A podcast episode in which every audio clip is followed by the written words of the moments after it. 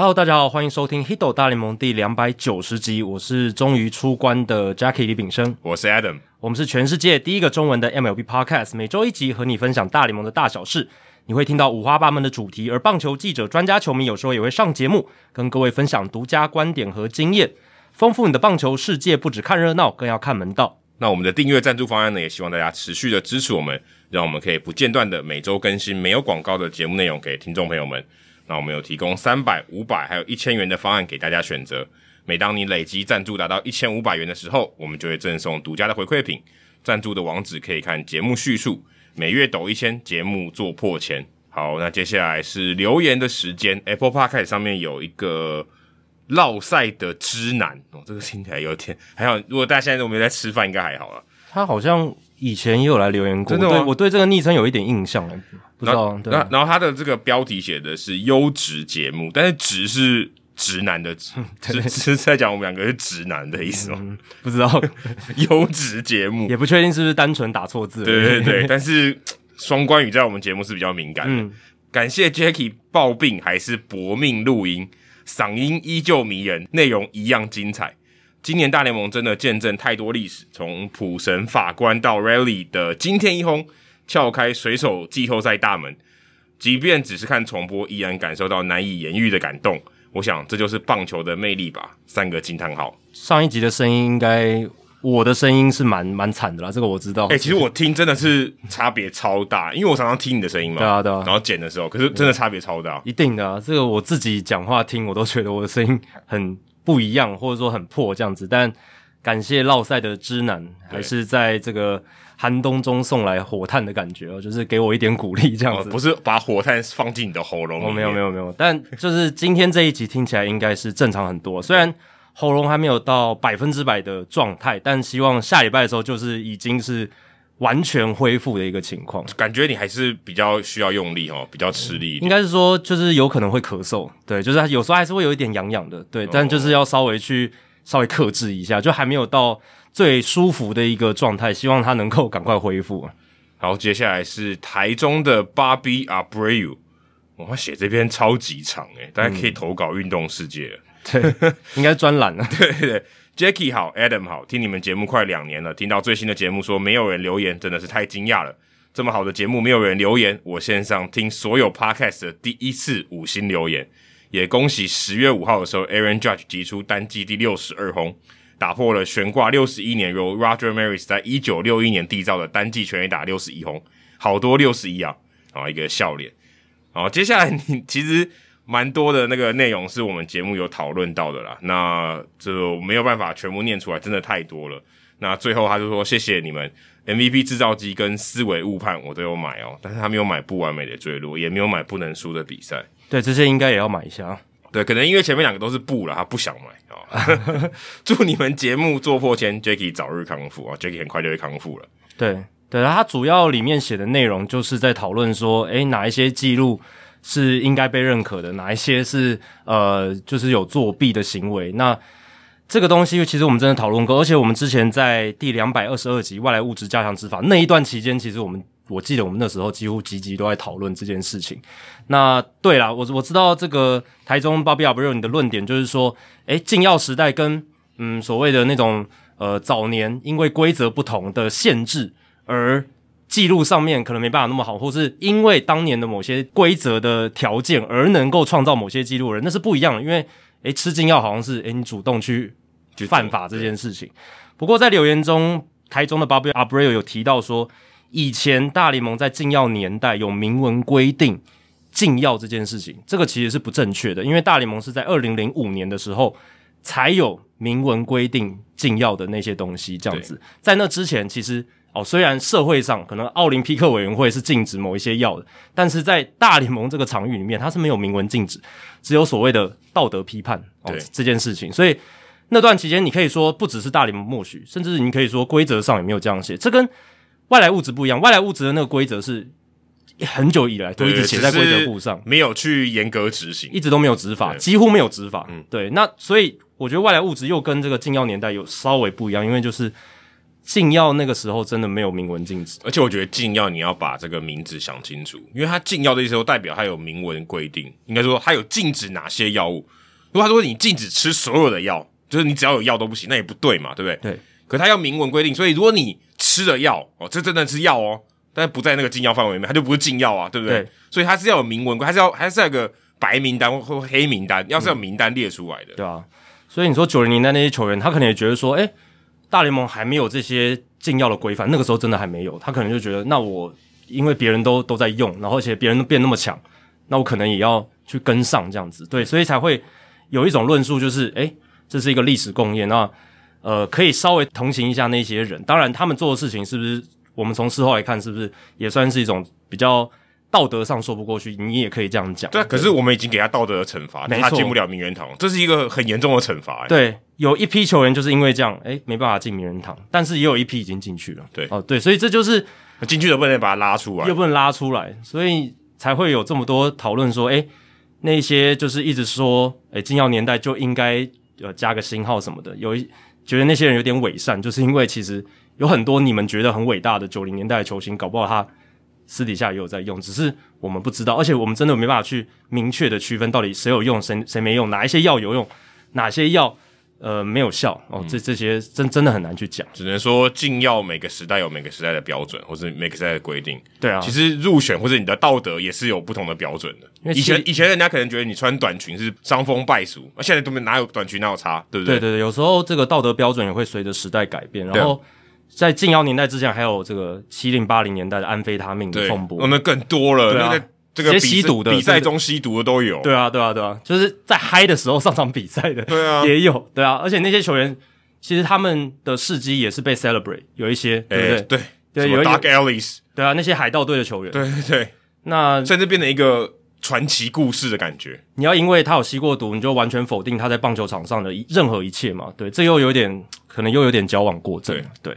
所以他写了一篇非常长，不过我我觉得我必须要鼓励 Abreu，把台中的 Abreu，因为我觉得其实你把虽然你可能是想留言的时候觉得呃这个突然手指很忙碌，就写了很多东西，但其实我真的觉得呃如果你把这些东西，例如说你可能写成专栏，或是你整理的更清楚的话，你把这些东西不管发表在哪里，个人的这个 Facebook 上或任何社群媒体上，或是你发在发表到运动世界。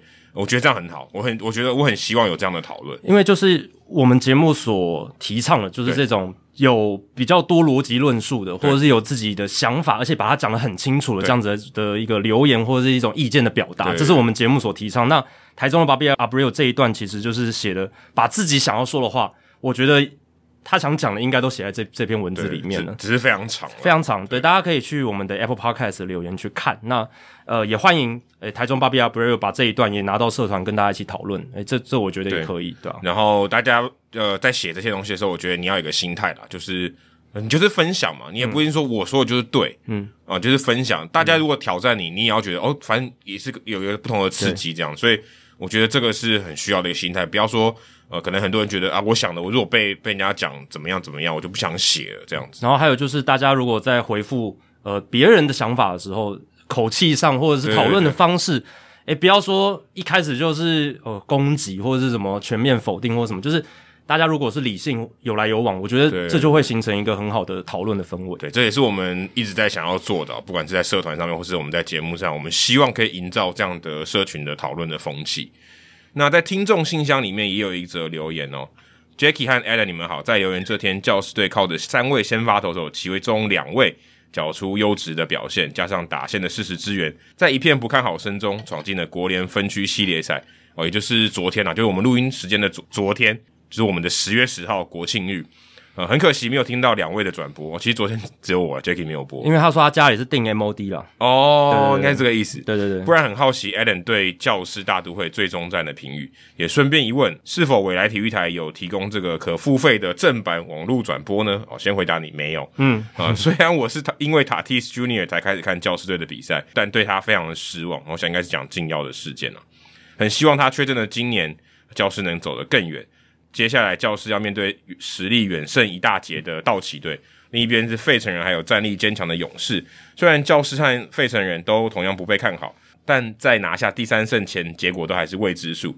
希望 Nola 兄弟哦，Aaron Nola 跟 Austin Nola 都有机会哦，在国联冠军赛对决。最后想说，很佩服 Jackie 和 Adam 坚持做好一件事，而且一直持续下去。我会一直在能力范围内继续支持的。节目多久就支持多久啊！后面补一个笑脸的这个 emoji。对，他会一直讲教室，就是因为他的名称是小小教室球迷。我、居然忘了念。对，所以他 他才会一直讲教室的东西。那诶，现在看起来 Nola 兄弟还是有机会在国联冠军赛碰头的哦，因为费城人跟教室都晋级到国联分区系列赛了嘛。对，但呃，要在国联冠军赛碰头，就代表费城人要打败勇士，就两，然后教室要打败道奇，对，就两支都是 underdog。这个难度是真的蛮高的吧？因为目前看起来大家都比较看好已经。原本就保送进去这个国联分区系列赛的道奇跟勇士这样子，对吧？对但诶，怀有希望就是一件好事嘛，对，就是对对啊，这个就是我们看棒球的很很多球迷的动力，就是在在这里嘛。尤其你看水手球迷等了二十一年，终于等到了。谁说诶，Nola 兄弟在国联冠军赛对决这件事会发生？我希望这四个 underdog 现在都明显是 underdog，有没有全部翻盘的机会？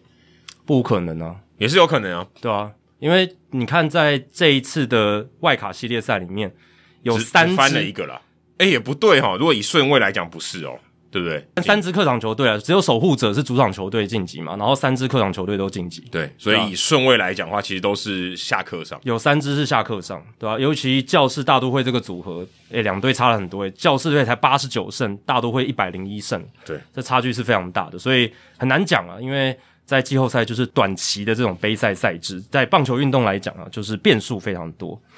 好，这一节冷知识呢，要呃来先跟各位分享一下，就是在这一次的外卡系列赛发生的一个记录啦。那冷知识也跟这个记录有关，就是光芒守护者外卡系列赛的第一战，Shane McClanahan 对战 Shane Bieber 的这一场比赛哦，两个 Shane 哦，而且都是强投，那两个人都投的非常好，而且比赛进行的非常快。全场九局比赛只花了两小时十七分钟，而且我记得中间中间还有什么挑战什么，所以其实应该可以更快。对，其实中间有一些小插曲，所以有花了一点时间，不然应该更快的。那这个是大联盟过去二十三年来比赛时间最短的一场季后赛赛事。那上一次出现比这一场比赛就是光芒守护者 G One 的这场比赛更短的季后赛，是在一九九九年国联分区系列赛的 Game Two。所以已经有二十三年没有那么短了。那那个时候，一九九九年国联分区系列赛 Game Two 是太空人对勇士那场比赛打了两小时十三分钟哦。所以今年这一场两小时十七分钟是非常非常难得，也是二十一世纪最短的一场季后赛的比赛，嗯、真的是非常非常难得。难怪这个大家觉得时间越来越长，以前才打两个小时十三分钟，就这就已经好像好像好像还可以接受，现在两个小时十七分钟好像已经天方夜谭了。对，如果有 cover 就是光芒守护者外卡系列在 Game One 那场比赛的从业人员，应该会蛮得意的。结果，诶第二场比赛就来了一个十五局，就还回去啊，真的直接还回去，校正回归，两个加起来除以二，差不多，差不多就是这个平均的比赛时间。而且两场比赛加起来才得多少？才得四分，总共四分，两队加起来等于等于四个队嘛，对不对？对四个两个两场比赛是两队，四个队才得四分，对，非常非常少的得分这样子，而且。第二场还打十五局嘛，所以总共是呃二十四局，对，结果是局打四分，二局的延长赛除以二，对啊，对啊，所以第二场真的是整个还回去了。那通常啊，为什么在季后赛这种比较短的比赛更难发生？就是因为季后赛大家每球更锱铢必较嘛。你看那个教室大都会还有 Buck Showalter 想要拐气，对不对？嗯、去抓 Joe Musgrove 有没有吐外来物质等等，是会有一些这种插曲。而且该用挑战的时候，教练绝对不会吝啬，一定会挑战。嗯、哦，所以呃，这种情况就会让季后赛比赛拉长，而且换头换代打的情况通常也会比较多，这很正常，非常正常。所以这个光芒守护者的 G One 真的是比较难得的事情。那有趣的是呢，今年大联盟例行赛，不知道大家还记不记得我们在第两百七十三集的数据单位有聊过，今年大联盟例行赛里面最短的九局比赛，就是六月九号红雀对光芒的比赛，光芒二比一击败红雀。那场比赛的先发投手是谁？光芒就是 Shane McClanahan，所以 Shane McClanahan 等于参与到了今年不管是例行赛还是季后赛最短的九局比赛都有他，所以他名字很长，但是局数这个时间都很短。对，他名字很长很难念，诶，结果他的这个投球节奏其实都还不错，而且他参与的比赛比赛时间都还蛮短的，真的。那当然，呃，他这个那那场比赛大例行赛那场六月九号那场是只花了一小时五十四分钟。非常非常精简。那是因为红雀队先发投手也是投球节奏很快的，Michaelos，Michaelos，对，没错。那 McClanahan 我也去看了一下他的 pitch tempo，就是他投球节奏。他垒上无人的时候是每球十七点二秒，也比平均值十八点一来的少。垒上有人的时候也只有二十点二秒，比平均值二十三点二秒也是省了蛮多的。诶、欸，可是光看这两个数字的差值，你不会觉得它快成这样诶？对，因为这两个数字虽然它都比平均值低，可是也没有低到说前五名，就是全联盟最快，他也不是。对对，而且也没有感觉到说哦差。不到一秒嘛，每一球差不到一秒，但结果差起来这么多。对，但比赛时间短，不只是你投球节奏要快一点，更重要的是你要投的好。对对对，因为你如果投的很烂，你投球节奏太再快，比赛时间还是会拉长。因为一个打者用一球跟用五球就差很多。对啊，你一直有新的打者上来，然后一直解决不了，那比赛时间还是拉很长。但马格拉纳还是诶、欸、投的蛮明快的，对，对对，然后他就投的非常好，对，而且都好球哦。对对，大部分他他很很少就是一直堆堆垒包了，没有，嗯、对他就是控球也不错。那我这一集冷知识想要问他的是，大家知不知道大联盟史上在季后赛里面比赛时间最短的赛事是哪一场？然后大概多长？那最长的大联盟的季后赛又是哪一场？最长的一定是那个道奇红袜第十八局的哦，所以你是猜那一场是不是？对，那场还不够长。对，可是大联盟季后赛从一九就是二十世纪初期开始到现在都有嘛，从世界大赛开始举办之后到现在都有一百多年来，十八局已经很离谱了。对啊，季后赛十八局在例行赛都非常非常少见，一年有没有一次？现现现在应该没了，因为现在已经有突破僵局说。假设没有突破僵局是，一年差不多也就一次吧，很难。十八局很难呢，非常难。对，等于是两场的中华中华职棒倒是蛮多十二局的，但是十二局跟十八局难度还是不一样啊。中华职棒十二局可以打的比美国职棒十八局还要长。呃、完全不用意外，对，这这是真的，对啊，所以大家可以想一下，就是大联盟史上最长跟最短的季后赛分别是哪一场？那时间大概多久？这个提示是我们都就是知道我们活的日这个这段期间嘛？最短的绝对是不是我们活着的时间？哦，最短一定是早期嘛，对吧？因为现现在比较长。OK，, okay 那这那这这很难啊，这很难，这很难，这这很难。但大家可以稍微想一下，大概是多久？呃，依照大家现在对于美国之邦的了解，还有历史的了解，大概一个半小时左右吧。你猜一个半小时？对，一个半小时还算合理吧？合理啊，因为、就是、呃合理的疯狂。一九五零年以前，尤其死球年代那时候对就球球丢过去你就打嘛，然后垒上跑跑垒这样子，所以其实应该就是一个小时多吧。那时候也没有电视转播，没有什么电视广告这种东西，你那个球员回到场上就开始 play ball，然后。呃，投手那听这样听起来更快。对啊，球与球之间他也不会思考太多，嗯、他就马上就。因为还没多少种球路可以丢，没没有什么，就顶多两种、三种，最多三种了。也没有 pitch count 听不到的问题。对对对，然后现场观众虽然可能蛮吵，可是他是看暗号，对对吧、啊？所以很多条件底下，以前早期的比赛真的进行的很快。那你刚刚提到十八局的那一场，就是二零一八年世界大赛红袜对道奇。我记得我们直播怕我是前一天还是还是后一天？应该前一天对。对，那你还记得他打多久吗？我觉得打到快两点吧，下午两点应该就打五个小时左右。五个小时，OK，、嗯、对啊，所以大家可以想一下，就是这五个小时是不是就是史上最长的？五个小时诶、欸，中华职棒一般例行赛有时候延长赛都可以打到快六个小时。对，但中华职棒中间有那个对啊，英语联赛什么或者什么英语，对，它那中间通常都有加有英语联赛，跨日的比赛通常都是有英语联赛。对，那我待会儿公布解答的时候，除了会讲最短的跟最长，也会把这个最长的比赛分成九局比赛跟延长赛。哦，来做一个区分。你这个应该是包含延长赛嘛？对不对？对，如果包含延长赛，那个十八局就可以被考虑进来嘛。对。但如果只看九局比赛，那最长大家觉得会打多久这也可以想一下。大混战那一种。对对对对，对。分数得一拖拉库的。那我们在聊完主节目之后，就来跟大家揭晓喽。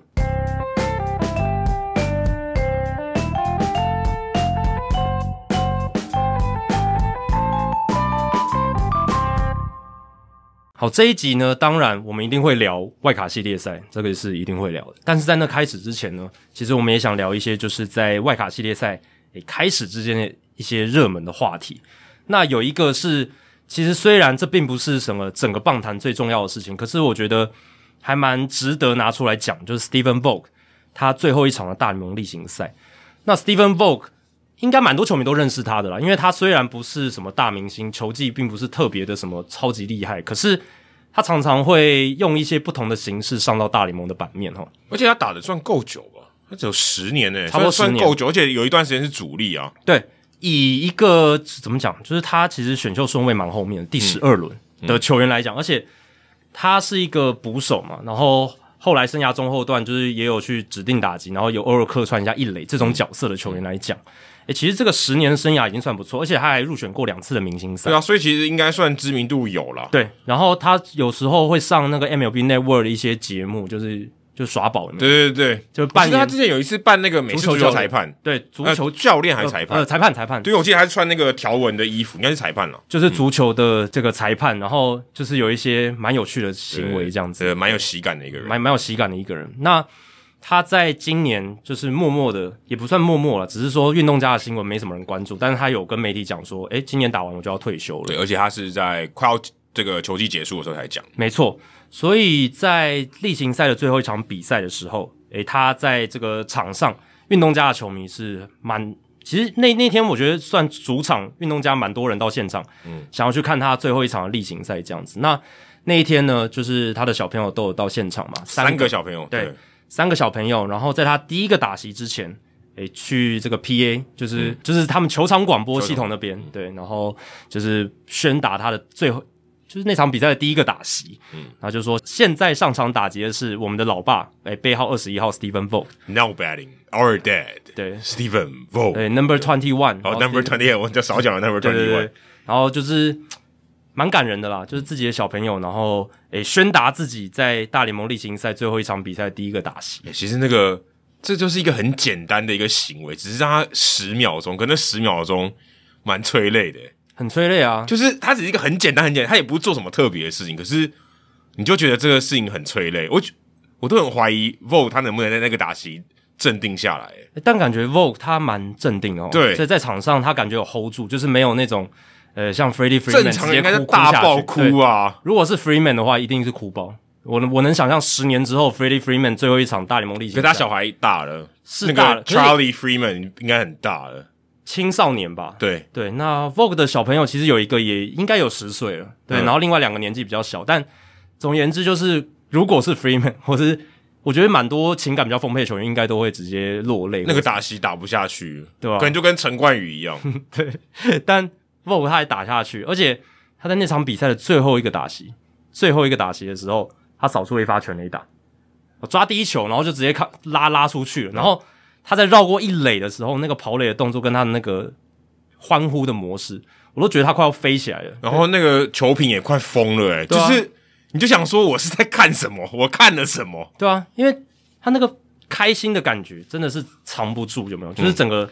溢于言表这四个字实在是太贴切，可能比大多数的再见全垒打都还要兴奋，绝对啊，绝对超越了，超越，而且他的队友比他更兴奋，全部冲出来，好像得了世界大赛冠军一样，有没有？差不多，差 差不多，差不多，差不多，对啊，然后球迷也非常非常嗨，球迷也超嗨，因为现场有很多球迷都拿着那个 I believe 的看板，诶，这个是他们帮 Stephen Vogt 专属的加油口号，不是翻译成的，诶，不是，不是，不是，不，不是那首歌，他们大概没听过，对，这个是。他们在二零一四年的时候，那个时候 Vogue 在运动家当工具人，他不不只是当捕手，他还去守右外野。嗯，这个大家可能已经忘记了，有有点像什么陈崇宇这样，诶有点像。对，但 Vogue 就只有那一年有去客串右外野，然后那个时候在右外野，他们就诶帮他想了这个口号，因为他们就蛮喜欢他这个球员，那个时候就已经爱上他了，因为他个性就是这样，个性太好了，嗯，然后又很喜欢跟球迷互动什么的，所以那个时候运动家的球迷就给他的 I believe in Stephen Vogt 这个口号不断的喊这样子。只要他在场上，然后后来他今年回国运动家嘛，他们也是把这个口号再拿出来，所以有很多球迷拿着那个 I believe 的看板，嗯、就是表达对 Stephen Vogt 的支持，感觉也可以选总统的感觉。其实有很多这个记者，还有就是一些网络上网友的讨论，都可以看到说，诶，Stephen Vogt 他其实未来当一个很好的棒球教练的可能性是非常高的，或是当刚讲不只是这个总统，他可能可以当总管，对，或是球团的高层。那 Vogt 他自己是也有表达说，未来球员生涯退休之后，他有可能会投身执教的这这个想法，嗯、这也是有的哦。所以我觉得能预想接下来两三年可能可以看得到他在大联盟的休息区，不管是担任呃先从板凳教练，或者是你刚刚讲的牛棚教练也可以啊，牛棚教练，嗯，或者是有可能到 front office，、嗯、或者是以后。看到他督军运动家队，诶，搞不好这都也是有可能。现在他们的总教练就 Mark Kotsay 也是运动家队的球员啊，球员出身的。对啊，对，是在我小时候玩电玩那个年代很有名的开路先锋。他他比 Vogt 强很多。对对对，算是一个不错的这个开路先锋外野手这样子。嗯、那 Vogt 虽然其实你说他是很糟的球员，也不是啊，他入选过两次明星赛，他在那个时候，呃，二零一五年的时候吧，二零一五一六年连续两年入选明星赛，而且他那两年其实都打得还不错。捕手的角度来讲，很难得。就是如果我们要回顾他的生涯，他比较像是一个，呃，整体来讲比较像一个角色球员啊，但是他打的他就是角色球员，可能到一个极致的这种程度。诶、欸，对。然后你如果去问 cover 过他的这个 B writer，就是随队记者，或者是他的队友、他的教练，都会说他是一个四个词啊：good player、good dude、funny guy、fan favorite。哦，对啊，很合理，就是这四个东西。Good player，还不错的球员，其实真的还不错，蛮、嗯、好用。巴 Melvin 之前当运动家队总教练的时候，就觉得他是一个还蛮好的球员、欸。他也有出现在那个赛前的影片支持。哎、欸，对，因为 Vogt 大部分运动家的生涯是巴 Melvin，巴 Melvin 在执教。Good dude，这没什么话讲，就是他、嗯、他好人，好人啊，就是大家跟他相处都很舒服，嗯、对。再来 Funny Guy，诶、欸，他在休息区就是常常搞笑，嗯，然后气氛大师，中文讲就是气氛大师，哦，可能比气氛大师更可能更幽默或者什么的，欸、对对对，对，他是再升一个等级，就大家都，而且大家都会被他逗笑那一种，然后 Fan Favorite 就我们刚刚讲，球迷很喜欢他，嗯，然后他也给予很好的回馈，就是整体来讲哦，是一个怎么讲？这这种球员就是算是呃记者很爱，然后休息区大家也都是非常挺他，然后。他也会给予正向的，给队友很好的回馈，是一个很好的休息室的 leader。嗯，所以今年即便你看运动家本来就是重建嘛，几乎是砍掉到最几乎只剩下骨架的一个状态，嗯，但他们还是把 Vogt 找回来，基本上就是让球迷至少好像还有一个可以加油的对象嘛。至少可是有比较熟悉的声音，可有可能签他的时候还不知道他要他决定要退休，呃，也有可能，因为他也没有算非常非常打到完全不能打，三十七岁还可以打了。但基本上就是生涯尾声了，嗯，就是你大概可以预期到一些，可能就是最后一两年这种情况。你也不会对，不会让他这种攻击这种水准的人去打一垒嘛？就有点像皇家队今年去找 Zack Greinke 回来，我觉得有有一种有一点有一点类似，但是 Greinke 的这个地位比他高很多，而且皇家算是某种程度上有点想要拼拼看，只是大家都知道不可能，只是他们寄出的想法是他们想要拼拼看，嗯，所以。Zack Greinke 被他们找回去，有一点程度上还是战力的考量有一些，有一些，有一些。但 Vogt 运动家找 Vogt 就真的，我觉得完全就是就是让他再回国运动家，而且他也还可以打，就是还可以打，就是 OK，大家就把这个比赛给打完这样子。然后有一个 Clubhouse Leader 嘛，嗯，对，就是大概这样子的一个概念。你刚讲那个四个词哦，我觉得其实真的作为一个职业球员，这四个词应该都要 check。我但是能能四个都 check 的不多，只是说 check 到多少程度。对对对。但我觉得你要做一个好人，这是最基本。我先说，我觉得做一个好人是最基本。Good deal 是最基本，就是你，我觉得做一个人，你就是 good deal 是一个你可以朝的目标。可也许，但不是每个人个性都这样。但我必须说，你可以演啊。如果你要做职业球员，你可以演啊。至少不要变 jerk。对，不要变，不要是一个 jerk，就觉得你这个人讨厌。我觉得这不要。你就算是。你本来是一个 jerk，可是你在这边也把那个 jerk 压下去一点。对对对对，稍微演一下。Good play 就是大家希望真的在场上都有好表现。我想这是共识，对不对？对。Funny guy 可能不一定，可是你也许可以做到说，至少让记者哦可以有些东西可以写。嗯。我觉得这个也是好，就是让你觉得不一定要是搞笑，但我觉得你要这个人要有趣。对。你像 Zack Greinke 这样，我觉得还算可以。可是 Zach Greinke 就比较偏向 jerk，对吧？对，他 good deal 成分稍微低一点。对，但是他 funny，对吧？对对对，他他应该说他不是要搞笑。但他就是这个人很有趣，然后天生 funny，这个人有话题，对不对？他的诡异的 funny 啦，应该这样讲。对，fan favorite，我觉得这更重要。我觉得作为职业球员，这个最重要。你其实这这算你的工作一部分。对，哎、欸，如果球迷今天不喜欢你，那不想买票进来看呢、啊？那就是看你看业余球员就好了，因为。这个整个产业说到头来，它就是个娱乐产业。它服务的是谁？就是想要获得娱乐的大众。对，大家进来，他可能我如果不在乎战绩，很多人不在乎战绩嘛。他进来看，诶，我想看大谷翔平，我才管天使队打怎样呢？对不对？我今天去看运动家比赛，我想看 Vogt，不是很好吗？我觉得超好。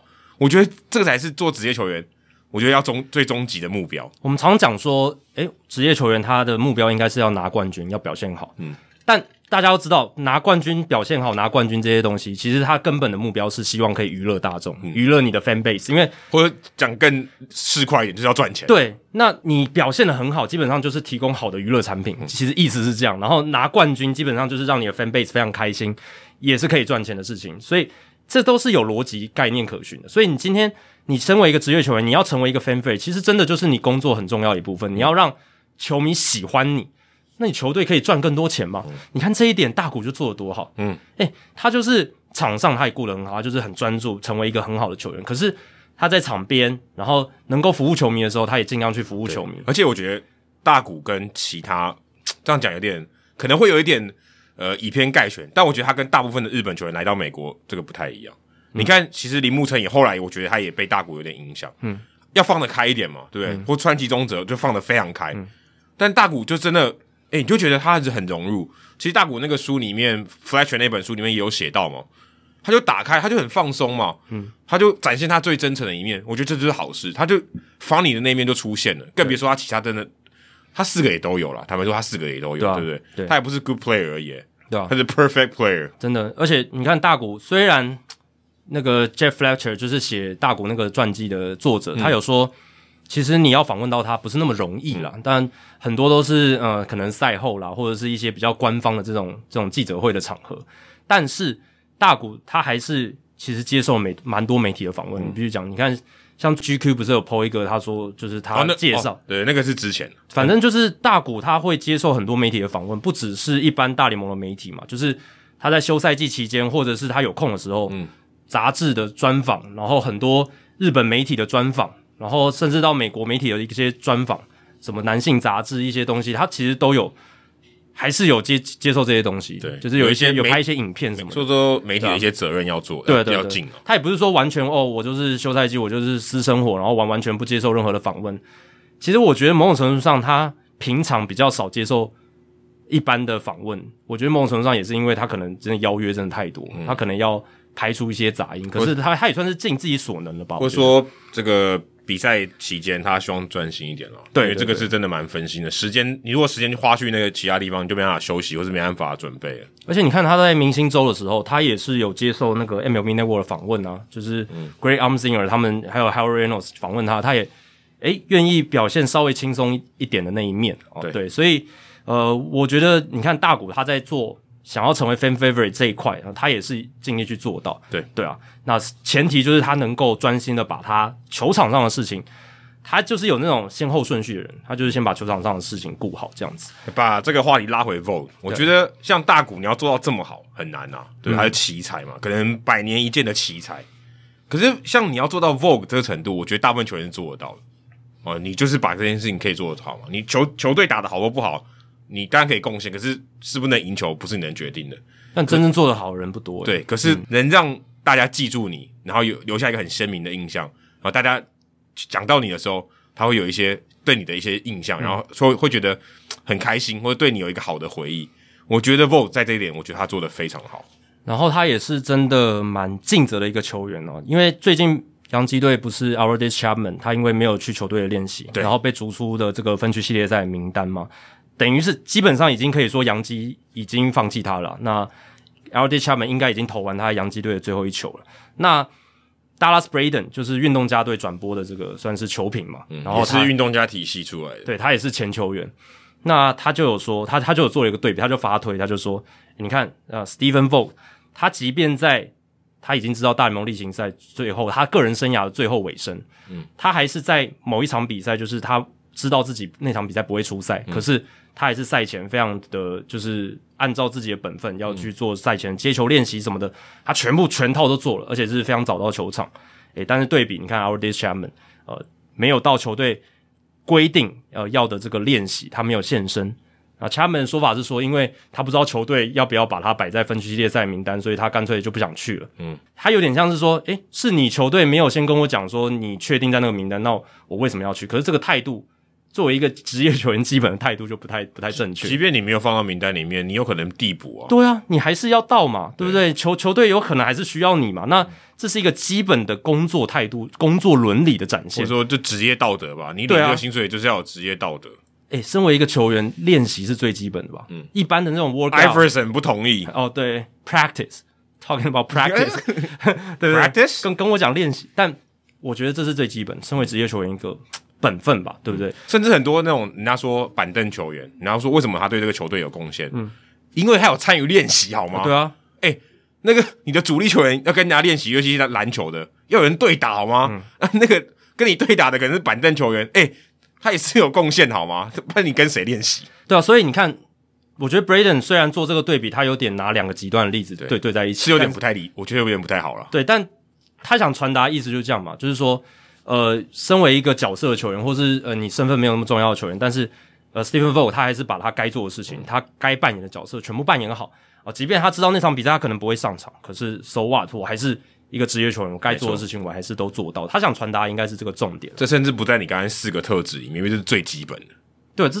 你甚至这这也不是成为 good player 的，对，完全不是一个你需要做到，应该说他本来就是应该做到的事情，这 pro player 都要做到的。对对对，你要去打球，你要身为一个职业，那你基本上就要做到这件事情。对，Chapman 应该真的要跟 v o g e 至少在这一点上好好学习，态度、心态上，哎，这个要稍微学一下。嗯、那 v o g e 还有一个很有趣的是，大家如果去看他英文的维基百科页面，他的英文维基百科页面超级长。我我是看你准备的资料，我才知道这件事，八千多字。这个非常不寻常哦，以一个角色的大联盟球员来讲，他不是那种超级巨星嘛。嗯，对。那这个是其来有之的，因为有一个网友，美国网友，他叫 Colin。那他过去是以以前当过记者，然后他自己也有写过小说。那他就是他蛮无聊的，他有时候就会去维基百科去写一些文章，这样子，嗯，去做贡献。那他在棒球大联盟球员这一块，他有写两个球员，一个是 Steven Matz，然后另一个就是 Stephen Vogt。所以他是跟 Steven 有什么恩怨情仇？这个完全就只是他刚好恰巧喜欢这两个人，完全没有任何可以讲得出来的关联呢。对，完全就是他个人就是刚好可能看到某场比赛就喜欢上他，就是、哦、然后对他有特别的情感，然后就下来写。然后他这个、会不会来帮我写人物我来讲？诶，如果有他有他帮你当 researcher 的话，应该会轻松非常多。所以 Colin 他是花了一个月的时间就把这个 Stephen Vogt 的维基百科。这么壮大，写的这么完整，这样，但是是前几年的事情了。本来 Vogue 的页面是非常合理，就一千一百字，然后大概三十个参考资料，三十个 reference，嗯，就很一般嘛。大部分大联盟球员已经算多了，以他这种看展来讲算多了。对对对对，真的算很多诶、欸、对啊，但是他现在变成八千多字，然后有三百四十笔参考资料，这个比很多。那种你认识的明星球员，他的维基页面都还要长，就写写成一个传记的感觉。通常因为那个 Wikipedia 就是一般的 Wiki 就维基百科，嗯、其实他棒球员的不是这么专注嘛，不是这么多专门的在写的。对，可能 Baseball Reference 那个 BR 波本还比较多。哎、欸，对啊，一定，其实大部分都是这样。对，所以他其实那个资料少少的是就很合，应该都很合理吧，很常见啊。对，但哎、欸、Stephen Vogt 你看还有球迷就是特别喜欢他，或者是。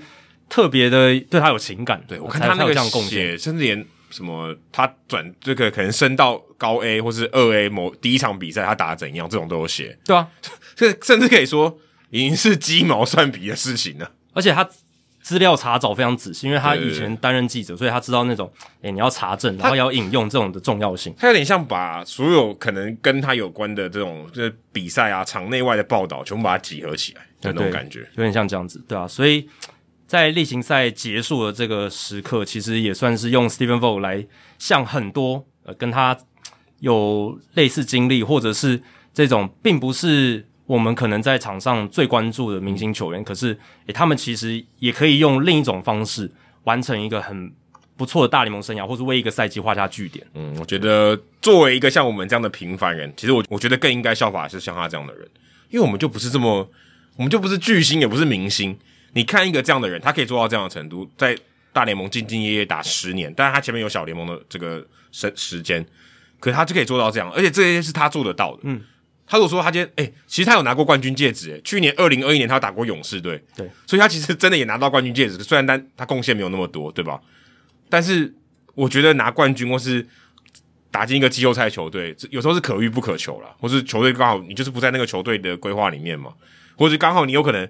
就刚好在你生涯结束的前一年哦，你刚好参与到冠军队，即便你也没有打世界大赛，但是你就是就拿到那个戒指，有点甚至有点可以说有一点点莫名其妙啦。因为真的以贡献度来讲，你可能拿那个戒指是有有一点点心虚的之类的。但是 这是你可以做得到的事情嘛？就跟刚才讲，你你敬业，你做一个好的球员，然后球迷喜欢你，我觉得这是很重要。其实就像潘武雄最近退休也一样啊。对，你说也许我觉得他或许在。维持健康上面不是这么理想，但大家喜欢他啊。对，那这个才是我觉得作为一个职业球员真的应该最重要的事情。但潘武雄在中职的地位是更高的，就是他的明星，然后他的呃他的这个整个成绩来讲，绝对是比 Stephen Vogt 在大联盟好非常多。你看他的隐退仪式那个长度就知道。对，然后那个场面，然后球队为他办的那个盛大的仪式，真的，我觉得其实统一球团这一次帮潘武雄办的这个退休仪式是办的真的很不错，甚至我觉得超越了一些。我们也不要说就是外外国月亮一定比较圆，我觉得台湾统一球员这一次帮潘武雄办的真的是有声有色，甚至不会输一些日本职棒帮退役球员办的。哦，对对对对对对，我觉得那个盛大的程度，还有桥段的安排，然后邀请来的来宾，还有那个诶重回。以前那个三代三代师的那个阵型，然后大家一起帮他庆祝，然后最后那个场景哦，真的是很棒。我有看那个转播，我想说这个很这个桥段也安排太多，好像是一场演唱会的感觉啊，很很很多，就很多桥段，节目非常多。他是在比赛之后嘛，嗯，其实很长诶、欸。对啊，所以你也可以凸显出潘武雄对于中华职棒还有统一球团的意义是多、嗯、多么重大，对吧、啊？那再回到 Stephen Vogt，其实。哦，虽然他的地位 在美职的地位是没有那么高，可是我相信他的运动家球迷的心目中也留下了一个不可磨灭的一个角色在那边啦。嗯、就是至少这十年来，然后你看，刚好他们那一战的对手就是 Stephen Vogt 例行赛最后一场，就是对天使。那前队友铃木清也跟他英雄型英雄，也退休，也要退休，而且刚好都是捕手的角色。对，而且都担任过运动家队的捕手，对啊，而且你看哦，Stephen Vogt，你刚刚讲，其实他反映出很多我们。一般人在职场的这种形态，其实真的也是因为 Vogt 他生涯也经历过很多低潮。嗯，他上大联盟的第一年二十七岁，其实很晚了嘛。其实大部分人可能都是这样，就是捕手大联盟捕手，我觉得相对是正常一点点。对，但但也很晚，二十七岁也也算晚了，跟其他大联盟球员比很晚，因为他顺位很很后面，他算是媳妇熬成婆。那很多人可能也是，就是在自己的职场舞台上也是比较晚哦，才登上比较重要的舞台。而且他刚开始的时候，他在光芒队。十八场比赛出赛，二十七个打席挂零，没有打出任何安打。嗯、他第一年是打局是零，直到第二年来到运动家之后，才好不容易挤出安打，才开始比较好的一个大联盟生涯。而且他在二零一七年的时候又受了一个大伤，导致他二零一八年完全没有出赛，嗯、所以也是有经历过非常重大的挫折。然后二零一九年到巨人队。算是你可以说东山再起嘛，因为他也入选过明星赛嘛，所以你也可以说算是一种东山再起。因为应该说他拿过球员可以理想的目标里面，算一个很好的目标了。对，拿到变成明星球员，然后经过一整年受伤没办法出赛，然后二零一九年再站起来，而且在巨人队打的还不错，等于是至少让他有第二段的生涯，而不是因为二零一七年那个伤势就直接退休。对。不然，根本现在我们这些东西也看不到，就也没了。他至少还爬起来了，嗯、哦，这个是一个蛮也蛮困难的事情事情啊。所以他算是一一个小人物，可是经历了很多挫折或者是不顺，但是还是可以用小人物的姿态，也完完成一个我们现在看起来其实蛮优异的大联盟生涯。甚至我觉得是一个非常值得欣赏的成就。对，哎、欸，你看他这样的经历，其实这真的当教练非常适合、欸。对，你明星球员你也知道嘛，对不对？你也看过明星球员嘛？嗯。你受伤爬起来，你也遇到过吗？安打，我看他这边记录是生涯前三十二个打数没有安打。对，欸、你这种是包含到运动家了。你超低潮你也经历过了，对吧？嗯、在场上超低潮，甚至我看到资料上面写，他在这个 E A 的时候，他还是三号捕手。嗯、哦，你要在球队里面讲最不重要的这个角色，你也担任过了。嗯，主战捕手你也担任过了。球员里面哪一个你没有办法有共同、没有共鸣的？你每个都蛮有共鸣，你买每个都有话聊，对，对吧？又是捕手，对不对？很很多捕手都变成好的大联盟总教练。像我们之前，我之前常常去访 Don Mattingly，人家就会讲说，Don Mattingly 打击天才。诶、欸，那些人打不好、打不到球的人，他怎么教？对不对？诶、欸，我打球这么容易，我打击随便都三层、两层，我怎么教你？对不对？这。嗯最好案例就 Barry Bonds 当打击教练也没有当好啊，就一样的意思。对，他就是我就是这样打，我要怎么教你？嗯、他没有经历过这个，这也是对的，对吧？嗯、因为他天分就是比较好，对，他没办法教你，他没办法感同身受，他就是不知道说你的困扰困难在哪。所以 Vogt 他在这一点上真的是很适合做教练，或做任何可能跟棒球像你说像讲评也 OK，甚至你说像球员发展，他也可以去做嘛，因为他其实都经历过这些事情，对而且他自己就是一个很好的例子。所以也祝福 Stephen Volk 啦，他退休的生涯一路顺遂，然后甚至是可以在人生的舞台上有更好的一个发展，搞不好是他在教练这一块搞不好做得更好，这也是有可能的。搞不好我们在第四百集的时候就在讨论他教练当了多烂，可以，这也有可能，也有可能。但我觉得他应该会是一个好的教练。对，我说应该不至于到很烂，他可能战绩一直待不出来。那时候我们在说 Stephen Volk 被 fire 掉。这这当当然也是有可能 发生的，但是我我是对他蛮有信心的，以他诶、欸、对待球员的方式，还有他的这整个他在球员展现出来的个人魅力、嗯、还有他的一种互动的模式，这样子。所以他那个五项特质后面可能加一个 good coach，但现在还没有，是 good player。我觉得对 good coach 应该很快就会加上他的 resume，嗯，因为他他自己也有这个意愿嘛，对、哦，所以这个几率发生的可能性是很高，非常高，非常高。那说到跟整个人际关系啊处的不错，Stephen Vogt 这个做的蛮好的，可是大联盟呢，呃，做的并不是很好，而且他们等于是在今年大联盟的季后赛最重要的赛事开打之前，惹怒了几乎可以说是全球，就是在美国本土以外的所有的订户，甚至你说惹怒美国的，我觉得都可以说得过去吧。那美国本来就知道有这件事会发生，是没错，对，这是本来就预期的，但是 MLB TV 的国际订户算是有一点。这叫什么？就是有点被在从 blind side 攻击，对对对，被突袭了，被突袭了，有点被杀了一个措手不及。就在外卡系列赛要开打的前两天，突然改 MLB TV 的服务条款。诶，本来想说这个在我们要订这个 MLB TV 的时候，开机的时候订，他都什么都就就只有写说季后赛的时候。美国本土会屏屏蔽，不来搞，这很合理嘛？因为美国本土本来就有全国转播，对，反正只要你的电视看得到，你就不能看了。对，有些就就就这么简简单的逻辑。对，那美国本土会有 MLB TV 的季后赛屏蔽哦，这个美国的球迷早就已经接受这个事实了，但是并没有写到海外，海外过去我们都可以看嘛，因为海外不见得你家里有电视，或是它不见得是全国转播，对啊，而且海外的这些转播权的合作 partner 不一定有写到这个东西，嗯，对，那 MLB 甚至。像去年未来在转播大联盟的时候，甚至在这个例行赛期间，还会去帮忙推广 MLB TV 嘛？啊，对对有有对，我们有播那个广告，那个我有看到。对，所以其实过去其实 MLB TV 上线以后，这十多年来，二十年，刚好二十年，啊，一直以来国际的观众都是可以透过 MLB TV 来欣赏完整的季后赛赛事。其实很多人也是为了季后赛才订 MLB TV 的。啊，有一些人可能是这样，这真真的是这样，对啊，所以。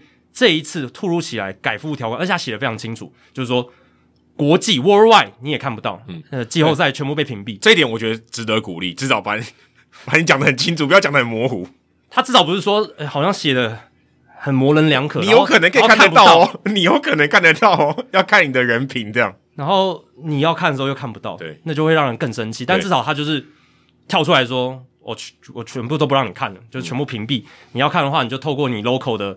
不管是合作的转播单位，或是有线电视有转播等等，哦，然后呃，国外推特有一个叫 Baseball Brit，他是一个喜欢看大联盟的英国人，对，这很有名，对，然后他一直有在追踪这件事情，但是他一直没有找到明确的导火线或是原因，就是有一种无预警，呃，然后操作手法蛮粗糙的，因为没有任何的，我前两个月先跟你讲嘛，就是先先说哦，我们季后赛。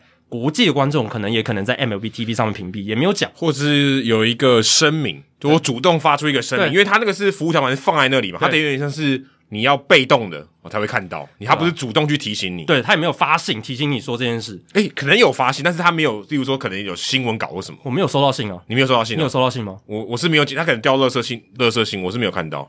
我我我我是也没有看到。如果大家有收收到大 MLB TV 提前寄信提醒你说季后赛可能没办法，或是他可能改的当天他有寄给你，我是没有看到了。那我自己也是没有看到，至少我没有注意到。那他他就我是觉得他这件事情就没有传达得很好嘛，嗯，对吧、啊？然后呃，重点是他改了这个服务条款，他也没有写原因是什么，嗯，他就只只写说我们就是现在就开始屏蔽，然后国际的观众你你都看不能透过 MLB TV 来收看大联盟今年的季后赛。嗯这个就让人很生气，就是你好啊，你要屏蔽，但你告诉我原因嘛？嗯，你有什么原因？你是因为跟哪一个合作单位哦签了什么合约？嗯，或者是你现在在国际市场上你们的操作策略改变了等等？他呢，他完全没有写，等于就是突然无预警的改变，操作手法很粗糙，砸了自己的招牌。嗯，而且嗯，真的要去推测，就算他不讲，我们要去推测，觉得也也没有一个什么合理，真的很合理的解释。就觉得这样完全没道理，除非你说今天有一个全球的 partner，然后说全世界都看得到他那个，所以你不能你你不能转播，那 OK，你也要顾及他的利益嘛。好，也没有这种啊。对啊，我们今天假设好，我们假设一个情境，就是 Netflix 跟大联盟买了全球在美国本土以外的海外大联盟季后赛赛事串流权。嗯，好，那 MLBTV 说，因为 Netflix 今年跟我们买了这个季后赛的串流权，所以海外的观众你们没办法透过 MLBTV 来串流。大联盟季后赛，你们要透过 Netflix，嗯，OK，那我就合理。虽然虽然是很暴力，而且会引起众怒，对，因为因为你买的时候你应该有付嘛，就像哎、欸，为什么要图利人家？可是至少它是一个。合合乎利益逻辑的解释，你至少可以用你的逻辑去顺说哦，为什么大联盟要他们是要他们是要钱呐、啊？就这样，对，这听得懂这样子。他把他对他从 Netflix 赚了更多钱，他觉得 MLB TV 上面的订户不是那么重要，嗯，哦，所以他把这个权利卖出去。对，而且像他们也把那个 Apple TV 也卖给 Apple TV 嘛，也卖给 Amazon Prime 嘛，所以你可以 OK，好，你有潜力可循，你知道他们在这样干，那 OK 好不好？我至少看得懂，我不接受，但我至少看得懂。但我刚刚讲的 Netflix 是假设嘛，那个东西都假的，但。在例行赛的时候，周五夜棒球我们已经聊过，嗯、就是他卖 Apple TV Plus。那后来他们也用了一个比较合乎逻辑的方式来处理，被被骂了之后，呃，海外你 Apple TV Plus 没有转播大联盟地区，你还是可以透过 MLB TV 来收看串流哦，这是非常合理嘛？因为你像台湾，你又没有卖给这个 Apple TV Plus 串流大联盟比赛。如果你今天有，好，你把它拿掉，我觉得 OK 对。对，但台湾没有，所以台湾还是可以用 MLB TV 来看周五夜棒球，那就很合理。但这一次你看没有任何的解释，嗯、然后呃，台湾台湾确实是有合作的大联盟官方合作的转播单位，嗯、华视、纬来、艾尔达，嗯，所以你如果用这样的逻辑去想，哦，如果台湾在 MLB TV 的国际串流被屏蔽，那比较合理的理由似乎就是要符合我们这三台的这三台的利益，对。对，可是我必须说，我不认为台湾这三台有这么大的声音，对，所以我要求你这个官方说。好，因为我们要顾及我们的收视率，麻烦你把网络都拿掉。哦，这个 OK，我觉得这个要求听起来是合理的，可以这样做。你可以这样要，我不是说我们能不能接受，而是说他要这样做，我觉得这样要求是可以的。对，大联盟要不要而已。对，但我觉得台湾不会这样做。对，我觉得台湾不会这样做。而且过去二十年来没有这样做过。对对，以前 Fox 在转播独家转播大联盟的时候，其实他也可以这样，他也可以这样要求嘛。所以你不准看。对，你就是不准看，对，你不能透过 MLB TV 来看嘛，你就是要透过我们 Fox 体育台，而且 Fox 以前有推过他们自己的串流嘛，对对对，Fox Plus 嘛，大家如果还记得这个产品的话，只能透过 Fox Plus 来串流大联盟季后赛，那时候 Fox 是可以这样做的，对，因为它是对打的，但也没有这样做，嗯，即便是这样也没有做，所以我相信今年这三台也没有这样，也没有这样做，也不会这样做，我觉得这是不太可能，对，所以等于是说某种程度上是大联盟片面。而且完全没有逻辑，我觉得偏偏偏偏就罢了，偏偏就我们刚才讲的，偏偏就罢了。对，问题是你没有逻辑啊。对啊，你要你说好，你就是很暴力，你要片面更改合约规则，fine，好不好？我觉得你这就是很不 OK。但是我现在我我搞不懂你为什么要这样做。对，因为大联盟又不是在全世界每一个国家都有合作转播单位。我最近看到他跟欧洲有一个 OTT 叫什么 Sports Tribal 合作，对，可是那也是欧洲而已啊。其实大联盟国际的。转播合作单位很少，对，真真的很少。可能欧洲，然后什么澳洲吧，英国有啦，嗯、呃，台湾也有嘛，韩、嗯、国、日本一定有嘛。但是棒球并不跟足球比起来，那个国际化程度真的差很多啦。嗯、所以棒球大部分就是环太平洋区啦。真的，你说中东那些国家有吗？应该没有，对不对？那他一开始是全世界都屏蔽掉，嗯、那这意义到底在哪里啊？这完完全让人摸不着头绪、啊。可能你在火星看得到哦，对，火星如果讯号到那那边，火星不算 worldwide。但他可能没有 WiFi，对，可能没有。哎、欸，他那个讯号传输应该爆贵，对，看一场可能一亿，对，要要把讯号传到那，可能看看一场要一亿美金，真的，对啊，所以很没有道理。结果面对国际订户铺天盖地的质疑，然后很很多，我看推特上很多人他们都去写信骂客服嘛，一定要的。然后结果正常，MLB TV 的客服都是罐头讯息，一定的，不管是推特还是写信，全部都是罐头讯息。然后后来可能真的有。被骂到蛮惨，然后呢，MLB TV 那边就修又修又改了他们的服务条款，滚动式的调整，他们就列出了我不知道几，我没有去数啊，反正很多个国家。诶，可是你这个滚动式的列出是已经外卡赛已经开始打，诶，对啊对啊对啊，就是滚，所以才说滚动嘛，就是你并不是在事前就全部处理好，嗯、而是诶面对大家批评的声浪，我改变，我再改我的服务条款，就是把那些他们没有官方合作转播单位的国家。全部列出来说，好，这些国家你可以透过 MLB TV 来收看这一次的季后赛，就维持你原本的权益了。对，哦，但是上面没列到，你可能要透过当地的这个转播才可以看这样子，嗯、所以里面没有写到台湾，也没有写到英国。嗯，那英国后来被列在一个，就是他们有一个什么 BT Sports 嘛，就是他们可能跟大联盟官方的合作单位要透过那个来看串流这样子。嗯，但台湾这边是完全没有写任何东西，然后台湾也不在他 MLB TV 那个条款下面列的，就是我们。你可以透过你在这个地区的话，你可以透过哪一些管道来收看，他也没有把台湾列在里面，也没有正面表列到，台湾就有点被边缘化，边缘化，就是他感觉不是很重视这个地方。而且最有趣的是，台湾现在即便是到现在我们录音这一刻哦，你都还不是点什么 international feed 点进去看，是。你是点 US，对，所以我现在是美国的领土吗？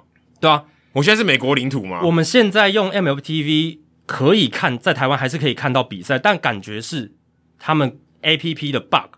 他们的关，他们的他们的产品的 bug，就有点像说，你今天明明十六岁，请问这个网站已经十八岁以上，你可以点进去吗？你就骗他，对，我就是十八岁，对，对，感觉我根本就不在 US，为什么要点 US 进去啊？而且你如果透过，就是我们通常看 MLB TV 都是按那个电视的符号，你按那个电视的符号点进去，其实是不能看的。他还说你就是在限制区域，你是要进到 Game Day 或者是球队页面，然后你点那个 MLB TV 就可以看。完全就是 bug 的感觉，对给人就是他们工程师写程式可能有漏洞，一定有漏洞。对、啊，这百分之百，这我写以前写程式，这绝对是有漏洞。所以就官方的角度来看，台湾依然是被屏蔽的，依然是在 blackout 的限制里面。就是我们按照官方的角度来讲，我们是不能在台湾透过 MLB TV 来看大联盟季后赛的串流的。对，只是因为他们工程师有 bug，所以我们现在才能看。甚至如果你只看他的条款，然后你也认为你就是你不是 US 的人，其实你也是看不到的，哦、嗯，对吧？就。就是就像你，就是你说我真的是未满十八岁，你就被挡在那里，你就真的是被挡在那里，对吧？所以你看，台湾基本上在它的服务条款里面被边缘化。然后呢，我们虽然是有官方合作的转播单位，没错，我们台湾人也都知道该去哪边看，大概知道该去哪边看。嗯、但是 MLB TV 这一块是完全就是，呃，你可以感受到 MLB TV 的人不把台湾的市场当做一回事，处理的也很烂，然后整个。嗯后续的整个至少是这个技术操作上面也做的不好，我甚至觉得说，嗯，至少要有个声明吧，对啊，解释一下吧，对不对？至少就是我刚刚讲要解释一下，到底你们现在在搞什么飞机？对，而且我刚才讲你要把那个 international feed 加回去，这也没有很难吧？对啊。你你就让我真的让我有一个正确的选项可以选嘛？那你如果要屏蔽我，那你再屏蔽我嘛，对不对？对对对，至少有一个选项可以说 international 的观众，你看这里。我我现在能接受两个情况啦。第一个就是你是把我真的全部屏蔽，说你要片面暴力的修改规则，然后说然后给我一个解释，OK，然后这个解释是符合利益的。你说你真的卖卖给 Netflix 什么资源，那 OK。再就是你让我循正常管道看好不好？对啊，你让我选 international feed 好不好？我每次点进 US 我都觉得我好像作弊耶。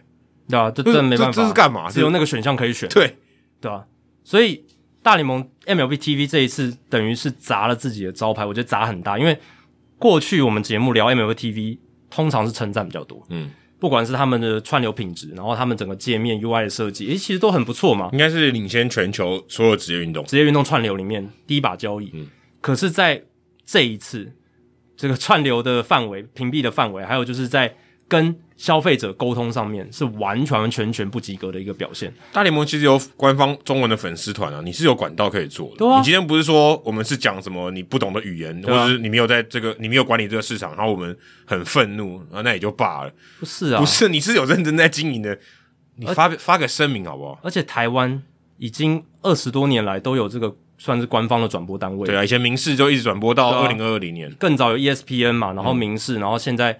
现现现在有三台，对不对？嗯、那你也可以透过一些不同的管道来说明这件事情，但完全没有。对，甚至其实未来如果要说明也可以哦，对啊，就借由这个频道来说也可以，对啊，借由频道来说也是一个办法嘛，嗯、对不对？你你你可能会想说啊，我不熟悉台湾的媒体市场，然后我也不知道要怎么样、嗯。这这个我完全不同意，但这，这个不是，这当然不是啊，但他们可能会这样以这个为理由嘛，就是说哦，我们 MLB TV 我们在美国，然后我们只管自己什么的，但这个。这是一个很烂的理由，但他们如果真的要这样做，你也可以透过你的官方合作单位来试出一些讯息。没错，对啊，你可以用粉丝团，你也可以透过刚刚讲的三个台，对啊，不然你干嘛要在台湾请那个公关公司来帮你做一个粉丝团？对，那你就不要做了，对不对？对吧？你就放弃沟通了，其实这个没有、啊、完全没有必要啊。然后 Evan Drellich 就是 The Athletic 这个网站他们的记者哦，就去问了这件事情，他也去 cover 了这件事情，好像一个跟法律有关，他都要去参与卡哦。对，只要是正义使者。嗯，就是大联盟的一些呃制度面啦、劳资协议面啦，然后一些呃对于球迷服务上面可能做不好，他他都会去追这样子。对对对。然后呢，他就把这件事情写成报道，然后用了很多推特上面的一些贴文啊什么的。然后他也有去寻求官方回应，结果官方都不给他回应。不管是他自己在大联盟内部的内线，或者是他用诶，我写信给大联盟官方请求一个回应，就是媒媒体常做的事情嘛。嗯，媒体常常会 media request 嘛，我就是要写一些呃请求。那你你大联盟这边没有回应，quote，对啊，你这边发生的事情你要做一些说明嘛，跟你有关系的，跟你的重要的产品有关系的，结果大联盟都不予回应。啊，这给给人感觉都非常糟糕。对，而且这是一个很重要的产品，我必须说，MLBTV 非常非常重要，是超级重要，非常重要。对大联盟这个品牌，对于他要去推广，甚至在全球市场推广大联盟运动，这是个很重要的产品。我看到这个报道，也就是在大家这个事情发生在前一两个礼拜，他还说 MLBTV 现在订阅户数哦，每年是成长八趴到十趴。所以它也不是一个什么很重要，但是快要被放弃的产品，也不是这样。当然不是啊，一直它是一直 on the rise，所以它应该超级重要，好吗？对啊，你这样你也太粗糙了吧？对啊，所以我已经看到推特上有很多的球迷，国际的球迷就已经说，诶、欸，隔年可能就不定了，不管怎么样，他都不定了什么的。这种当然不一定真的会有一个什么退订潮或怎么样，可是至少让很多人不满，这是可以确定的。那。哎、欸，你说 Evan Drellich 也算是有头有脸的一个大记者了吧？而且之前那个太古达人就是他报的，太古达人是他报的。当然，太古达人是大联盟不想要见光的一个丑闻啊。这这件事就算了。可是大联盟当初在跟球员工会吵架的时候，他也是第一把交易的记者嘛。嗯，对，两边要透露消息都给他。对，所以代表说大联盟有内线，也是跟 Evan Drellich 混得很好的，对他的 credit 是非常非常高的，很高，非常非常高，一定有很好的 source，很高层的 source 消息来源是会喂给 Evan Drellich，连他都拿不到回应，那我实在就觉得大联盟全世界没有人拿到绝对没有能拿拿到，而且大联盟这边就是刻意，最近有不想要理这件事，最近有媒体访问 Rob Manfred，也没有人问到这一题，他们可能觉得不重要，因为这海外市场。对，那这但 Evan Drellich 至少觉得蛮重要，但是他也问不到。嗯、那大大联盟这一边可能就是要避重就轻，就是想说，哎，季后赛快开打，就 focus 在季后赛，然后这件事情就让它过去。但对好，我觉得过去也 OK，就是你但也过不去啊，因为这件事情明年才会再重复、啊。你即便维持现状，那怎么好像讲到政治？你即便维持现状，你也发个声明好吗？啊、让我们搞清楚到底发生什么事啊？对啊。然后你也把那个 interna international feed 就放回去嘛？对啊。而且当做没这回事情发生也可以。大联盟这几年不是要？Grow the Game International，他希望诶、欸、国国际市场也可以稍微去拓展一下，所以才会办海外赛嘛。我们之前不是讲吗？海外赛就快办了，好不好？韩韩、啊、国比赛都快办了。韩国墨西哥，如果我是韩国球迷，我现在拉布条，韩国也是跟我们一样受灾户，好不好？对啊。然后之前不是还说哎、欸、要办那个什么，就是那种什么全垒打比赛？对对对，各地去办那个全垒打大赛，就是比较娱乐性质的全垒打大赛，目的都是要推广国际的市场。结果在这个时刻，就是要。季后赛是国际关注程度最高，国际观众对于大联盟这个品牌算是最投入他们兴趣的一个赛事产品里面。嗯，这个是你 showcase 你的自家产品最好的机会，结果你在这个时候搞这一出，对不对？那我唯一现在目前想到的就是，大联盟是不是在为了未来可以卖出更多的串流权利来铺路，跟未来的这种串流媒体上说，哎，你看。你未来可以来跟我继续买这些串流权利哦，因为我可以做到说，我可以屏蔽，对不对？这个阴谋论太可怕了吧？但我想不到其他理由，而且大联盟今年已经开始在卖串流的权利了，MLB TV 已经有很多比赛被卖掉了嘛？对，有点像什么法租界、德租界的感觉。真的啊，真的啊！你看 一下 Peacock 拿走一些，Amazon Prime 拿走一些，Apple TV Plus 拿走一些。那明年 Netflix 如果要加入运动市场的对战局的话，Disney Plus 已经他们的。我不知道是策略长还是什么，他已经有讲说职业运动转播会是他们朝向的一个目标。对，那未来如果有更多的串流服务想要来跟 MLTV 买串流权利的话，那是不是就像你刚刚讲，德租界、法租界一直在往外租？对，很有可能，我觉得很有可能，很有可能。对，所以会不会是为了这个东西来铺路，然后算是跟未来潜在买主说，诶，你看我们可以做到这种程度哦，对不对？那我明年我跟大家说我要卖这个串流转播权利的时候，大家欢迎来跟我买。可是这样的策略就完全是以利益导向，牺牲掉所有使用者权益。别人说，如果我今天想看，假设我想看，我很贪心好了，一天十五场比赛我都想看，我不管我看一局我没看完也没关系，我可能要买好几个平台，我疯了吗？就是，那那这样何必呢？对不对？如果今天我我我看我都累了，对吧？对，其实，而且而且重点是，大家想哦，很多人是当地的球迷啊，嗯，他只看一队啊。那如果你今天选那一队，我我丢我没办法看呢、欸。啊、我今天我今天在纽约，然后我要看那个 Apple TV，然后我刚好不在我家里，就是我刚好在的地方没电视，我还被去弄个 Apple TV 来看呢、欸，不是很麻烦吗？而且你想哦，MLB TV 这个产品当初出来，一个主要精神就是我用一个账号可以看全部的比赛，对啊，这是它这个产品最重要的魅力所在，就像秦朝大一统一样，对啊，就像我买大肠欧阿面线，我想要就吃到那个欧阿嘛，嗯，你今天好像就是把这个产品里面的欧阿全部拿掉，大肠拿掉，只有汤吧？对我我我只有清面线，但是我点的是大肠欧阿面线，哦，对不对？那 MLB TV 你如果让它全部这样子去分众化，就是说平台。好好几个，然后你要全部这样分卖出去，那这样你这个平台存在意义就很低了。它也不是分队啊，它如果分队，我也就就罢了，对吧？对啊、你分队说，我只看洋基，我只看红袜队，那还比较符合大家收视习惯，对不对？就是他，你看，可能大部分人不想看全部的队伍，他只看某一队，这 OK。可是你不是，你现在的这个比赛是大家去分的，而且他是可能按礼拜几礼拜几去卖的，对。然后他可能选的场次是有点动态，对。那我今天。我费城人的球迷，万一周五夜棒球被 Apple TV Plus 选到，那我一个礼拜就那一场看不到。Why？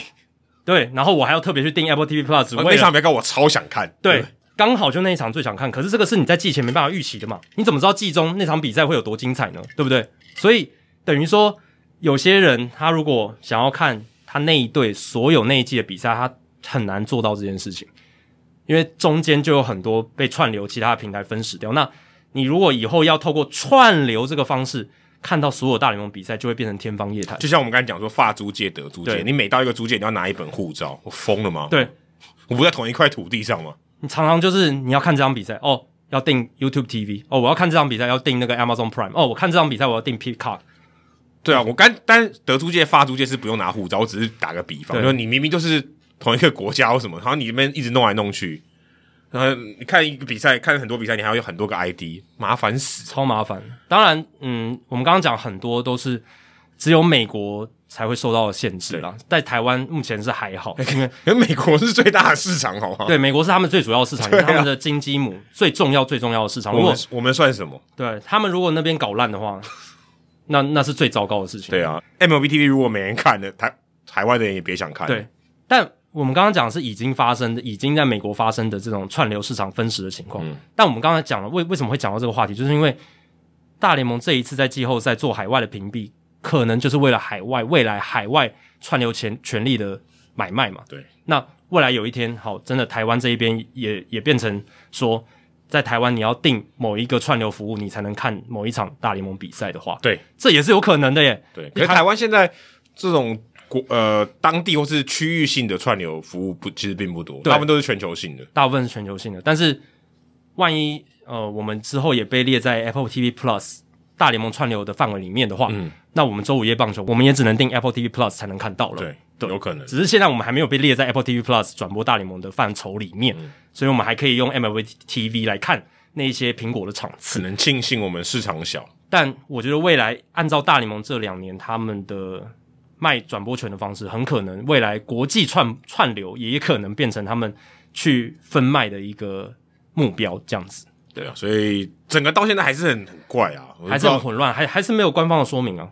我都我觉得是很很令人失望，很令人失望。其实这个有点可能有点太牵扯，但是你看我们今年讨论 N Venue 的事情跟这个事情，嗯、我就觉得。以前我觉得大联盟是一个标杆，对对，就是运动或者职业运动里面这个企业经营的一个标杆，或它策略是值得学习的，执行方面、策略方面是很很值得我们去学习。也许不是所有东西都值得学习，但是至少它是一个很好的一个典范。嗯，经过这两次以后，我其实对大联盟蛮失望的。对啊，N Venue 这件事情到现在 Apple TV 还是在那边烂烂的。对啊，而且那是 MLB Network 的制作的转播，照理来说他们是有。很高的专业度的，可是你就把它拿掉就好了，啊、你就觉得这个不 OK，你把它拿掉就好了。对，不修正也没关系，你就把它拿掉总可以吧？对啊，然后这一次在自家的串流服务上面也没有把事情解释清楚，也没有处理好，对吧、啊？过去我们称赞大联盟，不管在官网的操作上面，还有 MLB TV 这个产品上面，其实都做的蛮好的。对，但这一次真的是有一点搞砸。那看他们明年要怎么样来处理这个产品，万一继续朝我们刚刚讲的这种。不断的去变卖这些串流权利，让 MLB TV 变成一个有点鸡肋的产品的话，那真的是一个对这个产品经营二十年的品牌是一个很大很大的损伤。对，因为你如果分配到一个比例到，在可能在说一半好，你只能看到一半的比赛，人家觉得可能吸引力就不高了。我干嘛定？对啊，你现在可能也许八成，你还还 OK，还有些人还愿意看。对，八成其实已经我干嘛呢？对，那对于如果到五成，你就就就我我买 MLB TV，我很多看不到，那算了吧。对啊，那对于大联盟来讲，这是一个你要 grow the game 跟你赚钱之间的拉扯，你要你要能够让更多人触及到赛事，而且可以更轻易的接触到所有的赛事，你就要让 MLB TV 保持它原来的样子。嗯，这个是 grow the game，就是你要去增长你的群众，你增长你的球迷、你的观众一个方法。对或者说另外一种说法，就是降低门槛。你门槛拉得越高，不管是你越麻烦，你申请一个 ID 也是麻烦嘛，对吧？对啊，你你先降低门槛，你才有办法推广。对，然后如果这一块他们想要舍弃一些去更多的赚钱，因为你卖串流权利赚钱，钱进来非常快嘛，对，也是合乎天经地义的。对，那 Manfred 目前看起来他在这个媒体操作这一块策略，他感觉是倾向直接卖转播权利这一块是比较多的，所以这一块你拿钱进来真的。算算是算是蛮有效率，蛮而且蛮快，蛮蛮真的蛮简单的。可是你长远来看，这其实对大联盟要去增长它的群众是一个扣分。但是这个可能要抓一个平衡点，要抓平衡点嘛？对，因为你说他完全不卖也可以，但有点佛心，那钱摆在那边你不赚，对吧？对，因为以前我必须说 MLB TV 你。一次付费，然后全部的比赛都可以看，这个真的是蛮蛮厉害的，而且很划算，非常划算。你如果真的两千四百多场你都看，你大概一场比赛才花一块多台币，所以你就 Manfred 的角度来讲，他可能觉得说啊，我们之前在 MLB TV 串流这个服务上面会不会太佛了？嗯，太太便宜了，太他有很多利益可以去图，但是我们在他的这个利益极大化上面可能没有做得很好，所以 Manfred 现在把一些权利要卖出去，然后更有效率的赚一些钱回来，可是。他在这边就会会伤害 MLB TV 这个产品，嗯、那他愿意伤害到什么程度？那 MLB TV 它对于大联盟增长它的球迷群、观众群的影响力这么大，那现在你要把它限缩、减少它的影响力的时候，你中间的权衡你拿捏的好不好？对，这个就是 Manfred 或者是未来不管是哪一个。大联盟主席他会要面临的一个挑战，跟他要思考的问题，甚至其实我觉得有一个很好的、很直接的解方啊，把 MLB TV 调涨就好了。哦，调涨你钱也是会多赚啊，而且但是你的你门槛虽然提高一点，但至少你不是这么麻烦嘛。而且你你产品的这个稳定性，或者说你的 cover 的范围，或者说它的吸引性还是在嘛。只当然可能因为价钱下降了一点，但是你产品完整性、整体性还是在的。你今天割掉一半就，就意义就不大了。对，当然。提高这个定费，这个也是提高门槛的一种方式，但是你至少可以保全你产品的完整性，这是大联盟他们可以考量，MLB TV 可以考量的一部分。你可以涨啊，对啊，你提供更好的品质，你涨价我觉得是合理的。对，可是但是对于一般大众来讲，他觉得涨价就是一个推力嘛，就是把它推出这个产品的一个推力。Well，但但是我觉得比起你把你的产品弄得四分五裂，然后你还是收收收了一个。他也没有，他也没有减价嘛，对不对？对，你还是收了一个跟以前一样的价格，也是变相涨价，对啊，你看的比赛变少，但你的产品变得四分五裂，嗯，那是很不好的事情嘛。那你与其这样做，你不如保全你产品的品质，然后提高价格，嗯，这搞不好是更好的一个。而事实上，你可能真的就像你刚才讲，他可能严重低估了这个产品的价格。对，我觉得他严重低估了他影响力，就是 MLB TV 在海外市场，它到底帮大联盟增加了多少他原本想象不到的群众？对啊，那你看。台湾现在有很多球迷，他就是看 MLB TV 嘛，深度球迷这这种。那这一批球迷，你如果把他推出去的话，是最不理智的一个行为。对，没错，这我我我真的觉得是这样子，嗯、对吧？所以大联盟在这一块，他们有没有想清楚，或者是他们在评估上面有没有评估好？诶，这个是他们要再好好去思考的事情。不知道有多少人听到我们这个节目？那我们心中所想的那个人，我猜他应该是没有听啊，但是。对，但我希望这些这些东西是可以帮大家反映一下。但我们听众群很多都是诶愿意去为台湾球迷来发声的一些球迷群嘛，嗯、搞不好诶大家多发声，也许就有被听到的机会。嗯、对，这也是我们想要透过节目来做到一些力量吧，嗯、对不对？那说到能不能发挥更大的影响力哦，那你如果是大联盟球队的话，你要发挥更大的影响力，你就是要在季后赛走得越久越好。对，而且你这样赚最多的钱，没错，你至少。我记得门票收入应该是可能是要全部大家收嘛，应该是门票收入应该是平分的，就是你跟你的对手分还是什么？但会分的比较多。对，但是冠军队会分，但是你那个周边的效益还有你卖的商品是你自己。对啊，门票冠军队收入分红也是比较多。对对，然后周边效益更不用讲。对，因为我们去年我们过去分析勇士队在二零二一年世界大赛夺冠之后，诶，他们今年财报变得多好，这个我们已经讲过，大家可以回去听。总而言之，就是能够进总冠军赛拿到总冠军。对于球队来讲，利益上啊，绝对是百利而无一害的事情。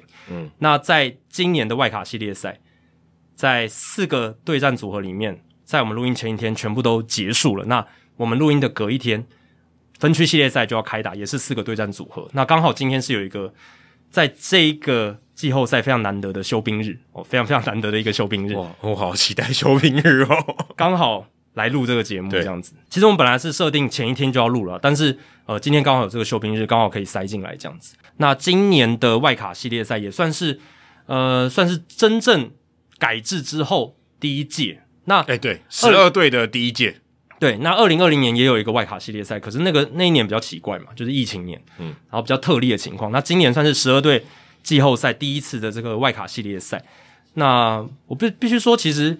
今年这个季后赛的 Playoff Field 就是整个参与的球队其实蛮多元的哈。你这样这样去看的话，各种故事、各种口味都有，有超级强权，嗯，道奇、太空人，对不对？就这种就是大家一般球迷会很讨厌的那种强权。就是现在世界大赛最热门的两队，对。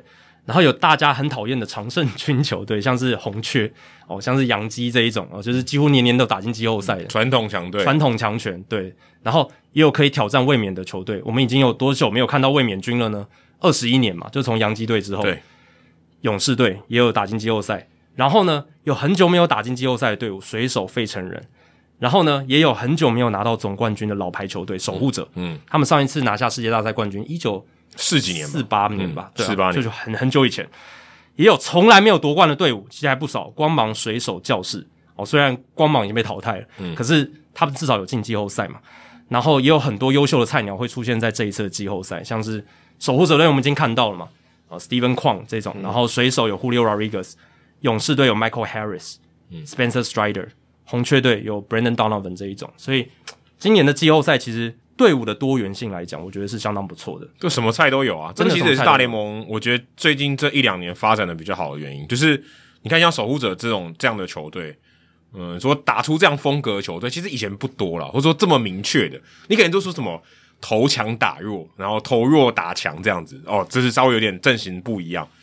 可是要有这么极端的还不少，还不不容易见到诶。其实守护者已经很接近二零一四、二零一五的框架。对对对，就是他是走一个很极端，然后他也极端是有达到该有的效果。对，因为你看守护者他们就是真的就靠牛棚嘛，对不对？牛棚超强，然后。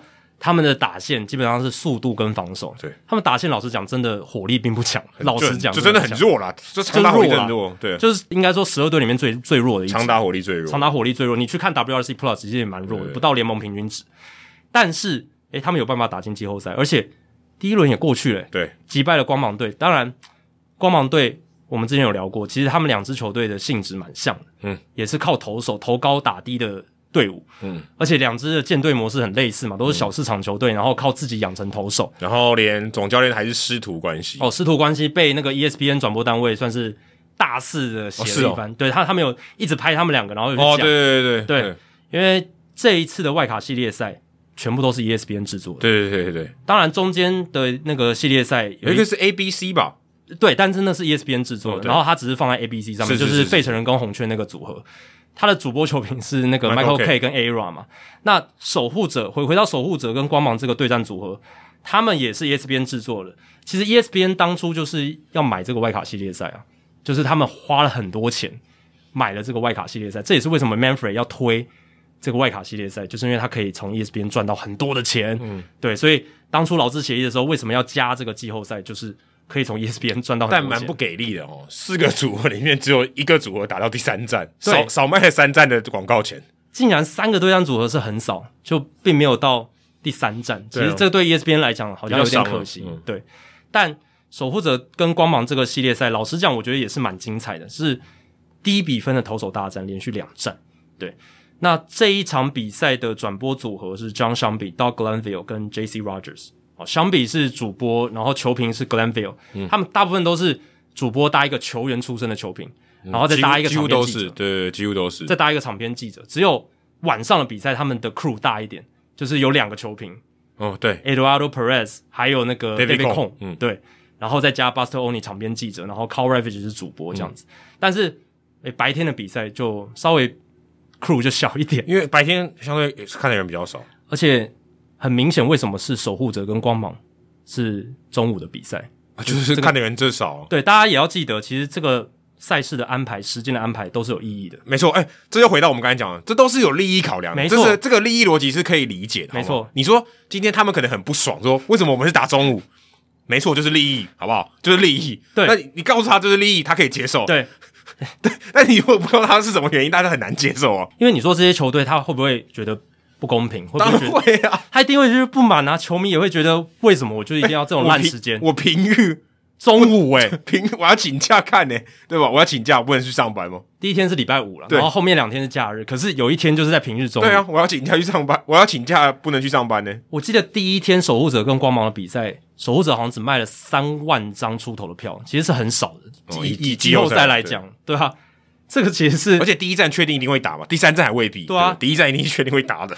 所以这个赛程安排对于守护者光芒是非常不利。可是我们之前节目有聊到。现在职业运动它就是被电视绑架的一个产业，它基本上就是为了电视、为了职业转播、为了直播转播而诞生的这个产业了，就是钱了。所有的钱都来自这个电视台，嗯，然后还有大部分的钱应该说大部分大部分的钱，它大部分真的是大部分，然后串串流的钱进来这样子，所以他们很多事情赛程安排都要听电视台，因为其实你真的要说。市场排同一个，或是就是按照他们平常常有的时间，那就七点打嘛，全部都在七点打。也也 OK 嘛，就大家平常是这样嘛，所以你西岸可能就十点对，对吧？就是东岸时间的十点，就按照你们平常常见的这个时间去打，不是很 OK 吗？为什么会这样排？从台湾可能是凌晨这样一路看下来，它是有道理的，就是要错开，对，就要错开，就为了顾及他们的收视率，嗯、对，那还有顾及就伤害我们的肝，没错。伤害台湾球迷的肝，但他们才不会管呢、对不对？他们自己顾好美国的时间就好了。这个系列赛就完全是一个投手大战。那第一站就是 s h a n Bieber，他的这个外角滑球跟卡特球，我看了一下，他的这个卡特球跟滑球总共制造了十七个挥棒落空，这两个球种的挥棒落空率都在百分之五十八以上，基本上就是这两个球种让守护者队获胜。然后在第二站的话，其实也是投手大战，然后后来就是靠着。这个 Gonzalez Oscar Gonzalez 的全垒打，嗯、再见全垒打拿下胜利，所以海绵宝宝。对全部这两场比赛基本上就是投手群，然后加上三支全垒打，嗯，没了。就讲完了。四分就三支全垒打，有够无聊。而且我觉得很有趣的是，最后被打再见全垒打的是谁？Corey Kluber，嗯，嘿，这刚好就是守护者队前身印第安人队的王牌，嗯。而且可以说是 Kluber 就是在守护者队最巅峰期都在那边。他之前也是对啊，而且他之前也是就被交易过去的，啊，所以他其实他是原本在教士队嘛，被交易到这个当时的印第安人队，对对对，然后变成王牌这样。我觉得所，所以有人都说他是 Fan Favorite，到现在还是。对，你可以这样讲，他即便是穿着光芒队的球衣，他还是 Fan Favorite。真的被打出了再见全垒打，让守护者队可以晋级。对，其实我觉得有点讽刺啊，刚好是这样子的一个情况。不过我必须说。在第二战的时候，你可以看到，在六局下半，无人出局满垒，光芒在最危急的时刻换上的投手是谁？是 Jason Adam，、嗯、他们牛棚里面最强的投手。叫 Adam 的没有一个是大咖，真的没有人是没没有一个叫 Adam 是大咖。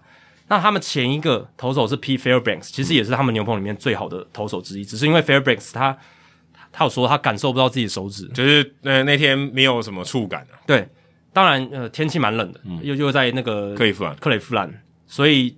然后有一些投手，他就是有一些身体的状况，并没有恢复到很好哦，或者是你看，像红雀队的 Helsley 也是这样子嘛，他好像就是受伤了嘛。对，他是在例行赛最后一站出赛的时候有点 jam 到，就是有点挤到。然后他那一天面对费城人比赛，他也是说有点感受不到自己的手指，就是说他就真的是受伤，物理上就真的受伤。对，所以那个时候我觉得那个调度看出来，就是现在的牛棚调度，就是在季后赛，你要在张力最大哦。最高的时刻，把你最好的后援投手换上来，不管今天你是不是呃已经领先了，或是怎么样。Andrew Miller 就是在这里诞生的，好吗？没错，对吧？对啊，就是，Andrew Miller 的使用说明书就在克利夫兰诞生的。所以，欸，对，应该算是，算算是啊，就是当初 Terry Francona 把他这样最发扬光大的。对，那这一次 Kevin Cash 的调度，你也可以看得出来，对于当时已经蛮 desperate、已经蛮危急的光芒队来讲，嗯，他们的调度方式就是，这个时候是我最需要我最强后援投手上来的时候，我管你是不是第九局，我第六局我要把它丢上来。应该说，这个出局数我最想要拿到的时候，我就要派出我最有力的投手，可以拿到这个出局数。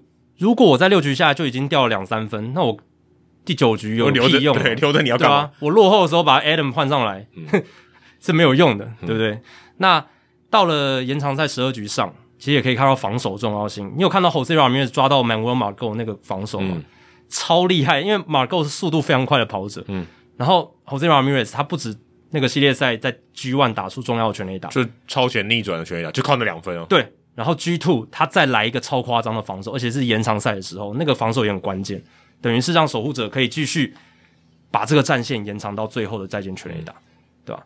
那当然，在季后赛的延长加赛是没有突破僵局制的，这真的可以可以打到天荒地老。所以第一次的延长赛就打到了十五局，嗯，好像也是蛮合理的一件事。主要是都没得分了，对，没有得分是有点有点无聊了，稍微有刺激感。对，那。这就是在这一次外卡系列赛里面投手大战的一个呈现，就是这两这两个对战组合。对，我说他们打击相对比较鸟，哎，鸟很多了。对，相对是比较鸟。对啊，投手的战力是比较比打者是好很多。他们在 Game Two 两队合计九十四个打数，只有十一支安打，一成一七的打击，这也不不不会意外挂那么多零哦。然后吞下了三十九 K，只得了一分。哦。对，所以其实 G Two 就是整个守护者跟光芒系列赛的缩缩影。那。另一个美联的对战组合就是完全不一样的样貌，嗯，蓝鸟跟水手。哦，这个系列赛是我觉得就观赏度来讲是四个四组里面最好看的，因为哎对，第二战史诗级的大逆转太夸张，而且其实两队都派出王牌投手，对，都大军压上，而且这两个王牌投手就是真的是你能选出来只选两个，一定是球队里面最好的那两个，对。你看哦，第一战水手四比零完封蓝鸟嘛，嗯，这个是水手队史在季后赛仅仅第二场的完封胜，前一次是两千年的时候，二十几年前。那而且这一次我觉得更不一样的是，他们封锁是谁？蓝鸟，全联盟最强的，在美联第一第最强啊，嗯，全联盟第二强仅次于道奇吧，你只能这样讲，对不对？对我讲，我讲的全美联了，对，全美联最最强的打线。而且 OPS Plus 这么高，快一百二的一条，几乎呃人人都是强打者的大线。但哇，Luis Castillo 这个季中补强太太太重要了。嗯、那个你花两个最大的新秀出去都 OK 了，嗯、对不对？现在看起来都 OK 了。甚至我觉得延长合约签的时间也蛮好的，你就让他们有那种就有点无后顾之忧。我说，哎、欸，我不是要靠这场比赛来证明我身价哦，我已经有我已经拿到合约了。对我那个紧张感，或是我那个焦虑感，或是我。我觉得一战就决定我身价那种感觉没有，对，完全就是延长合约签下去。我觉得对于选手的心态会有一定的影响。大家不要觉得没什么，就是对于选手来讲，不就是反正他今年就是随手，他已经要投完嘛。嗯、我觉得不不会，就是他签了那个延长约之后，他有一种这种吃了定心丸哦，而且他会更加的觉得说，那个对球队的认同感更强。这场比赛不是输赢而已，还关乎到我的合约。那现在就没有，至少后后者没有了。对啊。我就是可以更专心的，就是把我场上的事情做好，嗯、这很重要。对，那 Luis Castillo，你看当初 Jerry Depoto 在季中用了两大的内野新秀把他换来，那当初大家觉得，诶、欸，会不会这个价格有点太高？嗯，对不对？你毕竟两个大物的野手新秀，可是现在看起来用那两个大物新秀换到 Luis Castillo 在外卡系列赛第一站的那一场先发，嗯、我觉得就值得。而且这个对于他们后来也很有帮助。你拿出这种表现。你之后分区系列赛冠，假设打的冠军系列赛，你都你就至少一个，你有一张 ace 啊，对不对？你至少说确认这张牌我已经亮出来了嘛。对啊、你翻出来之前，你可能是啊，糟糕是红心七，有点弱，对不对？对但但翻出来就是一张王牌，你就至少稳定了啊。第一站也帮水手队省了一些牛棚，嗯，对不对？然后投到非常久，而且他投出去的东西都好会跑。我那场比赛全部看完。他不管是四缝，他四缝线触球其实也有二缝线的尾劲，因为他的出手的方式，因为他出手比较偏侧头，比较四分之三那种感觉。二缝线就不用讲，二缝线超会跑，那个尾劲超强。嗯、然后再来就是他的变化球，他的滑球，嗯，也是非常的犀利。然后变速球这四个球种就大杀四方这样子。所以他在球威很强的情况下，就算塞进好球段里面，就被打进场内也都是比较烂的击球。真真的就这样，嗯、他压制力是够的。为他球速太快了，嗯、他随便一飙都九十八英里以上，真的很难很难打，伤愈复出的还蛮厉害的，真的很厉害。然后打者打到常常也被挤压，因为他都都是尤其右打者了，就是那种往内角窜的尾劲。刚好蓝鸟对右打者特别多，对，蛮好蛮好的一个克，就是一个相克的一个组合。你去看蓝鸟队打现在这个系列赛对战，呃，水手队的右投手，还有对战 Robbie Ray 的那个差距就拉开。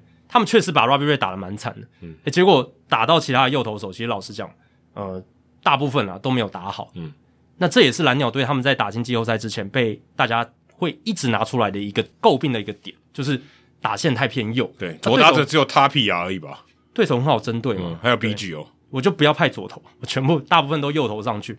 当然，Robbie Ray 不一样，因为他是你签来的赛扬强投，而且说真的，也应该派 Robbie Ray，也要派 Robbie Ray 啦。但是，嗯、呃，真的就是蓝鸟队打线这种整条打线很强，然后又是整条打线都右，那对 Robbie Ray 来讲稍微比较不利一点。嗯，对。而且他以前去年还在蓝鸟，我觉得多少对他有点了解，一定熟悉度。嗯，对，这个我觉得都会有一点影响。对，而且是去年而已，他不是什么前，不像 Corey Kluber 已经离开。守护者好久了，就很新的一件事情。对啊，就他的使用说明会，他他在最强的时候，我知道他是怎么投的，对对吧？对，我很清楚嘛。对，即便他现在还是蛮强的，嗯，但是他最强的时候他是怎么投出来的？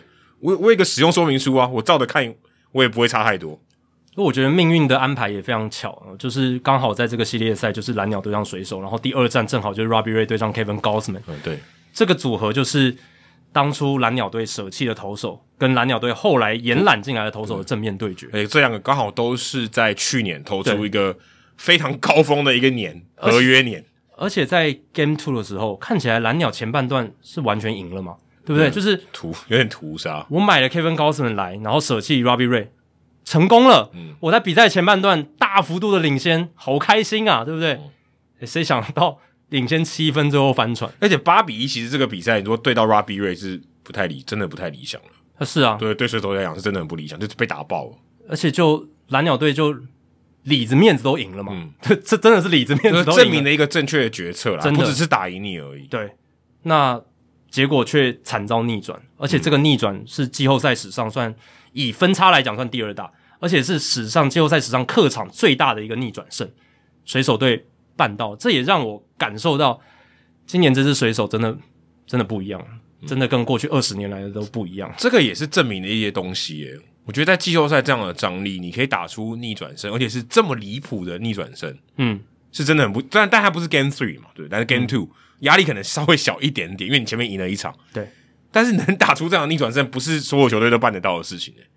不是说这真的不是说这这真的很难，这真的很难。上一次有这个分差比七分还大的逆转胜，在季后赛是一九二九年运动家队，那都已经快一百年前的事情，甚至已经不是现代棒球，不是现代棒球，不一样的棒球的形态了。嗯、然后今年的水手面对到蓝鸟这样子的强敌，他办到了这件事情。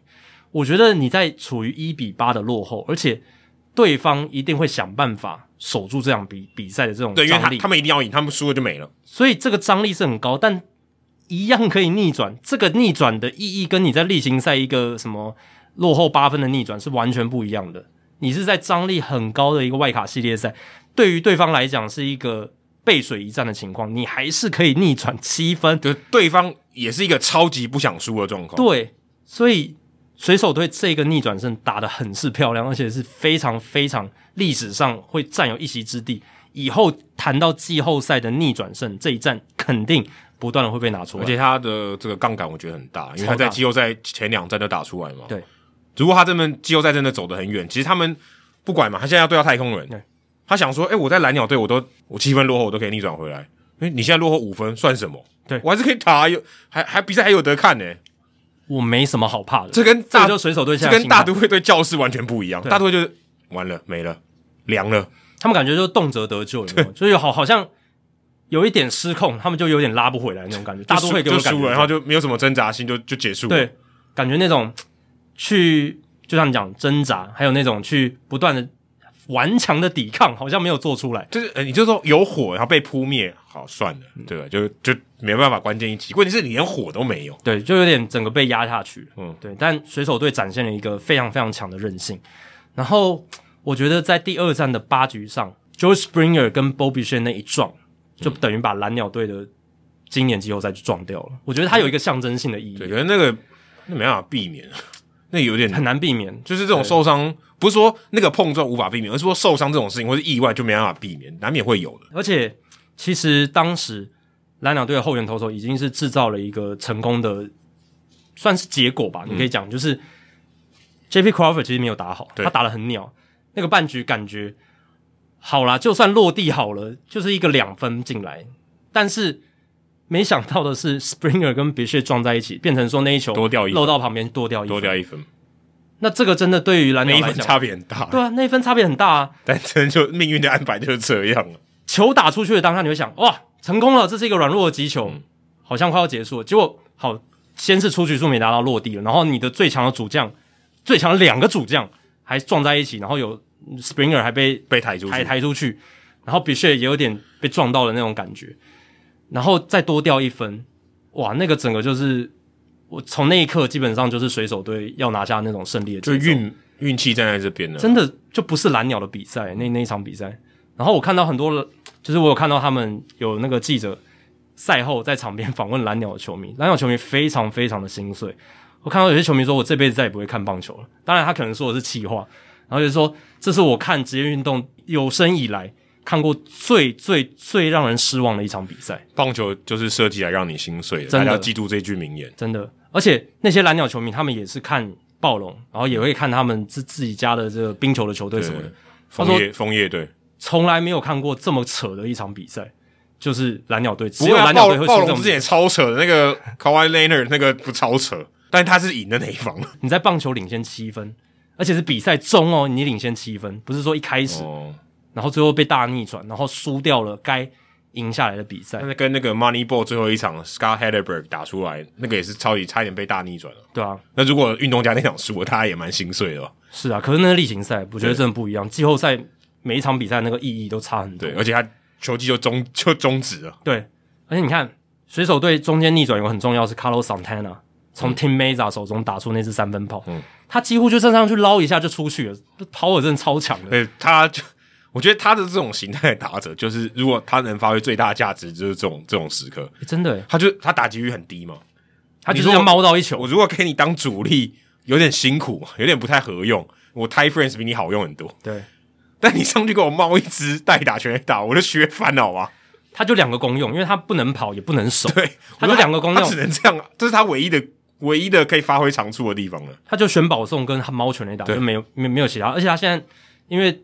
就是打击威胁性也下，他有一个了，他左右开弓，左右开弓，可是还不错，至少调度上是好容易一点，还啊，打线安排上稍微好一点。但老实讲，就是他的打击率掉很多。就今天不管换什么投手上来，我都是左右开，我都还有点对对战的优势。对啊，所以我说打线安排上很容易嘛，就是排他在哪里都算 OK 这样子。只是说桑塔纳绝对不是在巅峰期，而且已经走下坡蛮久的。嗯，那他就是要靠这种被他刚好猫到那一球，刚好猫到。我觉得他很有可能是水手队的 X 因子。你知道这种这种老将或是这种。他现在已经是 role player 了吗？对，这种 role player 又在季后赛打出来，就真的超强。而且你看这两位哦，Luis Castillo 跟 Santana 这两个帮助他们赢下这个系列赛工程，都是季中补强进来的。对啊，你就知道 Depoto 这些操作很重要，很重要。嗯，没有这两个人，你看他们搞不好这个系列赛打不打得进来都不一不一定了嘛。嗯、那即便你的那些年轻阵容这么强，对啊，可是你关键的拼图还是这两个人。即便进来了，你没有 Castillo 好投，对不对？没有 Santana 的关键一击，当然这都是呃有一点事后的结果论。可是我是觉得这两个球员在这个系列赛确实是关键角色，没有他们应该就晋级不了。就跟二零一八年的 Steven Pearce 一样啊，你没有 Pearce，红袜队拿不到冠军哦、啊，就这么简单。他也是集中补强，一样的道理啊。对啊，所以你看水手队他们在第二战又是一个一分差赢球，又是在这种高张力的情境下。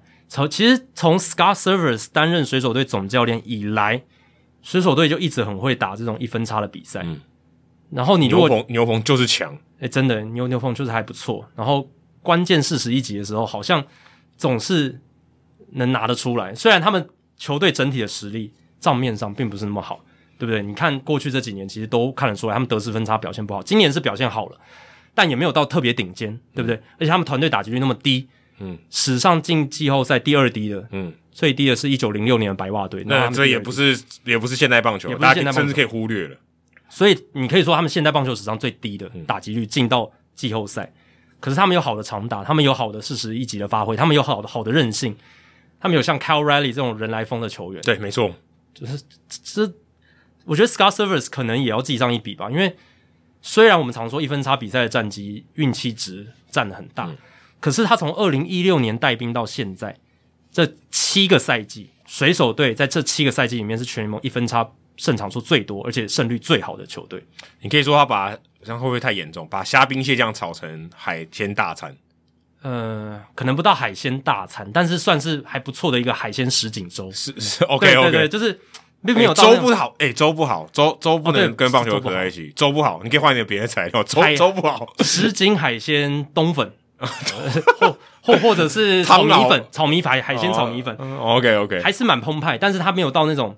最顶尖的不是鲍鱼、鱼翅这种类型，对，鱼翅不鼓励，但是我觉得只是打个比方而已，还不到那种最顶尖的海鲜大餐，但是龙虾、龙虾等级的这种，炒的蛮有味道的，嗯，而且是呃，有一部分有一有一部分族群特别喜欢的，就我们刚才讲的，要强调就是主厨功力好了，没错没错，对啊，嗯，当当然说这都是 Scott Servais 的功劳嘛，也不一定啦，但是就是他展现出来的结果是这样，水手在这种。呃，反超或者是高张力的一分差的比赛，他好像就是比较能够 hold 得住。可是这的确跟教练的调度有关呢、啊。你这一分差就是跟调度是很有关系。对对，这个是等于你就是命悬一线嘛。你就你这个调度如果正确，你可能这一分就守住了。所以这个系列赛就是靠 Castillo 先封锁住蓝鸟队的打线，这是第一个胜利的原因。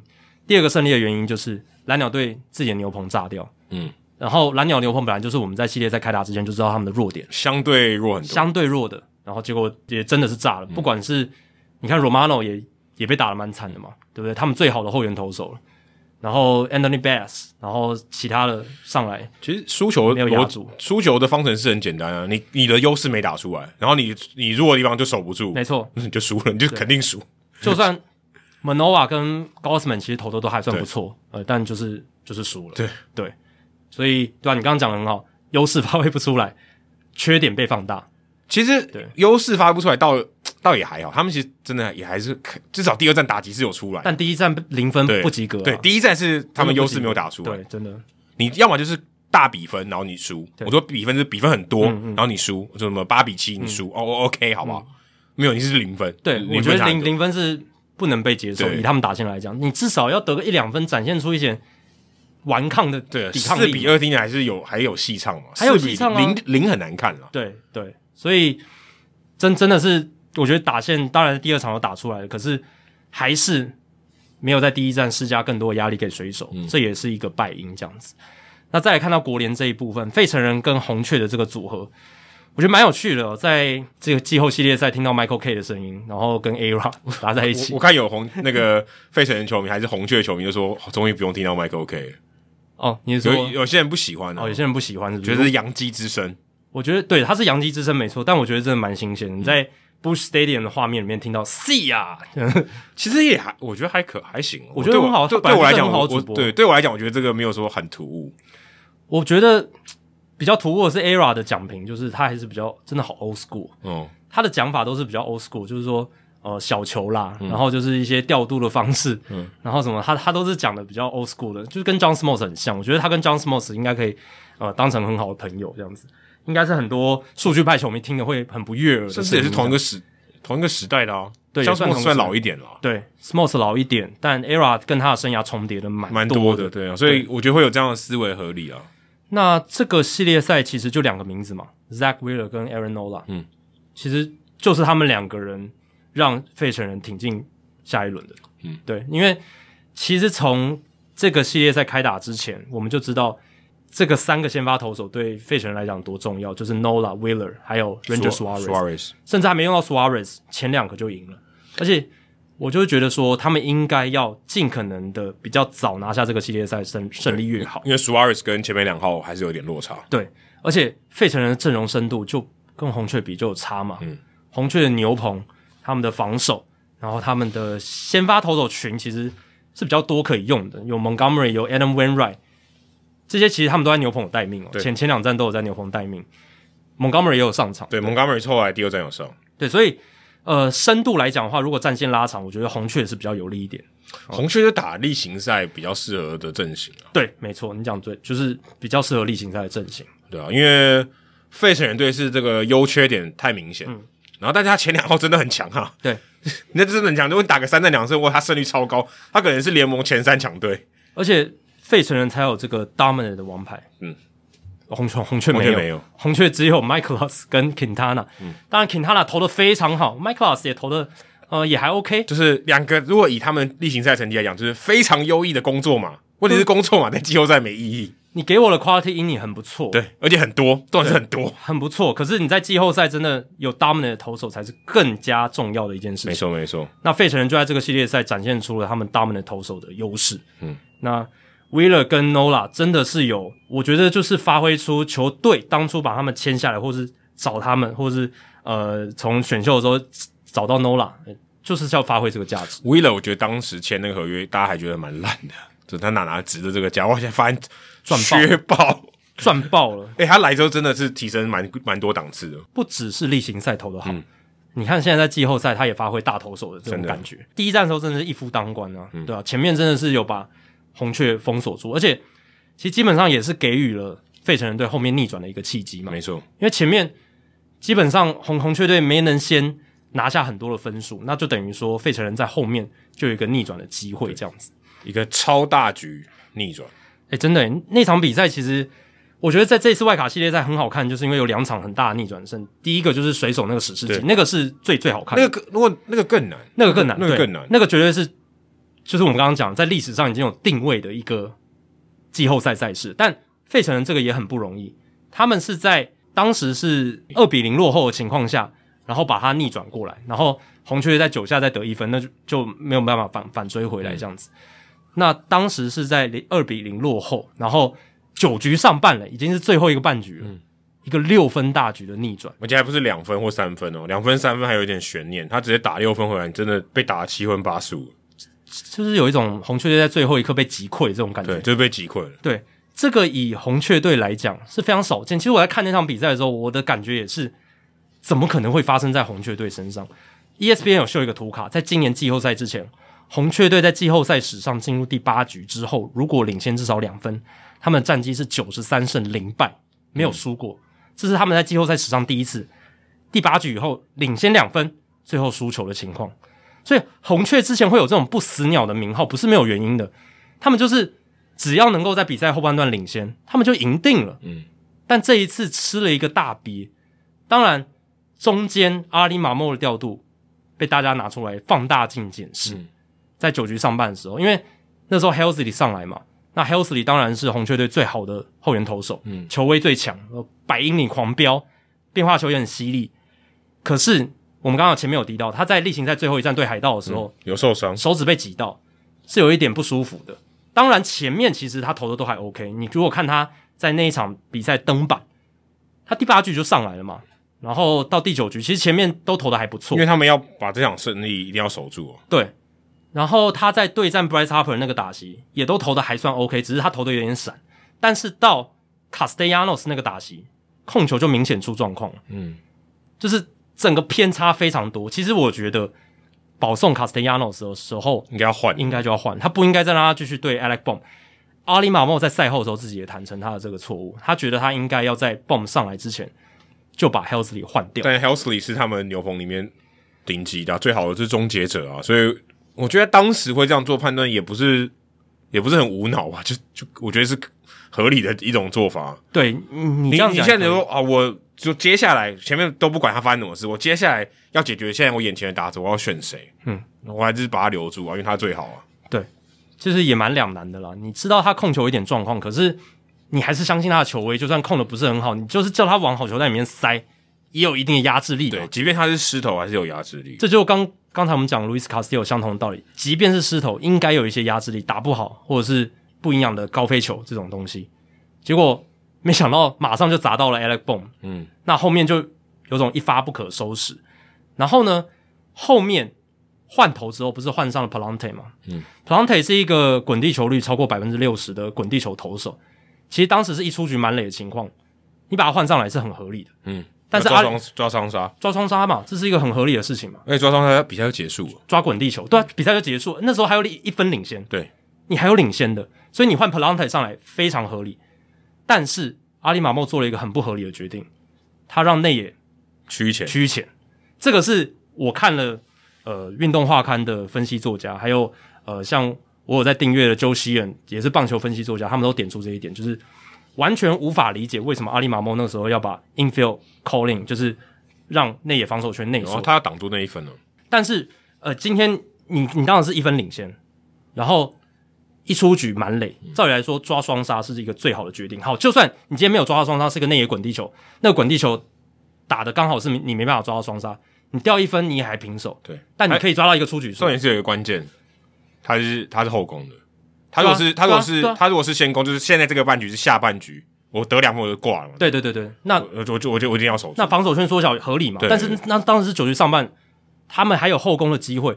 你如果先掉一分，再抓一个出局数，也是平手，比较划算的一个选项嘛。对，就平手啊，我还有机会可以赢。你还有机会嘛？对不对？你又不是说就被逆转了或怎么样。所以几乎所有人都在质疑说，为什么那时候 infield 要硬？你其实正常的防守位置。然后呢，因为 Pallante 滚地球率非常高，又是 Jean Segura，Segura 也是一个常常打滚地球的一个球员，非常多，所以。那种情况下，如果他打了一个内野滚地，呃，双杀的机会蛮高的。当然你会说，诶，Segura 速度蛮快，对，好，那就是我刚刚讲嘛，你就就算掉一分，你至少还可以抓一个出局数。但当时因为 infield in，所以 Sakura 他去做一个 contact 的打击，他真的去打一个坏球，然后打到了反方向。其实那种滚地球是一个双杀的球，嗯，但是因为 Element 守的比较前面，所以他真的扑不到。他就算。他就算是 Ozzie Smith 再世好了，他也扑不到那一球了。老实讲，而且他已他已经可以说是二垒手里面最顶尖的，对最顶尖的了，他他都接不到。他尽力了，我真的觉得他尽力了。大家常常说什么啊？红雀队在那个半局内也出了很大状况，出状况是 Arenado 后面那个反弹球他没接到，嗯、但这一分可能更关键了。对，这一分如果他如果是站在原本的守卫的话，其其实这一局会结束，甚至比赛就结束了。Segura 那球最关键，对对吧、啊？但那球就因为 infield in 就是比较内缩，所以被打穿。那基本上气势就倒向或许二比二，搞不好还是一个比较好的结果。所以这一局结束，对啊，就这一局结束是二比二，因为至少 Edman 应该可以抓到一个出局数。对，至少一个出局数，我觉得一定抓得到的。那两出局情况下，跟一出局就差很多。那刚刚是没有人出局，就安打了。对啊，我就我这个球打出去，没有人出局。对，因为他就没有没有得到任何出局数，他就变成安打，all safe 嘛，更惨，更连一个出局数都拿不到。所以后面被拉开到六分，就是他们得六分了。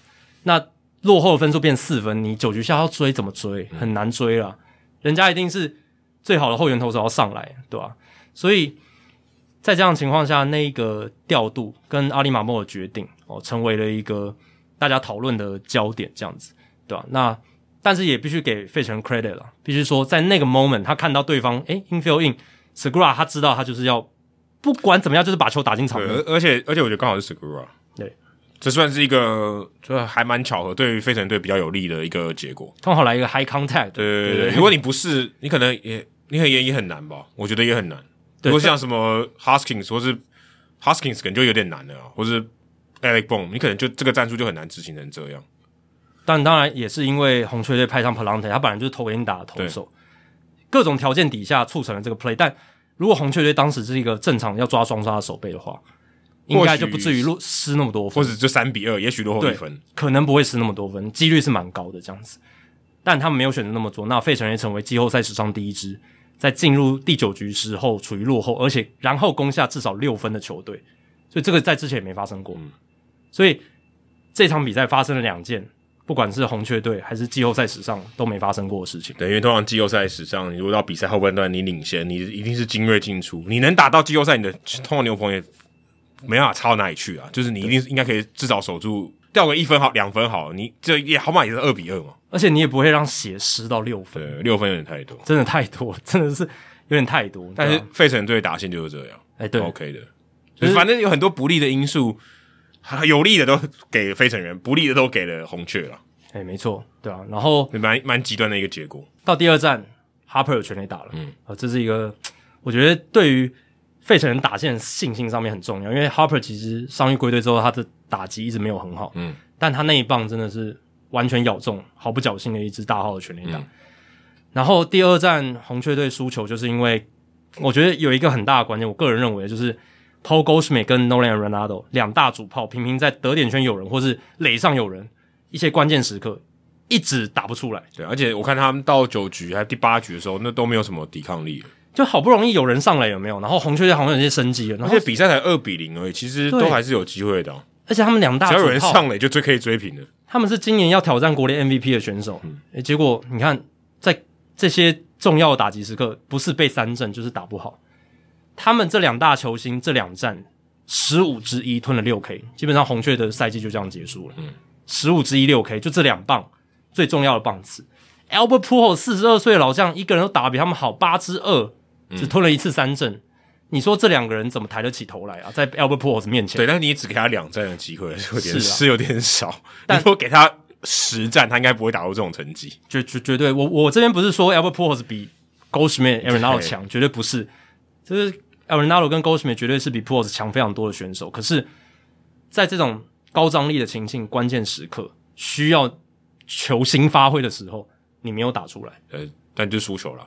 对这个这样的结，就是这样这样的情况就会导致输球了。就是你的，要么就是有人跳出来帮你，呃，这个副将，所以算角色球员来帮你，不然你的主将如果没有打出来，其实你很难赢啊，真的很难赢。我必须再说，就算你在二比零呢，对啊，代表你也是一分未得啊。就算我们再怎么理性分析，哦、呃，红雀队的战力比费城再好什么，但是在季后赛这个赛场很现实，成王败寇嘛，大部分球迷也都是只看你最后是晋级还是被淘汰，对啊，对吧？所以对于红雀队来讲。这个失望的结果，Goldschmidt 跟 Arenado 要负很大的责任。其实他们投手，我觉得倒是比我们投想的都还好很多。Quintana 跟 Mikolas 其实投的很好，都投的不错了，真真的都投都投的蛮好的。哎，Quintana 也不过也掉几也没有掉分呢，Mikolas 也掉两分而已啊，很好了吧？对啊，其实他们投手群是表现够好，够好了吧？就是 Helsley 有点受伤，然后那个半局就是第一站的九局上半，奥利马莫一些调度，他的安排。造成了费城得比较多分的结果，不然其实整体来看，这个红雀队他们的投手群其实是表现的还蛮好的，还还可以啦，就我觉得是可以接受啊。他们投手群十八局只被打了九支安打，嗯，其实是投的很好的，其实还还 Mikolas 没有投满五局，稍微差了一点，可是也只掉两分，还可以啦。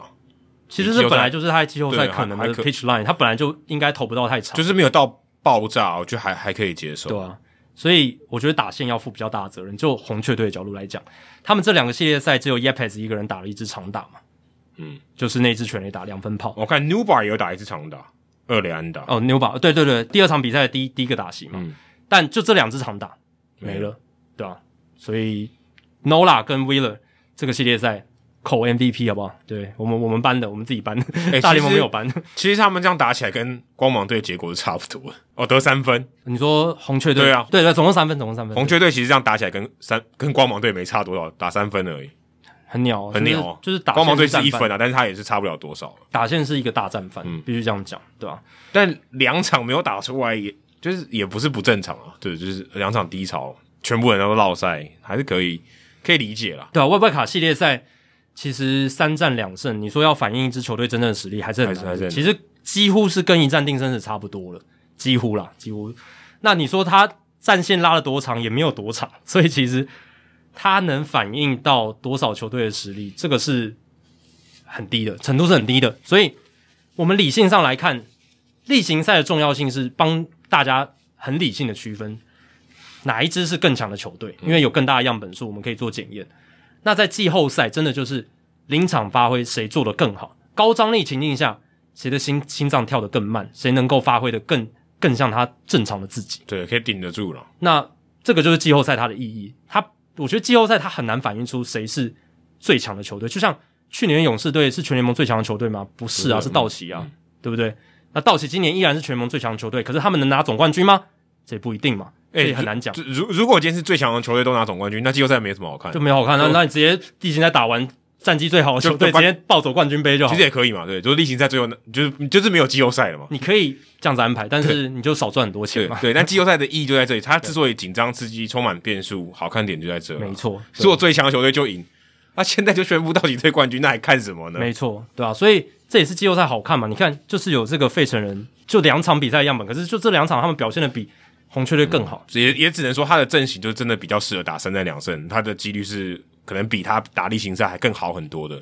他们也把握住了这个这两战的机会嘛。对对对。而且你看他们比赛中也有一些小球嘛，嗯，Brandon Marsh 的短打嘛，嗯、对不对？有一些小球，Rob Thompson，我觉得他是一个，他真的是也蛮灵活的调度的一个总教练，他就是会依据当下那个情况，而不只是可能只恪守某一种原则，对不对？他他的调度方式是蛮灵活的。这两场比赛帮他赚了两年合约，还被扶正。没错，对，待会我们也会聊到，就是削翻今天传出的消息嘛，两年合约直接扶正了，对吧？费城人接下来两年就是汤姆森来带兵，他也他也握得够久了，他他也等得够久，要套用台湾媒体常用的真储，没错，就是真储。而且他真的是，你看过去在 Joe Torre 手下，再到 Joe Girardi 手下，他都是左右手的角色。他蹲了这么久，也该轮到他了吧？五十九岁了，对不对？其实蛮老了，是蛮老的。可是你看费城人在嘲笑 Girardi 之后，他真的带出了很好的成绩。嗯，而且在诶这所有的换总教练只有他们打进打到下一轮诶。诶对啊，网头有被换掉，蓝鸟也没有，Schneider 也没有，Schneider 没有带进去啊。然后。你看，在这个外卡系列赛，他们挺进了嘛。然后，呃，Thompson 在这个其实短期杯赛、短期系列赛这种调度，总教练的调度很重要。对，对，对，对，我们刚刚已经讨论了至少两个比较大的调度了嘛，就是阿里马莫还有 Thompson 的调度，对不对？啊，Thompson，我觉得你看费城人，他虽然第二战其实也只得两分，可是那第二分很重要，嗯，算是他们制造出来，其实一分就够了，对，诺拉一分都没掉，对，可是。一分差跟两分差的比赛，那个感觉真的不一样。嗯、因为一分差就是你一支全垒打就追平，任何人上来都是追平分，对吧、啊？而且不知道、欸，我觉得阿里马莫他在下半季，当然 Albert Pujols 下半季打得很好，可是你在季后赛的这两场比赛都把 Albert Pujols 摆在第二棒，嗯，这么重要的棒次，我是觉得这个可以稍微有一点疑虑在啊。对，毕竟 Albert Pujols 他有长打没错。呃，他对战右投手确实也在下半季表现的蛮好的，可是，呃，他毕竟没有速度，对不对？那你摆在第二棒的话，垒上有人，万一他没有打好，那就滚地球就直接双杀，连跑都不用跑，双杀可能性非常高，嗯，对啊。所以我是觉得打线安排上也也许有一些可以考量的地方，但呃，阿里马莫最大最大的大家质疑的点就是在第一站第九局的调度，对，嗯、还有他的安排。对，所以这个系列赛就变成费城人可以挺进去打勇士队。那最后一个系列赛就是我们昨天刚结束的教室跟大都会。那这个系列赛会被安排在晚上的时间，也是因为受到的关注程度最高、心度最高。对，所以他被安安排在晚上夜间的赛事，连续三天都是如此。而且也只有他们这一组打到了第三站，对 ESPN 来讲可能是个安慰吧。哦，至少嗯，关注度最高的有打到第三站。对，而且时间最好，时间最好，因为东岸时间最好。Prime time 嘛，对，对，西岸也看得到，东岸也看得到，没错。那这也是我在这一次季后赛开打前认为最有可能打到 G 三的组合。诶，他们不负众望，诶，真的打到了 G 三这样子。那在这整个三连战里面呢，教士队靠的就是他们三本柱了。这个达比修有 Blake Snell 跟 Musgrove，当然 Blake Snell 投的蛮烂的，他投了蛮多的保送，嗯，可是至少三个里面有两个。表现出来，而且投的是主宰性的，嗯，就让教士队带走了这个系列赛胜利。Musgrove 投的真的很好，投 Musgrove 投的比 Snell 好，非常非常非常多，甚至比例行赛的 Snell 高峰还更好。对，你看 Musgrove 他那个进雷点的控制，还有他在这个比赛里面，他真的是有肾上腺素，还有他投的更用力。而且我觉得他，我觉得他策略完全正确，他没有追求三针，嗯，就一直丢丢给你打。We contact，对，反正他擅长的。你知道这跟谁一样吗？跟水手队的 Castillo 是一样他也是投给你打，他就塞进去。我我就是不求速落后，那我对自己球我有信心，嗯，我对我的变化球有信心，所以我就算塞进去，你打了，但是你通常打的没有很好，嗯，但我抓到有效率的出局数，我比较安心，而且我不会自己堆垒包，嗯，这就跟 Blake Snell 完全不一样。Blake Snell 那一场控球比较有状况，而且他本来就是比较那种。会想要去做引诱，对，他是追求三阵型，他真的很追求，他那个心态比较不一样。嗯、但 Musgrove 所以他保送丢的多，这也是。但是其实他如果保送压了下来，他就是一个很成功的投手，因为因为他如果保送少，其实三振就会变多，因为他就是都有很多引诱球。所以他引诱球要够靠近好球带，当他引诱球太离好球带太远，打者很好选的时候，Snell 就会遇到问题。嗯，但 Musgrove 这一场就像你刚刚讲的，诶，pitch to contact 就凑效，嗯、而且球威这场比赛他回到了他上半季的球威，而不是下半季。这也很重要，因为他下半季有点软哦。你看 Musgrove 上下半季七八六七八月不好，没错，九月还很好，九月后来拉回来，就是他慢慢拉回来，就是到最后把自己状况调整到算是他个人认为最理想的状态吧。那在这场比赛里面，最关键的就是 b u c k s h o w a t e r 在第六局的时候想要拐气，大家都说拐气，但其实 b u c k s h o w a t e r 他也不是白痴，他有很多背后的团队在跟他喂他一些数据跟一些资料。那 b u c k s h o w a t e r 也很清楚，在今年下半季的时候，我们之前节目有聊过，全联盟的转速上升，嗯，然后有一些阴谋论，然后一些讨论又出来。那我们节目也聊过，呃，可能普遍上面真的。不管是用什么方式好了，球路设计或者选手他的能力提升，whatever，但这个几率可能低一点啦。但就是又是不太正常的，在联盟整体均数没有特别增加的情况下，联盟整体的转速上升。但我觉得例行赛跟季后赛是两回事哦。我们在例行赛尾声下半季看到的是，诶，球速好像没怎么变嘛，然后但是转速不正常的回回升了，嗯。但他季后赛，我特别有去看。其实季后赛很多投手他的转速也都增加，可是这建立的前提是什么？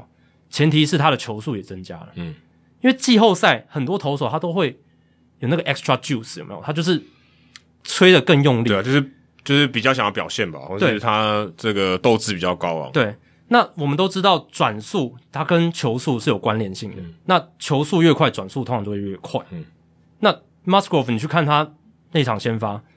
G 三的时候，他就是球速变得更快，差不多多一迈，对，差不多四公斤速有多一迈。可是他的转速，因为我那天我我有播嘛，啊、所以我觉得当下我就有查，嗯，然后转播时候也有讲，可他的转速其实真的提升蛮多的。但其实还好，你如果去跟其他投手比，都差不多。其实很多投手在季后赛球转速增一百转，其实都还好，一两百转。他他有它有几个，他有一个两百转，对，增增加两百转，但其他都是一百多转。嗯，所以。我是觉得，当然看起来好像跟其他投手相比，Musgrove 的转速增加是比较多，所以这也是 Buck Showalter 他会上去的一个最主要的原因。我会认为他上去并不是单纯，当然拐膝是一个，嗯，但不是只有拐气。对啊，我觉得他的他的质疑是合理。我我个人，因为有些人不这样认同，我觉得是合理的。当然，他有一大部分他会之所以想要拐气或者做这样的举动，是因为他真的也没别的招，他真的必须要这样做。对。对但是他他并不是很无脑，说我都乱抓哦，他也，但不是，也不是。第一个有数据嘛，就是这都大家大家都查得到，比赛即时也都查得到。然后再来就是，诶，Musgrove 耳朵确实油油亮亮的，这是一个很明显的不很明显的一个特征。比如这样说，它没有关联性，但它没有特，它就是特征就是怪这样子。大家可以想象一个情境，如果今天 Buck Showalter 在镜头已经有带到了 Musgrove 的耳朵，然后特别特写，然后。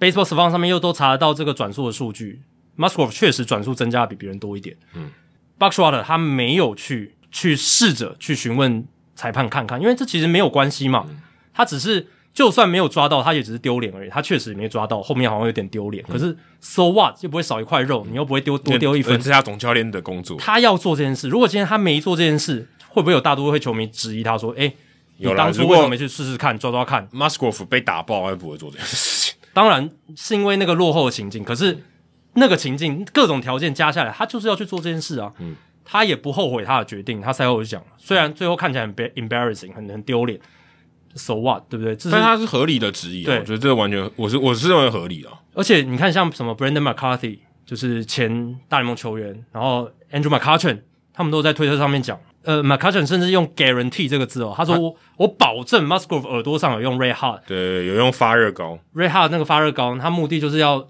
它本身的用途是要减轻疼痛啊。嗯，但有些球员他们说投手会去用啊，目的是提高专注力，然后让就是有一种有点像擦绿油精的那种感觉，只是它是用发热。我之前去访问黄伟杰的时候，我有看到其他投手有图，我问黄伟杰，啊、他说那个是让你加快热身，因为你身体会变热嘛。对啊，这个也是一种，它也可以有达到这样的功效。对啊，对啊，对啊。那马卡伦是说，他就是投有些投手会用，让他们提高专注力，就是就就是我刚刚讲绿绿油精那种类似这种东西，嗯、提神了，提神，然后就是可以让你 fire up 那种感觉，有点像吃槟榔，哎，类某种程度上类似，有点像。对，我说如果他要追求的效果是这样，有点像。对啊。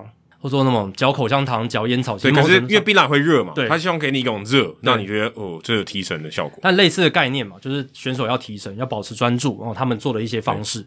那呃，至少有些选手他这样讲，但 Musgrove 说他自己没有涂，但他耳朵是很很红，是这是事实。事实。那 Musgrove 的解释是说他在开始之前。有去给詹姆斯按一下，按耳朵这样子，oh. 所以好像也算是一个合理的解释。因为你按久了，耳朵会红是正常嘛，因为微微血管会破裂，破破裂嘛，对啊。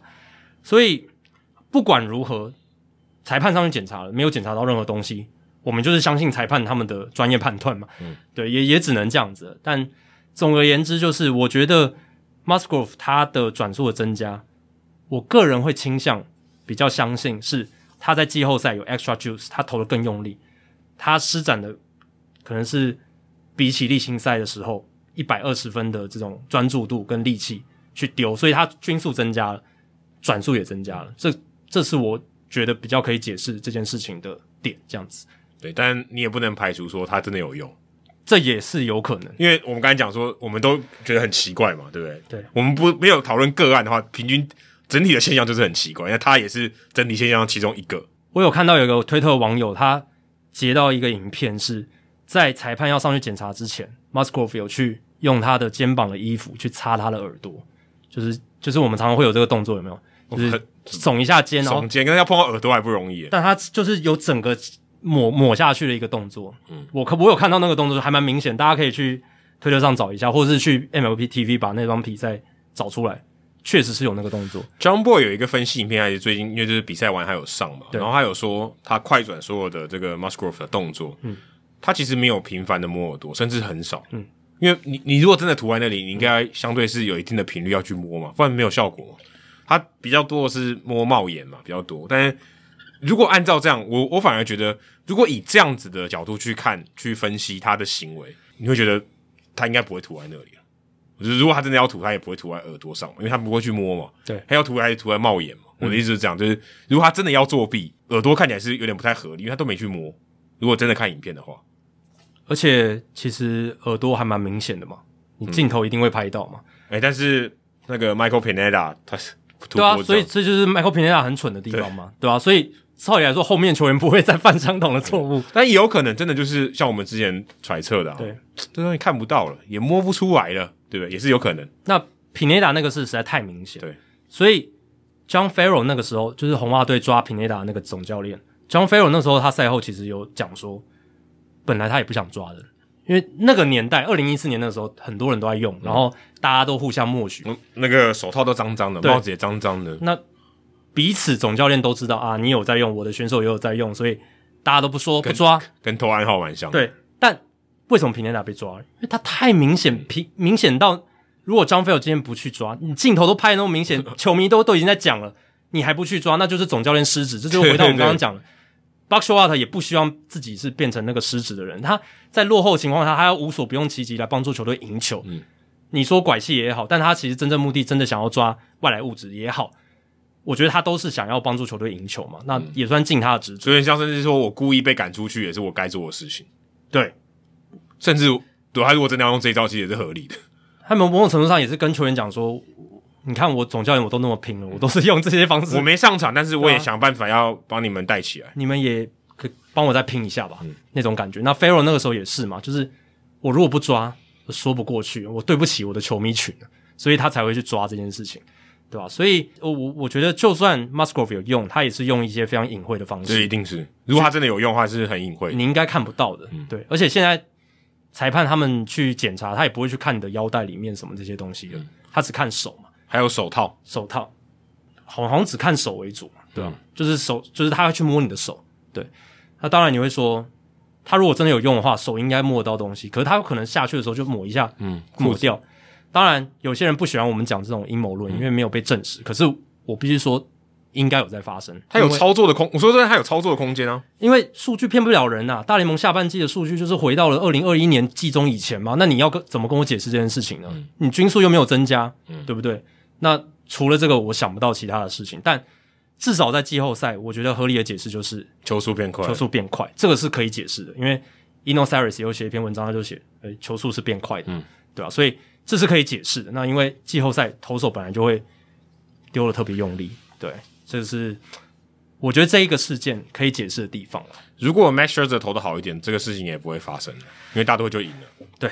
对这个、欸，其实我真的觉得 Scherzer 没有投好这件事情真的很大条的、欸，很大条啊。照理来讲，如果你一个球队，就像甚至你说像费城人，你有 Nola 跟 Wheeler，你就觉得哦，这个胜利的期望值很高诶、欸，已经很高咯。嗯，要不要再升级？要不要中暑升级大属？Scherzer 跟 d e g r o n 绝对比 Nola 跟 Wade 好啊，你还赢不了诶、欸、对啊，而且 d e g r o n 也没有投出他该有的那种感觉，Scherzer 还被打爆四被打四支全垒打，我看的那场比赛我都傻，我在我播的，我想说 Scherzer 这个状况也太差，而且还被 Tran Grishan 打一支全垒打，Profar 也打一支全垒打，你被 Machado 打全垒打，我也我也就算了，对吧？你就是球队的主炮，你被 Profar 打一次全垒打，被 Grisham 也打一次全垒打。这状况真的太差。Scherzer 其实我觉得啊，是被年龄追上了。就是他再怎么讲也是一个人嘛，对不对？他还是一个人。然后你领这个四千三百万，我觉得这样说不过去。但没办法，你只是一个愿打一个愿挨嘛。你大都会要签一个年纪这么大的投手，对不对？三十八岁，三十八岁，今年已经三十八岁了嘛。那其实去年 Scherzer 已经用他的一些就是受伤的情况、dead arm 的情况、死手臂的情况，告诉你说。我这个商品是有一点瑕疵的，我已经老化。对啊，他已经有一这个算算怎么讲、欸、警告声明在摆在那边。可是重点就是在最关键的时候，你的也许你的两千万的价值摆在这里。对，那你给我，你你把这个机会给他搞砸了。但我必须说，Scherzer 他没有，他在态度上没有对不起任何人，是他绝对是拼到最后一兵一卒，而且他其实已经不行了，他还是坚持要在场上投球，他是那种人。他也确实要做这件事情。你去看他，大家可以去 Baseball Savant 看那场比赛，他最后两局的球速其实变快了，变慢，真的吗？变慢了，是要变慢。我看他四，我看他四缝线速球其实一直在飙，可是都丢不进去。那个是前面，就是到最后两局，他的球速掉到九十二英里了，四缝线速球，前面都是九十四、九十五，就是他正常的，但都丢不进去啊，丢要丢丢进去被挨打。对，那。这个就没办法，这个就是我觉得，你看 Scherzer 他在这两年，尤其是今年下半季，他受到比较多的伤势的影响，尤其腹斜肌的伤势，我觉得是还没有痊愈的。嗯，所以其实他一直带着一些所谓英文讲就是 nagging injuries，就是一些很讨人厌的嗯伤势。那你说他会到完全不能投吗？也不是，他还是可以投，可是他就不是百分之百的 Scherzer 啊，他控球就受到一些影响嘛，就像你讲的。挨打，然后投到比较甜的位置，或者说，其实伤势会影响不只是进了一点，还有球的尾劲嘛。嗯，以前可能投到那个位置的速球很有尾劲，打者看得到打不到，擦到球的下缘，但现在他可以一棒扛出去，变得好打。对，他其实，在对勇士就是例行赛最后一场天王山之战那一场第一站就就爆掉了。对。其实那一场其实就是一个征兆，警讯。对，不过大家也会觉得，因为他的 track record 很好，他过往的记录很好，所以啊，一场被打爆，他下半场下一场反弹回来是可以期待的。没想到连爆两场，而且都是被全垒打狙击啊！就我觉得四支全垒打，七分都是全垒打掉的。我会觉得 Scherzer 的 衰退还是有迹可循的啦，尤其是到下半季的时候，他上半季当然都投的很好，没有话说嘛。可是你看，从去年就是。赛季拉长之后，到球季尾声，到季后赛，他就是身体状况开始开始慢慢浮现。对，可是 Scherzer 这就算打个八折，他还是很强，还是很强啊。而且我觉得有一个很大的关键是，这些投手，尤其是这些大投手，他们都知道怎么在最比较差的情况下，还可以为球队争取胜利，或者保有球队的一线生机。嗯，但很明显，Scherzer 这场是没有做到。整个被我觉得他他就是被逼到极限了，啊，他他已经在做你刚刚讲的事情。他就在想办法，我怎么在我现有的一个球威情情况下，我现在面临这个困境，我要怎么样来克服这个困境？我相信他一定有在思考要怎么样克服这个。但他的结果就是没有达到这个结果，就是王牌都有最差的结果，他也没拿到。因为他就是人总是有个极限，就算你今天心态再怎么强烈，你再怎么再怎么威，你你再怎么斗志再怎么高昂，你的能力就在那边了，那你就是没办法去压制对手。最后的结果就变成这样，所以他应该要承担这些嘘声。我需要承担，我觉得他他应该需要，因为他三十八岁，我觉得这是年纪没有错。可是年纪跟他的能力，结果反映出他的薪水嘛，嗯、对吧？他拿这个薪水代表说年龄可能会对他来讲是扣分，可是他分数很高啊，即便再怎么扣，他还是只拿那个薪水。我觉得这个成绩对不起他的薪水，在这一站，我真的觉得他对不起他的薪水。对啊，你前面有提到嘛，这只是一场比赛样本，加上前一站他对勇士。也是两场比赛样本而已。Scherzer 还是一个很好的投手。我们今天不是讲他已经晚了，他已经他已经掰了，应该要直接退休。不是啊，你去看他今年例行赛还是很强，投的超强的，对不对？他在球场上还是一个呃，只要身体状况允许，然后有时候对方打线比较烂什么的，对不对？那在那样的情况下，诶，他投的还是非常非常好。但是现在是在季后赛，然后他前一站对到了勇士，然后勇士那个时候也是当季后赛在拼的这种一个心态。我们上次上一集我就有讲到说，叫那个大都会状态没有在季后赛，就拼至少拼，或是说要准备季后赛。我觉得他大都会没有进入到那个状况。那奢泽的情况就是他年纪大，然后。现在对他来讲，例行赛拉到很长的时候，到尾声到季后赛的时候，对他来讲体力已经造成一个负荷的考验了。对，所以在种种条件底下，他这两站没有投出来。老实讲，就他负担的责任来讲是不 OK 的，因为他拿了四千三百三十万美金的薪水，然后呃，球队签他来就是要把你排第一，把你排第一站，把你排第一站，而且就是要你带领这支球队前进世界大赛。他没有做到这一点，他对不起这一个职责所在。可是他还是，我觉得就态度上，就他应个个人应该要去做到的事情上，他能做的都做了，只是因为年纪把他还有伤势把他逼到一个极限。嗯，对，我我没有我没有否定他的态度啦，我是说这个结果就是很不很不很不理想了。对啊，对啊，他应该是要承担这些球迷的不爽，为什么他他付他领这个钱，我觉得他是必须要去去承担。而且所有人里面最痛恨他自己的，可能就是他自己。对对对对，对，他就说，This is like a kick in the In the balls, balls 就是踢踢你的下体，对，就是差不多就是那种痛的感觉，对，就是那种不爽的感觉。我觉得他形容的蛮贴切的。他在一个很大的舞台，然后有点丢脸嘛，至少结果是让他蛮丢脸的。虽然他拼了命，可是结果并不完全，我完全没有站在他想要的那一边了。尤其是他生涯前面已经有很多在季后赛成功的案例，对，他已经感受过那种，当他下定决心，他要达成一个目标的时候，他办得到。他一定想做到，他就做得到。而且其实他这一季他也真的是证明他还还可以投，对，很能投。但是这两战最重要，球队最重要、最指望他的战役，他投不出来。一次踢右边的睾丸，另外一次踢左边的。对，所以他一定是最责备自己的那个人。我觉得啦，以他的个性来讲，真的没没有人比他更痛恨他自己。现在，对不对？现在很难睡着啊，应该很难睡着。他现在应该脑子一直一想这个事情。嗯，因为老实讲。他钱都赚够了，嗯，他也拿下总冠军了，他 他没有什么太多的遗憾了，在这个大联盟赛场，嗯、他赛扬奖赛扬奖也拿过了，差什么呢？还两个联盟都拿过了，对不对？差什么呢？对他来讲，就是这个 competitive juice，他自己内心的那种竞争心，他真的是一个很斗志高到一个很可怕的一个人。明年可能会很可怕，明年，因为他等于是第一年嘛，合约第一年，然后是一个很不好的结束嘛。对，明年他应该会东山再起。诶、欸，不，在东山再起好像怪怪的哦，就是他会强力的把这个不好的名声给洗掉，或一不好对大都会球迷一个不好的印象。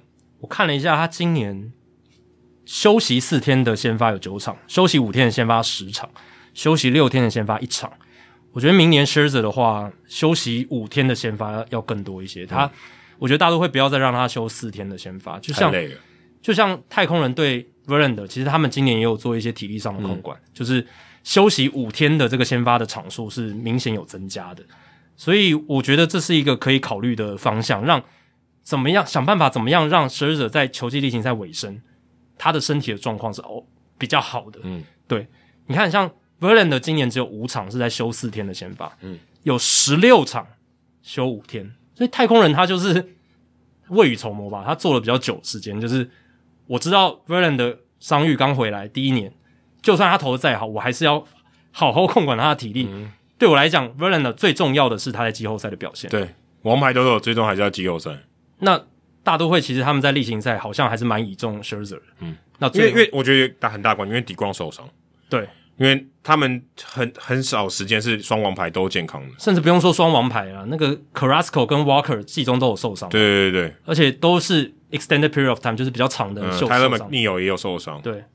所以先发轮值比较捉襟见肘，那太空人不一样，太空人是整个整个年度他们先发轮值都蛮完整的，嗯，而且兵多将广，嗯、他们现在是一个哇，就是很奢侈的一支球队嘛，就是他们先发投手多到可能 Luis Garcia 可能还不会在首轮哦是哦来先发，哦、有可能，因为有 Javier，因为五战三胜了，对啊，有 Urquidy 嘛，Valdez 嘛，有那么多、呃、，Verlander Valdez 就前两战了，对啊、呃、，Verlander 跟 Valdez 就前两战了。还有 Lance McCullers Jr.、Christian Javier，对不对？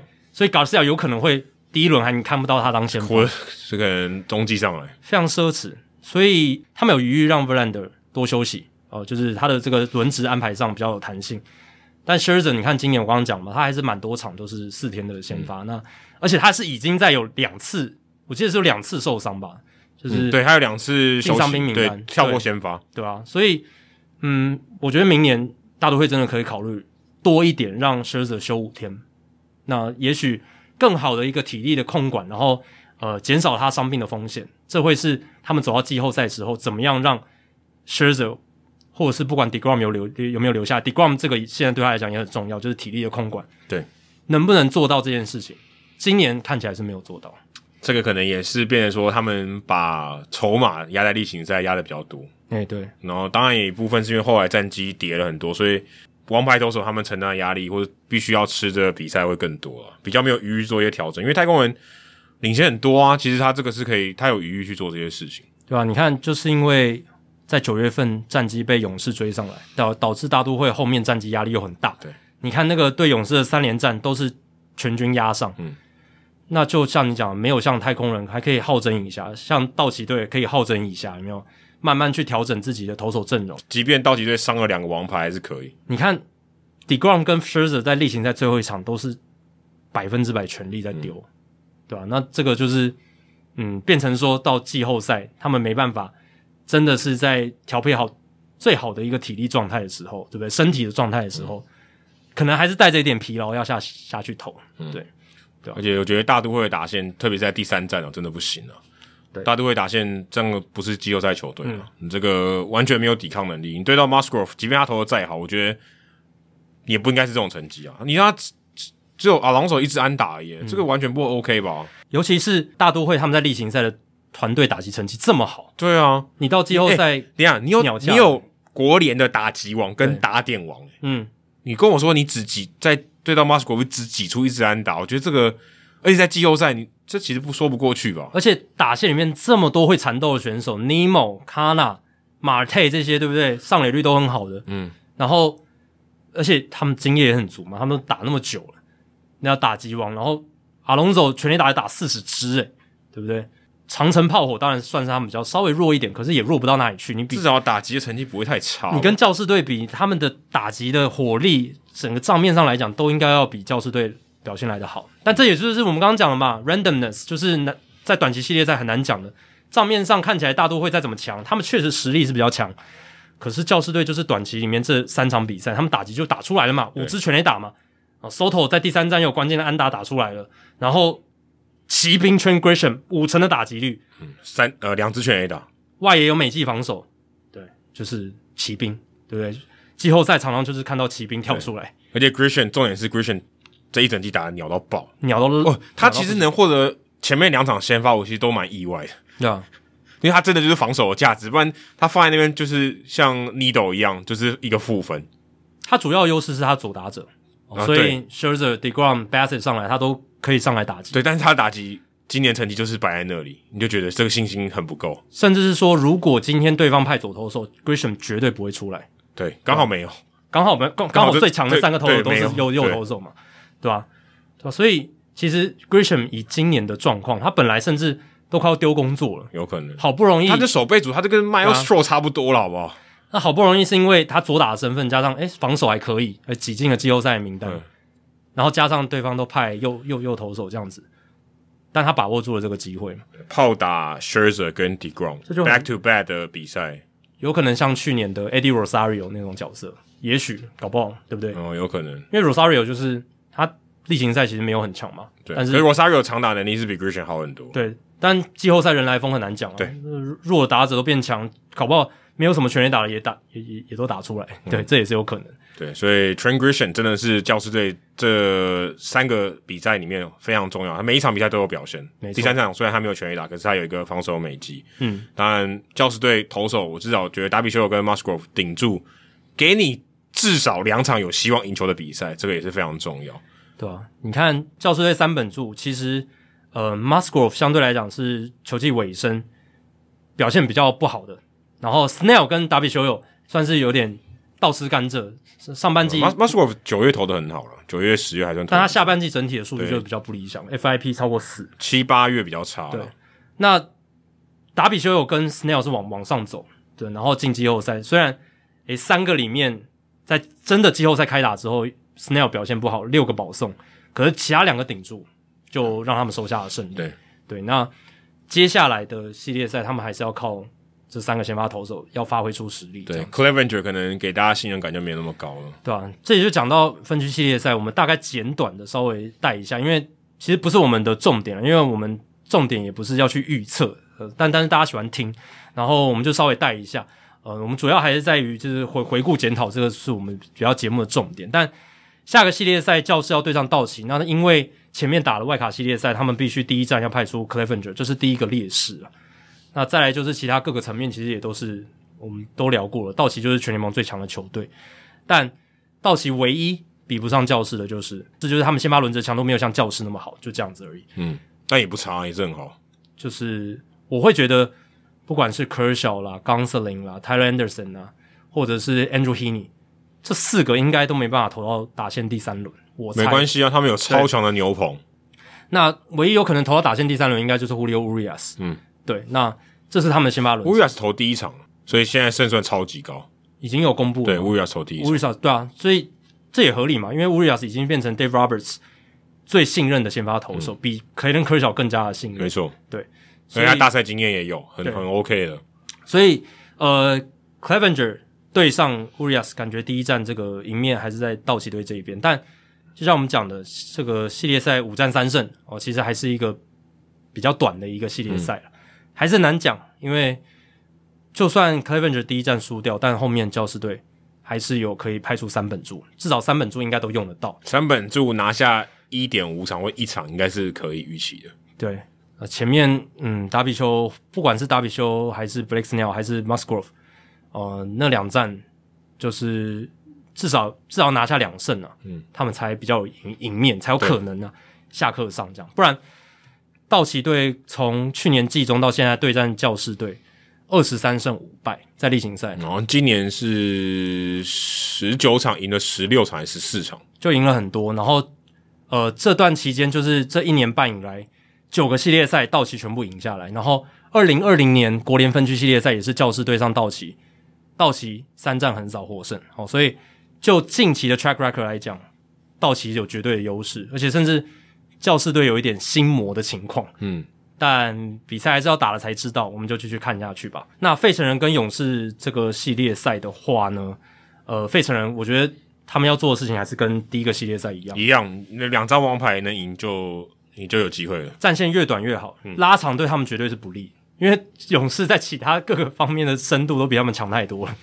就是不管是打线，还是防守，还是投球的牛棚，哦，都比都都都比费城人好很多，啊、对吧、啊？这这没没什么太多悬念。但费城人队如果强起来，也是真的很可怕。对啊，我跟你说，他们的天花板我觉得是很高，是得分能力是很强的。那对了，那 Zack Wheeler 跟 Aaron Nola 这前两号还是。我我觉得还是比 Max Fried 跟 Kyle Wright 来的更好一些。我我那，对啊，我也会同意。Max Fried 可能差不多，我觉得跟 Wheeler 差不多。对，但球威上来讲，Fried 还是比不上。对，比比不上。如果说整体的稳定性成绩来讲，我觉得跟 Wheeler 差不多。对，但是 Kyle Wright 的话，我觉得这变数稍微大一点。对，那呃，当然两队三号 Ranger Suarez、Charlie Morton 哦，其实就差不多啦。对啊，就差不多。但 Morton 大赛经验加分加蛮多的。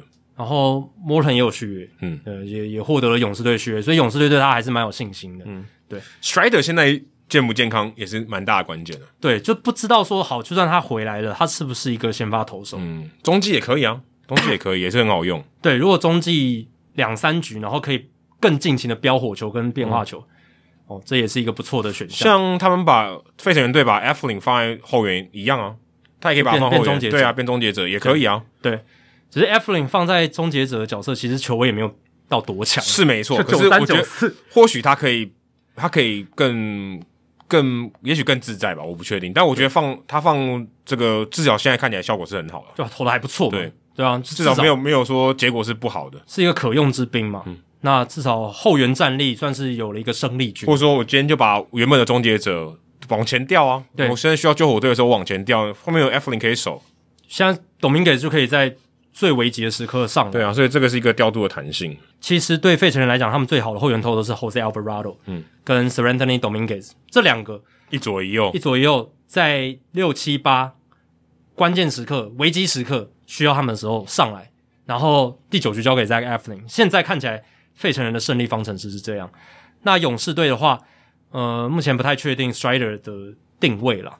那他如果做中继后援，其实扮演 Andrew Miller 之前的角色也是很不错的。那今天也有消息，就是 Strider 签了六年七千五百万美金的延长合约嘛。那勇士队又再添了一张延长合约，加到他们的这个球员阵容里面，等于未来大概五六年这些主力阵容都不会换，好可怕哦。当然，Strider 本来就是才刚上大联盟球员，所以他本来就是他本来就是一个控制权还有很多年的人，对，还有五年嘛，今年加上去就六年。对，那现在等于说加上六年合约，而且还有二零二九年吧，二零二九年的这个球队选择权。所以，呃，如果你要认真讲的话，呃，Strider 他这张合约最快二零二九年应该才会结束，如果他投的 OK 的话，对不对？所以。勇士队等于是把他绑到了二零二九年，哇！他们现在的延长合约的数量实在是非常夸张。呃，Spencer Strider、Michael Harris、Austin Riley 嘛，Matt Olson 嘛，然后加上 Charlie Morton 也续了一年，他他也算是一个延长合约。Ronald Acuna 啊，Ozzie Albies，这个 Vaughn Grissom 也还有很长的控制年限。哇，这个真的是哇！这这支球队接下来六七年应该都会是长这个样子。就看 Swanson。对，现在就是看 Swanson 他会不会被留下来这样子。再来看到美联这一边好了，守护者跟洋基，感觉洋基的赢面还是比较大，他们有全垒打的火力优势。嗯，那之前这几年数据，我有在我自己的脸书上分享，就是呃全垒打打的多，这个胜率还是会高出非常多的。嗯，全垒打产量的能力是我觉得季后赛是非常重要，因为一棒就把士气，不管是分数和士气都很蛮大的差别。虽然在外卡系列赛，我们看到了好好像蛮多就是不靠全垒打的得分。我看在外卡轮里面哦，呃，全垒打得分只占大概百分之四十一左右，其实是没有到非常高的。呃，你看守护者那个是百分之百，呃，对，守护者那个系列赛是百分之百，可是他们才四分而已。嗯、但是你看费城人那个六分大局没有全垒，没有全垒打，然后教士队打大都会。呃，第一场都是全垒打，但第三战完全没有靠全垒打。对，第三战两队都没有全垒打，都是靠安打串联跟一些战术嘛。对，所以呃，当然不是说呃有全垒打就一定是在季后赛就一定是绝对优势，但是至少过去历史呢是比较高的胜率，这是可以确定，而且胜率是蛮高的。对，但呃这也很难讲，不一定啦。但洋基队跟守护者是一个很大的落差，所以才会把这个拿出来讲。洋基队是全联盟打全垒打打最多的，守护者是倒数第二名。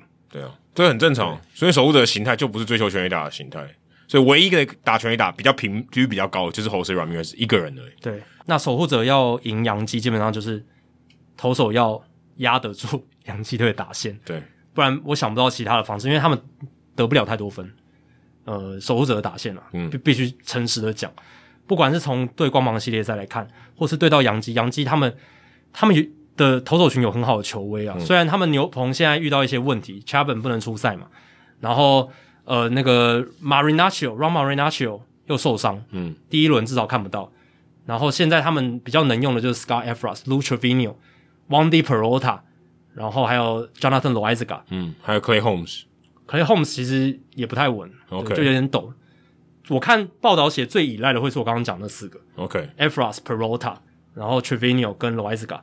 如果你是洋基迷，你可能信心上不是那么好，不是很 OK。对啊，我宁可用 Holmes，真的对吧？Holmes 有更好的球威嘛，嗯、只是他控球状况你就是不太比较对，比较比较打白纸一点。他的拉伤的情况好像一直没有百分之百复原诶，我一直感觉他们这可能是一个隐忧吧。如果守护者队有办法在比赛后段，如果换上牛对洋基队换上牛棚的时候。打线有串联，或是 Jose Ramirez 来一发全垒打，你其实就有一面了。对，所以我觉得守护者队打线要怎么突破洋基，就是要尽早，就是消耗洋基先发投手多一点球数，尽早让杨基先发投手下来，然后进牛棚。如果可以在五局下来，就算成功。对，因为杨基先发投手其实蛮强的，嗯，Gerrit Cole、Nestor Cortes 还有 Luis Severino，这现在已经排出来前三战。对，那这个 Gerrit Cole 跟 Luis Severino 都有超强的球威，那超强的球威就是可以。比较能够减少对方安打串联，那安打串联是守护者要得分的一个很重要的要素。嗯，对，所以杨基在球威上面的优势，尤其是先发投手这这一块，是我觉得他们蛮占上风的一个地方。对，而且你说 Gary Cole 被全垒打的问题，面对到守护者队，他好像会比较喘一口气了，就很缩小了嘛。这个问题就被缩小了，因为会打全垒打的打者相对是少比较多，就算对起来，红中球被挨打了，搞不好也出不去。对，可能就二垒安打很多这样。对对对，所以。Gerrit Cole 最大最大的问题，感觉对到守护者好像也不是那么严重。对对对，反而是一个比较好的，对对他来讲是一个比较好的对战组合。没错，对吧？所以这一轮大家可能还是比较看好杨基啦，但一样很难说。那水手跟太空人这个系列赛，我们刚才已经稍微提过。那太空人就是各个层面有深度有广度，然后打跑守三个部分，嗯，没没有什么死角，诶、欸，对不对？真的没有什么死角。那水手队。就是他们牛棚不能再像对蓝鸟那第二战爆爆那么那么惨，对，这个是我觉得最大的关键，就是他们要把，其实你前面讲的很好，就是该有的战力特色你要能够发挥的好，嗯，那这个如果你们不能把握住的话，你又对到太空人这种强敌，那势必是死路一条。我必须说，我觉得水手队最重要的是什么？最重要的是士气。嗯，他们第一战赢下来，我觉得就差很多。他们如果能在五战三战第一战拿下来，我觉得他们赢面会变得很大。你第一战打败的是 Verlander，对，我说如果他们能把第一战拿下来，我觉得因为他们士气会超好，等于他们三连胜嘛。对，他们第二这个第二胜是一个大逆转赢球，诶，嗯，我觉得如果这士气能继续延续下去，这是很可怕。我觉得季后赛最怕的球队就是人来疯的球队，他一旦打开了，他信心全来了，而且我觉得这个球队就是一个闷非常久的球队，他跟其他球队都不一样，嗯，他那个使命感或是那种饥渴感是，我觉得是可能是现在所有球队里面都比不上的，对。那个饥渴感太强了，嗯，如果这个东西能被放大的话，我我觉得他们还是有赢面的。哎，他们在势头上嘛，他们才刚一个七分大逆转，所以水手队虽然哦在战力各个层面上来讲，好像很难去跟太空人这个巨兽抗衡啦。可是你不得不说，就我们讲这种比较悬的这种灵气上或者士气上面来讲，水手队是在一个好的。态势上面，但季后赛我觉得就靠一股气势，你气势打起来，每一个人都加成，嗯，每一个人都不，就像我刚才讲，大都会就是没有这个气势，大都会已经很强了，大都会是一个强队，他这个气势没有，就被扣分的，他的等于战力要打个折扣，嗯，诶、欸，如果今天水手队是有士气，他可能乘以百多加百分之二十，他就变强队了，对，觉得自己锐不可挡那种心态，这种很厉，这个很厉，这个很重要，非常重要，短期备赛我觉得这超级重要，对，对而且是说真的，他们先发投也不差嘛，你说真的要硬碰硬。前两站我觉得还有得奖诶、欸，还不见得诶、欸，对不对？对啊，Logan Gilbert 上去投，你也觉得还有一点信心嘛？但跟跟 Verlander 的信心是不能比。嗯，但是他也不是说我就一定会输的那种感觉，对，没没有到这种程度。因为呃，Logan Gilbert 也年轻嘛，球位也很好。那 Verlander 诶、欸，他有一个问题是，他年纪蛮大的哦。那当然，我刚刚讲太空人对他的这个体力调控跟伤病的管控，感觉是做的比大都会更好一些。然后大家会对 Verlander 更有信心，我也很难说啊，搞不好他真的也是体力被崩到一个临界点，说不定。你看 Scherzer 都被打爆了，对吧？好吗？看一下 Scherzer 也被打爆，然后他们年纪差不多，对对对吧？所以这个也是很难讲啊，大家就继续欣赏下去吧。对，而且我相信全世界大部分的球迷都会帮水手队加油。哦，对了对了，这个差很多，绝对是这个这个对吧？现在你只要不是太空人队球迷，我想大部分应该都会帮水手队加油。现在帮水手队集气的人很多了，对，大家想看。第一个黑黑马的故事总是比较吸引人，然后再来就是打败的是太空人，对，就是这几年吸引到很多黑粉的太空人队。好，那最后聊一个场边的话题了，那就是今年很常发生的事情，球队解雇总教练，皇家队解雇了 Mike Matheny，那也因为皇家队已经是早就被淘汰了嘛，那现在就是很多球队其实都在进行一些休赛季的呃布局哦，教练团的换组什么的，总教练的换组。呃，总管的换组这些东西，或者是续约，续约对。那皇家队是最近一支，他们不止炒掉 Mike Matheny，也解雇了投手教练 Kyle Eldred。那 Eldred 待了更久了，二零一八到二零二二年。那 Matheny 是从二零二零年带皇家队，带了三年，其实只有两年半了，对不对？因为那个球季就半个球季而已。没错，所以在皇家队三年，Matheny 是一百六十五胜，两百一十九败，胜率四成三。其实讲四成三好像也还好哦。以皇家队这三年的阵型，还有他们本来就是这种重建中，一直在重建吧，对不对？至少超过四成，听起来很多。可是四成三是真的，就是如果你把战绩胜败看起来就很烂，可是四成三听起来好像还好，还好。你说他们是真的完全重建吗？也不能算是，因为去年他们去年跟今年他们都有一些补强，看起来像是，诶我还是一个 player，我还是想要再玩玩看有没有看有没有挑战。因为美联中区啊，我觉得这有一个关键是因为他在美联中区啊。然后 Dayton Moore 这几年的操作方式就是说，他也不想要完全让球迷看很烂很烂的球队，嗯、他是希望有一定的竞争力这样子。对，那呃，但皇家队这几年的战绩就是并不理想啊，都离季后赛非常非常远，所以皇家队是从上到下都有一些改组，因为之前 Dayton Moore 才离开嘛。当然，JJ Picollo 上来，他本来就是 Dayton Moore 左右手，我们之前有聊过，可能。经营层面上面的改变，并不是到那种一百八十度的翻转，对，也不到这种程度，但是可以想象，还是有一些改变。他也确实做，他炒掉了 Matheny 跟 Eldridge，就是一个改变嘛。而且我觉得在季末炒掉是很合理的。嗯，其实只有他，只有他们走，我觉得是很少啊，因为大部分都在季中就走了。哦，对 对，其实说真的，我觉得呃，两三位总教练在季末丢掉工作，我觉得是就是可以可以预期的。对，因为总是有球队比。表现不理想嘛，而且炒掉 Eldridge 是一个蛮大的象征意义，就是皇家队这几年的投手养成很糟糕哦，这个我们之前有讲过了嘛，就是他们的年轻投手群没有养出来，真正今年表现比较好的只有 Brady Singer，对不对？嗯、那今年他们七个投超过二十局的先发投手，有五个防御率是四点九三以上，他们团队先发投手的防御率四点七二，全联盟二十六名，很烂很烂，对吧？嗯，你说。Jackson Coward、Daniel Lynch、Chris Bubic、Jonathan Haseley、Carlos Hernandez，这些都是蛮年轻的一些先发投手，没没有一个养出来。我觉得最最尴尬的是 Junis 离开了皇家队就变得很好，在巨人队投来不错，你这 你就分明打我脸嘛，对不对？诶，代表说他材料是对的啊，有人可以有人可以把他养好嘛，如果有人可以把他发挥到他最好的那一面，这个对照组就出来了。对，这个我觉得是最尴尬的啊，就是，就是好，如果他到别队。啊，也跟在皇家队打投的差不多，OK，那不是你的问题。但今天他相反，他到别队投的超好，那你怎么办呢？那问题就在哪里？对，就皇家队的球员养成、投手养成这一块有问题了嘛？所以 L 觉得走人就蛮合理。对，就光这个证据，我觉得就你就知道说，哦，OK，是真的，就是你真的在这方面是没有做到该有的事情了。对，所以我有看报道，那个 Picollo 他是他现在走马上任之后，他想要做一件很重要的事情，就是改造。养成部门里面，尤其是投手养成这一块的人员改组，我告诉你怎么做，把守护者对所有的投手养成系统的全部挖过来，对，把那些比较低薪的有没有全部挖过来，分析师全部过来，守护者那个那一趴真的太强了，对啊，因为那一趴真的太强了。老实讲，皇家队的野手群已经有一批年轻不错起来了，对，像 Vinny Pasquantino、MJ Melendez、Drew Waters、Bobby Wee 这些已经算是有有有型出来，对，有一个型，有一个好像呃穷人版的勇士队的感觉，对，但。投手这一块完全不 OK，所以这一块就是 Picollo 他要去努力改造的部分，也是皇家队接下来几年能不能走出谷底的一个关键了，对吧？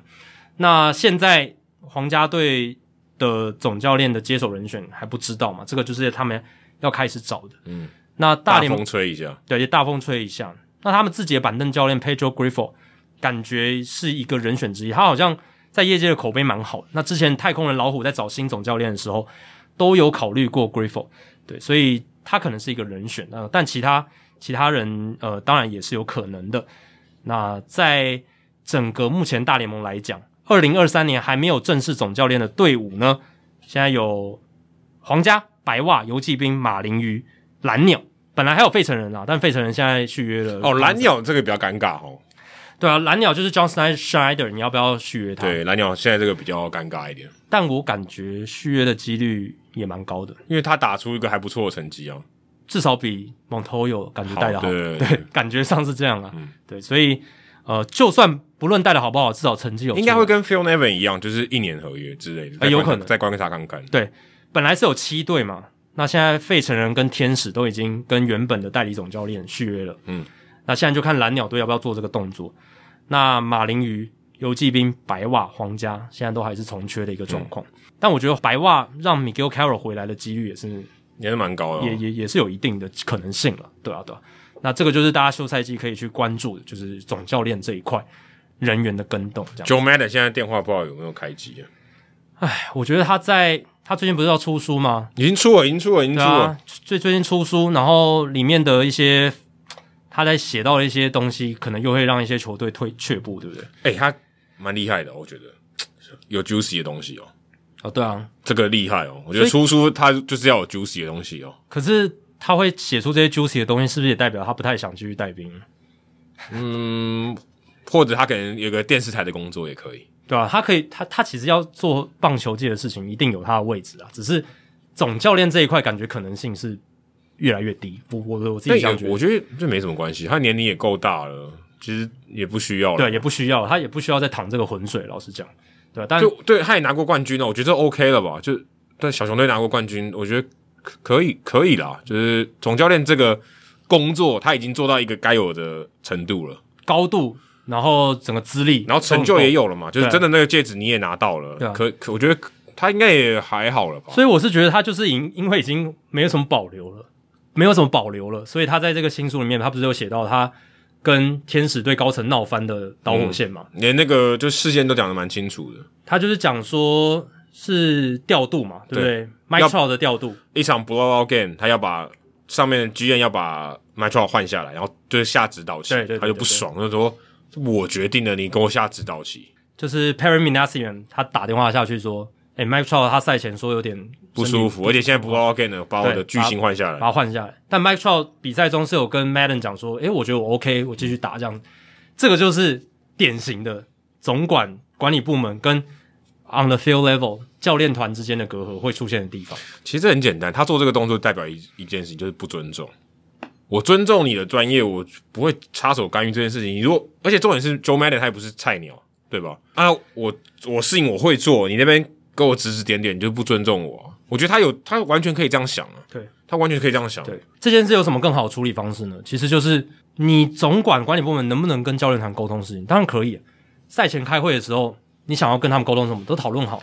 但我觉得比赛中就全权交给教练团去处理。这个是一个比较好的方式，嗯，就是我们当然现在常常讲到说，现在很多管理部门他们会下指导棋什么，但有些球队他可以合作的很好，我觉得就是因为有你讲的一个很重要的基本尊重一直存在在那边，你的职权范围在哪里，我什么时候可以给你 input，对啊，我都把这个界限划清好。哎，我觉得很大一部分就是输球了，你的球队没法赢球，这些问题都被放大。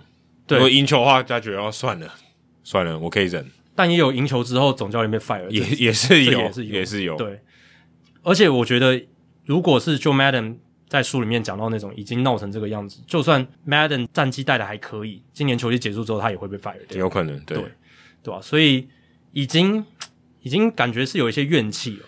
那 Madden 已经在新书里面这样写出来，算是一种发泄。他也某种程度上，他也觉得不爽啊，他会觉得说。呃，因为球队战绩很差，那大家都觉得把天使当一个笑柄，所以 Madden 形象又变得更糟，在媒体上面。嗯，嗯老实讲，这阵期这段这阵子期间，他的形象是变糟的。那他也想要为自己发声，嗯，所以他从他的角度讲出了他的故事的全貌，对不对？就对对对，对，我有被不尊重啊，至少是他这边的故事要讲出来。对啊，我不是我我不是说完完全的。呃，怎么讲都是完全都是我的错嘛，嗯、对不对？我说我们就我就讨厌数据部门，也不完全是这样。啊、你要听听我为什么会这样子觉得。我会讨厌他们不是没有原因。你今天可以跟我好好讲嘛？你要在比赛中，而且都已经快要结束的比赛，然后你这样嗯这样搞我，我不是没用过数据，对啊，你把我当三岁小孩，光芒队都待过了，把我当三岁小孩那种，就是颐指气使这样、嗯、哦，那种感觉很不好。你知道我看到那一段书摘的时候，我想到什么？我 第一个反应是米纳斯演他以前在休息室长大，哇，你是把休息室当自己家的。有点是，就是你太自在了。对，就哎、欸，我可以跟总教练说话、啊。哎、欸，大家搞清楚角色可能是什么？这个我觉得可能是 Madden 觉得最不 OK 的地方。如果今天我们觉得我们平起平坐，是我可以跟你沟通，那或许也许这个问题不是这么大了。坦白说，我觉得不是这么大。当然，我觉得职位上彼此尊重是很重要。你做什么事，我做什么事。但你说真的一定要画这种泾渭分明啊？我也是觉得完没有必要，也不一定一定要这样子。我就完全不能插手，我也我也不认为这样啊，因为总教练也会插手，也搞不好一些你去帮我找这些人来，人事决策、啊，对，也是会有嘛。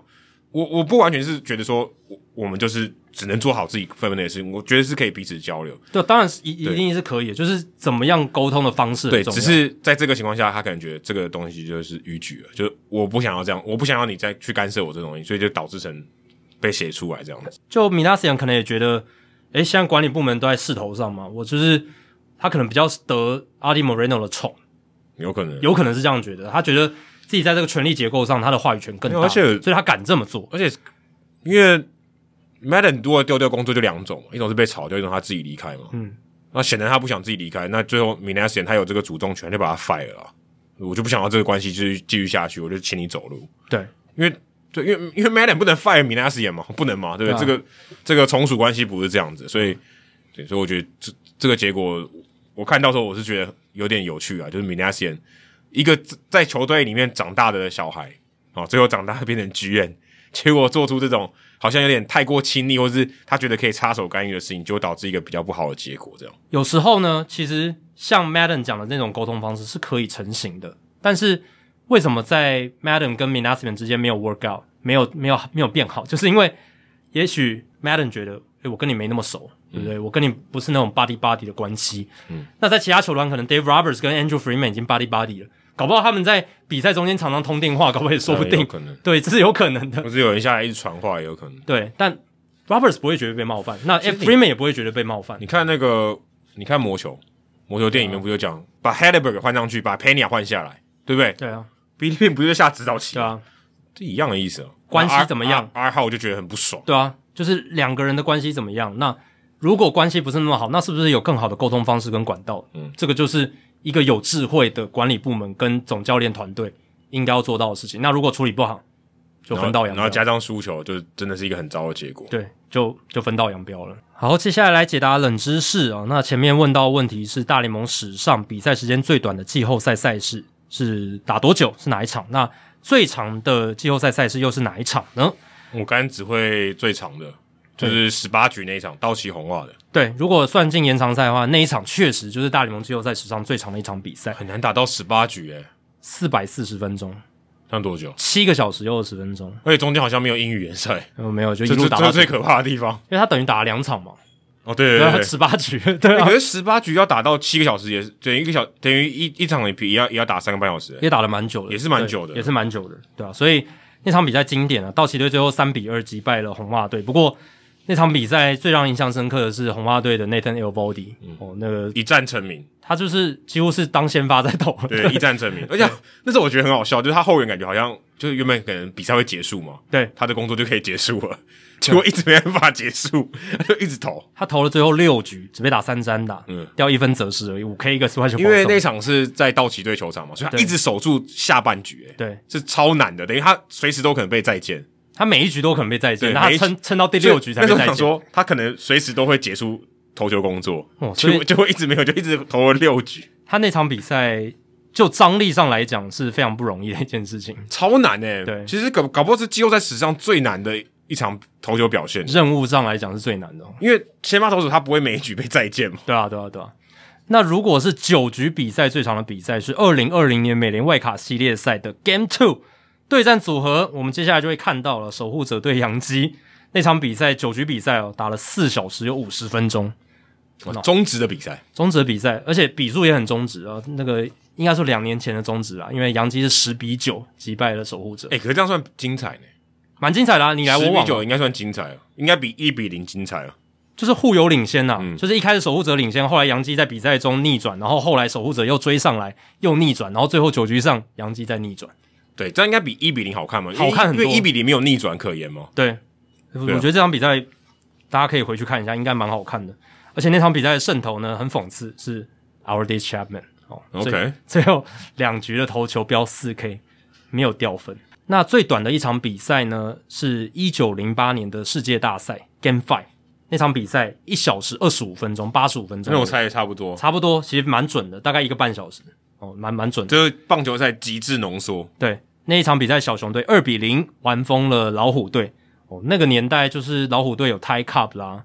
然后小熊队有 Johnny Evers、Frank Chance 这些名人堂球员这样子，对，那就是一个低比分的投手战哦，两队都只用了一名投手，也非常符合当时的投手的使用情境。诶，你刚刚讲这个，让我突然想到一个我想好奇的东西，诶，嗯，请问哪一年的世界大赛都没有两队都没有名人堂选手？有没有这种情况？这个以后冷知识可以拿来应该应该很少，我觉得应该很少，因为第一个名人堂球员他占据的通常他占据的时间很长嘛，对，他待通常待的也球队也不会太烂嘛。嗯，所以他一定有打进世界大赛的机会。对，特别是早期，就世界大赛就是唯一的季后赛，所以那个时候应该几率会更高一点。对啊，应该是比例还蛮高，尤其是早期啦，因为打进世界大赛的球队就不多嘛。对，然后以前名人堂球员比较多。对对对对。然后现代现在应该也蛮多的齁。现在的话，如果你最近这十年不看嘛，因为最近这十年可能还有很多还没退休，但季后赛球队变多了嘛，那个样本数变大，对对？哦，可是我说世界大赛，我只讲世界大赛好了。只只讲世界大赛的话，也不一定啊，我觉得有没有那种两队完全都没有名人堂球员的？这个就不知道，这个不知道。对啊，这个这个要怎么突然临时讲？这个、对，我说我说不知道有没有人知道，我说这个应该还蛮有趣的冷知识。这应该可以查啦，只是目前还没有这个契机去查到这件事。这样，那还有另一个，我想说，一九零八年是一个比较早的嘛，就是好像不一样的运动，我就去查了一下清朝的 分区。对啊，那已经清朝，民国年代的分区年代至今，一九六九年至今啊，最短的大联盟季后赛是一九七四年的美联冠军系列赛 Game Three 那场比赛，一个小时十七分钟，一小时五十七分钟。其实整体来讲，都还是比那个年代的例行赛最短比赛长啦，就是跟我们前面有讲到季后赛通常比较长是符合的，正常。对，那那场比赛其实会打那么短也有原因的。运动家一比零获胜，低比分投手战那天的先发投手，运动家是 Vida Blue，、嗯、然后精英队是 Jim Palmer 啊，都超强，都是顶尖王牌，嗯、所以毫无意外啊。所以这就是大联盟史上最长跟最短的比赛。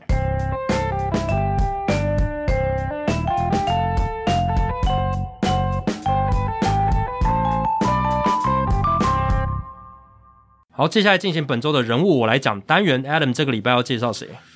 我们刚才不是讲到水手队在势头上嘛，这、嗯、个气势很旺。嗯、大家如果最近有看比赛，还有社团的贴文，他们不止把这个势头上，鞋子也放在头上。他们在，他们把鞋子放在头上，听起来有点，就我，我甚至我看到我想说，是不是我看错？我第一眼看到那个图片的时候，我就我以为我看错，是不是被 P 图还是怎么样？对对，就是这好像是恶搞还是什么？就发现不是诶、欸，诶、欸、这个还有新闻，而且。还真的有这样的一个发起人呢、欸，嗯、这个故事还虽然短短，但是我觉得蛮有趣的。这个人叫做 Rally Shoe Guy，就 Rally 就是逆转嘛，Shoe 就是鞋子，Rally Shoe Guy 就是呃逆转鞋的这个男子哦，虽然台湾叫什么呃逆转鞋仔，知道吗？对，可以、哦、逆转鞋哥，好吧？逆转鞋哥，逆转鞋哥，台湾比较喜欢用逆转鞋哥。那这个逆转鞋哥呢，是一个叫做 Ben Cox。啊，三十一岁，来自这个 West Seattle，就是西雅图西部的 West Seattle 的这个人，他等于就相当于哦，就我们讲的十五分钟成名了哦，这这是他意外的一个收获。那第二站的时候，刚刚有讲到水手蓝鸟的外卡系列赛，呃，Cox 他那个时候他其实是没有在多伦多的哦，他是在 T-Mobile Park 跟大家一起看，就是一群人在球场里面看大荧幕啦，对，有点微妙，超大直播趴啦，对，超因为。啊，他们的这个这个场地啊的一幕是很大的，嗯、不是台南球场。对，台南球场现在变大了。对对对对，以前是很小的。对，那蓝鸟队因为有主场的优势，所以那两站都是在蓝鸟队主场打。对，所以在 T-Mobile Park 有很多水手迷在那边看，就一个直播趴这样子。哎，水手打进分区系列赛，代表水手队二十一年来第一场的主场季后赛总算要诞生。对对，T-Mobile Park 终于有季后赛可以看，总算这个是很罕见。嗯，那当时一度哦。在第六局的时候，我们刚有讲七分大逆转之前嘛，八比一落后，嗯、水手队七分落后。那时候胜率呢，预期的胜率 win probability 只有一 percent，对，哦，很低哦，这也是可以预期的。最后是大家结果已经知道了。嗯、后来呢，在八局下打到五比九的时候，后来在八局上打到五比九的时候，诶，这个 Cox，这刚才讲的 Ben Cox，他突然觉得灵机一动，诶，我之前有看到在来 T-Mobile Park 有看过有人在逆转的时候把鞋子放在头上。不如我也来这样做。他就是这样灵机一动，他就把他的这个勃肯鞋、勃肯拖鞋脱下来，左脚放在他头上。哎、欸，其实那蛮脏的。老实讲，那个球场的地板是蛮脏的。他可能有他有戴帽子啊，哦、但就没有直接接触，但也是很怪啊。对，而且就很怪啊。而且大家知道，你的头是圆的嘛，你的不好放，对，不好放，所以你要要你的这个脖子要 hold 住啊，才有办法这个鞋子一直不会掉下来。所以他们不能太激动，跳上跳下，鞋子一定会掉嘛。他这样做不打紧嘛，就一个可以说一个怪人。结果球场的这个导播看到摄影师拍到他，把他秀出来，嗯、秀在大荧幕上，全场都疯了。嗯、然后下面这个图卡上面写 “Really Shoe”，全场就疯了，全场就把这个鞋子开始戴上去，而且那时候比数一直追进，嗯嗯嗯，最后到这个八比八的时候，全部人都疯了，全部人都把这个几乎全部人都把这个鞋子放在头上。就造成一个风潮，所以转播单位也要记功一笔啊。对对，就是当场的那个对现场的导播，没错，他就把这个放在上面，而且写一个 Rally Shoe，嗯，全场都有样学一样。所以呃，这个导播叫做 Tyler Thompson，我觉得他是功臣，对，把这个东西带起来，让大家很有投入感。而且我觉得这个有一个很微妙的地方，就是鞋子每个人都有。你今天说要什么啤酒杯 Rally 呃 Rally Cup，嗯，诶，可能有人没当天没买饮料，对啊，可是大家总是有穿鞋来吧？对，你你怎么样都有一个鞋子吧？你都呃眼镜也不见得每个人都有，对，口罩也不见得每个人都有，连帽子都不一定每个人都有。你就对我们讲的帽子反戴嘛，要逆转，也不一定每个人都做得到。诶，对，不见每个人都有帽子，对啊，没有有人不喜欢戴帽子，对啊，我鞋总有吧？对，没有人鞋子一定有，没有人光脚来的吧？就算拖鞋也也是鞋，我觉得这很关键诶，代表每个人都可以参与，对啊。如果今天帽子说大家把帽子举起来，我没有帽子，尴尬了。那之前还有一些什么 Rally Squirrel 嘛，什么松鼠、螳螂、猴子这些都有。对对对。那后来球球队会卖那些娃娃嘛？嗯。但是真的不是每个人都有。松鼠是红雀队，螳螂是皇家队。之前最有名的就是逆转红天使队。天使队，对啊。但那个也不是所有人都有的，对不对？那这个 Rally Shoe 就是一定每个人都有。所以后来全部人都疯狂了，而且我看到 Twitter 上面的照片哦。还不只有现场的人在弄 Rally Shoe，好像西雅图的酒吧里面，大家在看比赛嘛，每个人也把鞋子放在头上，一起集气啦。这真的很疯狂诶、欸、对，这就运动的力量。如果今天有一个人他走进酒吧，他没有注意水手队的比赛，他想说这现场是疯了吗？有什么样的一件事情可以让这么多人集体开始做出一些反常的行为？只有职业运动，我觉得甚至不是反常。甚至是有点愚蠢，对，有点愚蠢。就你是发疯了才会这样做，对，k 笑。而且，因为其实我不知道原本说把鞋子放在头上是不是有什么隐喻，嗯嗯，有没有英文上的一些说法，对不对？嗯，像什么凤梨是翁来这样子，对对，就是这种这种说法，其实也没有嘛，也没有，完全没有道理，完全没有道理的，对，完全没有道理，就这也不是什么俚语，就是完全就是一个很奇怪，不管在任何文化都是很奇怪的事情，然后结果变成一个逆转的一个象。征，对，一个现象。嗯，我想接下来。大家进场可能会多准备一双鞋子，水手队球迷一定会，这个已经变成他们这个季后赛的一个主题了。对，所以呃，第三战会水在水手队打嘛，嗯，呃，分区系列在第三站应该是水手队的主场打。对，我相信从头到尾大家都把鞋子放在头上。Cox 一定会在现场，他一定会被带到。Cox 他说他已经买了季后赛所有的票，对，但是他说那么疯狂，但是他说因为朋友看到他，他朋友突然变多了，他说我需要一个包厢，现在正在呼吁当中，是，但我想。季后赛至少水手队会打一场嘛，至少一场嘛，对吧？主场至少一场，一场，对，至少会一场，至少会有。Ben Cox 啊，这个 Rally Shoe Guy 一定会被拍到，嗯，一定会。他现在跟吉祥物 Moose 差不多了，嗯，所以他们应该会力保他一定要在现场，而且把他的另外一只鞋子带出来。为什么是另外一只鞋子呢？因为原本那一只。他签名以后，已经放在水手队的名人堂里面了。哇，太谢谢，太快了，真的太快了，这动作马上就鞋子都被收走了，他还在他的这个博肯拖鞋上面就签名，嗯，就就收走了，所以他现在只剩一只鞋子。对，还蛮有趣的一件一个现象啊。对，对我觉得这这真的蛮好玩的。我觉得这个是一个，呃，我觉得在球队打特别打进季后赛的时候，他需要这样的文化。嗯，即便他完全没有任何科学的道理，我觉得很很有用。就像二零一三年。红袜队不是 Fear the Beard 吗？大家开始留胡子，对，没什么道理。然后之前 Matt Carpenter 打超好的时候，大家不是有沙沙酱吗？对，在红雀队的时候，就完全没什么道理。可是大家就有一个共同的一个物品，或是一个象征，或是一个行为，我觉得就变得很这个这个这个事情就变得会很难以解释。就动员的指标了，就是有一个动员的一个很好，就像任何的群众活动，它都有一个很简易，而且非常能够涵盖所有人理念的一个。口号有像什么？最近就是太阳花，对，太阳拿一袋太阳花。任何学运，什么茉茉莉花革命、野百花、野百野百合这样，野百合。然后中东是什么？茉莉，好像是对对对之类的。反正就是他们都有个口号，或是有一个象征。那这个在动员群众上面有非常非常好的一个效果。你看，现在打进这个分区系列赛的八支球队，哪一个有？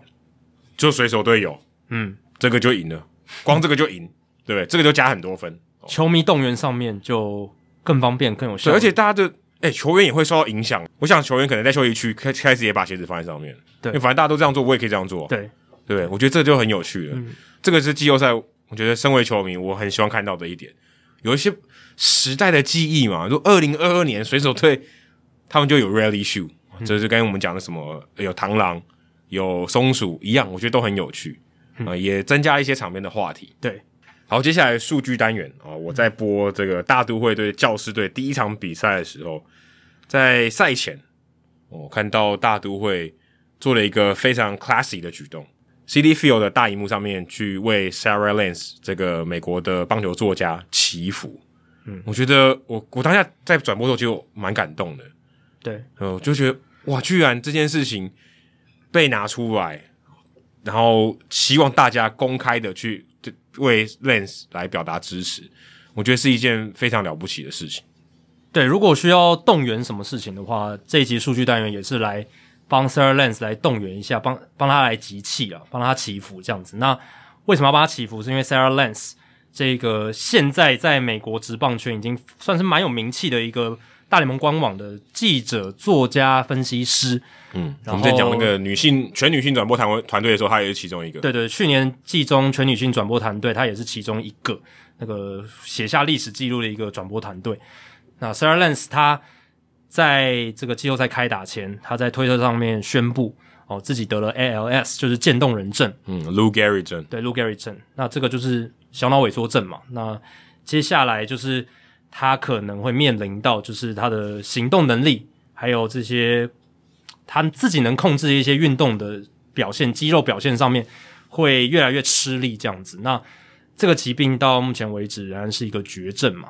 那我我看维基百科，它是写说，大部分都是得知自己患病之后，可能两到五年哦，就有可能会去世，这样。这是一个现在我们现代医学那么发达，好像还是没有找到解方的一个疾病。对，对，那得知这个消息之后呢，其实整个棒球界。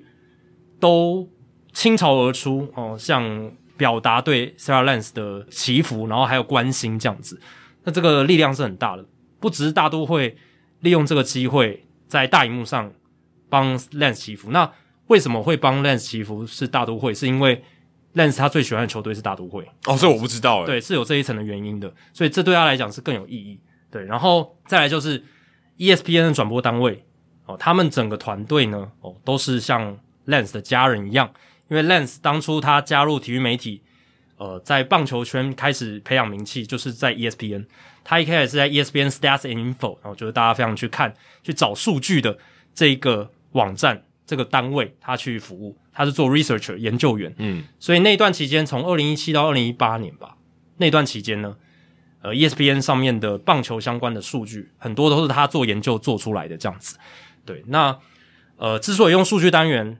来致敬 Sarah Lance，就是因为呃，他是数据专门哦，他是在数据这一块，棒球数据这一块，还有一些 Nuggets、Fun Fact、Trivia、冷知识，比较猎奇的一些数据，一些 Fun Fact 什么的，嗯，他是专家，他，他走他走这个路线的，他是专家中的专家。嗯，我从来没有追过一个美国职棒的记者在追这些数据上面这么专业，而且这么快，这么及时。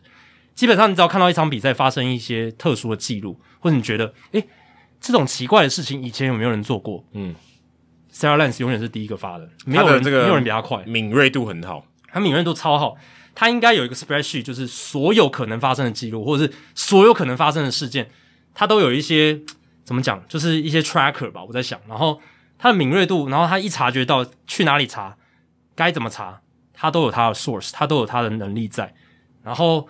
呃，就算他自己查不到了，他也可以去问 Elias Sports Bureau，对，就是大联盟官方的数据合作单位。那为什么能够达到这样的地步？就是因为 Sarah Lance 他对于棒球跟大联盟的热情真的是无与伦比啊！我我常觉得说，诶，以我跟 Adam 来讲，我跟 Adam 算是对大联盟非常有热情的人。我们从青少年时期一路看到现在，而且我们花了很多的心力在上面，然后呃，也是非常非常的爱这个运动。嗯，但我觉得就算是我们，或者是呃，像 Tim Kurkjian 这样子资深这么喜欢大联盟的记者，要跟 Sarah Lance 比那个热情，我觉得还是有一段差距。我觉得 Sarah Lance 他真的是他整个生命都被棒球填满，他几乎在他工作的时间，他就是棒球、棒球、棒球、棒球。而且我觉得比较难的是，她是女性。嗯，其实，在男性都喜欢棒球，这个我不是要占性别，嗯，但是男性喜欢棒球比例真的比较比女性高了。对，那他就显得很真的很独特，所以要。对棒球兴趣这么高，这是更少见了。他真的花很多时间在去追这些数据，然后他发的棒球推文呢，哦，基本上资讯含量都很高，都是扎扎实实的数字的记录。我我觉得他的嗅觉很好，嗯，我就我是觉得他嗅，当然他行动力很好，这个是已经毋庸置疑了。然后他也有方法，可他的嗅觉很好，我觉得这个是比较难的，因为我看到很多记者他们的这个推推特或推文，我觉得说他们嗅觉没有那么好，嗯、就是好这有点无聊诶、欸。哪一些比较特别的？对，就是你这个好，我也知就知道，只是不知道数字、欸，但是这个东西就尝试嘛。不会哦，这个好有趣哦。对，他很多记者他其实做不到这一点呢。那 Lens 找出来的数据或者他找出来的方法，通常会让你眼睛为之一亮，是真的很特别，比例上比较高。像我刚才引用的很多什么呃，季后赛史上唯一一场客场，然后七分逆转，然后这像这种东西全部都是 Sarah Lens 找出来的。然后因为 Sarah Lens 从大概是从二零一九年开始，他加入了 MLB.com，就是大联盟官网的团队，他变成。大联盟官方官网的这个数据的 researcher 研究员，所以基本上大联盟官网的记者如果要找数据的东西，都可以去找他。所以大家如果在大联盟官网上面看到了很多的数据的记录，包括这个赛季最夯的就是 Aaron Judge 的 home run record，对他的所有的数据的追踪，然后到第几场比赛，然后打了多少次全垒打，史上排名第几什么的，很多全部都是 Sarah Lens 的杰作。我必须，我实在很难去强调说 Sarah Lens 到底有多么重要，因为这可能两这三年，从他加入 MLB.com 之后，二零一九年到现在，我们台湾媒体引用的数据，还有编译的新闻里面的很多数据的 fun fact 资料，很多都是 Sarah Lens 的杰作。对，你只要看的觉得这个品味比较不同的，都是他的。对，大谷翔平一头拉鼓的记录，全部都是他找出来的，嗯、全部都应该说。很多人都有找出来的能力，可是他都常常都是第一个，嗯，挖出来，然后大家转发、转发、转发，然后转载、转载、转载这样子，对吧？那他的也也是因为他这么这几年这么认真努力的付出，所以他业界其实得到了很大的敬重。而且以他的年纪来讲，这个在这个产业，他获取这个 credit 的速度是很快的。他的年纪大概跟我差不多，嗯，我不太确定比我小还是比我大，但是差不多就是我就二几岁，二二五二六而已吧，应应该吧，我我不太确定，因为我网络上找不到他的这个出生的资料，这也代表说他其实蛮低调，他除了讲棒球的事情，他私生活他其实是非常低调的一个人。然后他在这段期间，他累积的 credit，就刚刚 Adam 讲的，他现在 ESPN 认识了这些所有的呃记者、球评什么，然后大家都非常喜欢他，他也从那个时候开始。会去上 Baseball Tonight，就是我常我常听的那个 Baseball Podcast，就是棒球节目。嗯、然后那个时候他就是呃一个礼拜一次，然后就是讲 Numbers Game，就是数字游戏、数字比赛。中文这样直翻的话，但那个单元就是 Sarah Lance 他会讲三个数字，然后用那个数字去讲一个故事，讲一个这个礼拜发生的事情，这样子。蛮、嗯、很多那种季前分析的杂志，有时候会挑几个数字来讲这些东西，有点类似这样。甚至不只是季前杂志，如果是那个每一天比赛各队的那个 Game Notes，哦对，Game Notes，他们也有这种 Numbers Game 的概念，对对对，用一个数字来讲他们球队最近发生的近况或是一个事件。那 Sarah Lens 从那时候就开始，所以我从很早就知道这个人，二零一七年那个时候吧，就常常听他讲，然后那时候就对他留下很深刻的印象。然后就、呃、他真的高升的很快，嗯，ESPN 马上容不下他了，马上被大联盟挖角，嗯，被大联盟挖角等于是有有点像是你就把他想成记者界，你也是从小联盟然后熬到大联盟这种概念，就像 Ken Rosenthal 从地方小报变成 Fox 一样，对，变成全国性的记者这种感觉。嗯、当然 ESPN 也是全国媒体，可是，在棒球这一块，大联盟官网绝对是比 ESPN 更强嘛，嗯，好呃，说公信力也比较好，对，公信力是最好的，对。但是他到大联盟官网之后。他还是继续在上 ESPN Baseball Tonight，对对对，然后他还，然后他又增加了很多工作量嘛，他就是他也有录 Podcast，对，他现在大联盟官网写报道，很多数据的报道，然后再来就是他在今年的时候，今年七月份他加入了 MLB 官网 Ballpark Dimensions Podcast 的阵容，那这个 Ballpark Dimension Podcast 本来是 Mike Petriello 跟 Mike Myers 主持的，那这个节目还是继续，只是。呃，Sarah Lance 跟他的好朋友就是守护者队的随队记者 Mandy Bell 一起来主持，在这个节目。你看过 Bell 本人呢？对啊，我有看过 Bell 本人，这同处一室。那他们就主持了这个新的节目，这样子。那这个更不容易的是，其实 Sarah Lance 他很早就知道自己得 ALS，他在去年夏天就知道了。我听 Buster Olney 他讲，就是 ESPN 那个记者 Buster Olney 他说，Sarah Lance 在去年夏天的时候就已经跟他身边重要的亲朋好友。说他生病的事情，嗯，相隔了一年，他才公布给社会大众，就是就外界知道这样子。那但是这一年的期间，其实 Sarah Lance 的工作量是增加非常多。他不止他发推还是继续推嘛，他资料继续找，他主持新的 Podcast 节目，他还是继续上 Baseball Tonight，就是 ESPN 的 Podcast，然后他上电视的频率变高了。然后这一年期间，他不是也完成了就是一些大联盟赛事的转播当球评这件事，所以真的是蛮佩服他，就即便知道自己生了这么。算蛮严重的一个病，甚至可以说绝症。绝症，对，但是他仍然对于自己的工作充满热情，而且基本上不影响他的工作。那但是其实我看到这个消息的时候，没有到特别特别意外，是因为我有发现这一两年他在上节目的时候，他讲话速度变慢了。这个是我我我我有观察到，因为我从二零一七年就开始听他上节目。其实他一直都是讲话速度算蛮快，而且资讯量很大的人。可是这两年像那种你一般知道那种聪明的天才，讲话速度很快的那种人。对对对，就是他资讯都蛮多的。当然也不是说就是讲快到让你听不懂，不是，他是讲话还是很清楚，然后呃讲讲的资讯量很多的人这样子。但是到这两年，我就觉得他语速变得很慢，我就觉得他刻意放慢。我有时候甚至是觉得我的那个。Podcast app 是不是我调到了零点七五？可是有时候他可能真的是故意的哦，就是有些人他可能在某些情况下讲话速度故意比较慢。对，但他是一个长期，就是一直就是这个改变是慢慢，然后最后就是变成每一集他上节目都是讲话比较慢，然后有时候我甚至觉得他有点卡住，或者是就是讲的比较没那么顺哦。我那时候就觉得是我 APP 出了问题，我甚至还。有一次我真的看我 APP 是不是我的，但是我我调错了那个倍数，但有可能就是身体状况不好，不见得会是这么严重的事情。就但我不知道是发生什么事。我原本想说只是他那天身体状况不好，嗯、或者是呃他累啊累或者是什么，就是因为他他那个 ESPN 那个 Baseball Tonight 都上很很早录音这样子，所以那个时候当然也不知道，只是觉得诶讲话速度怎么变慢。但是现在看到这个消息，我说哦原来是这样，因为确实就是。这个疾病它就是会影响，嗯，你的肌肉的控制。嗯、那讲话也是肌肉控制嘛。当然它，它它其实渐冻人症不影响大脑，大大脑其实还是蛮清楚，他意识什么，他思考什么都是 OK 的。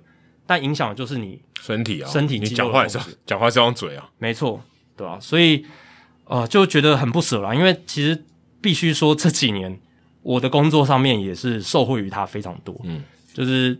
减少了很多查资料的时间，然后很多的数据也是引用他的数据这样子，嗯，对，然后呃，他也算是树立一个榜样，就是让大家知道说，诶，即便你今天你也不是打棒球出身的，哦，你是哦，算是对这个棒球有热情，就从业余爱好者开始了，对，业余爱好者，你就是很喜欢这个运动，你只是个球迷，可是你自己花时间去经营，你还是可以在大联盟业界闯出一片天，而且受到所有人的敬重。嗯。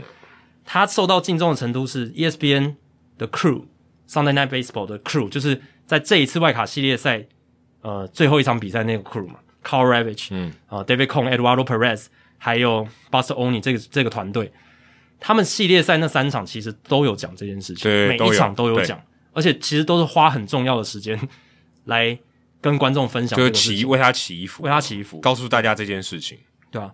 而且你去看他的推特，在呃 Sarah Lance 的。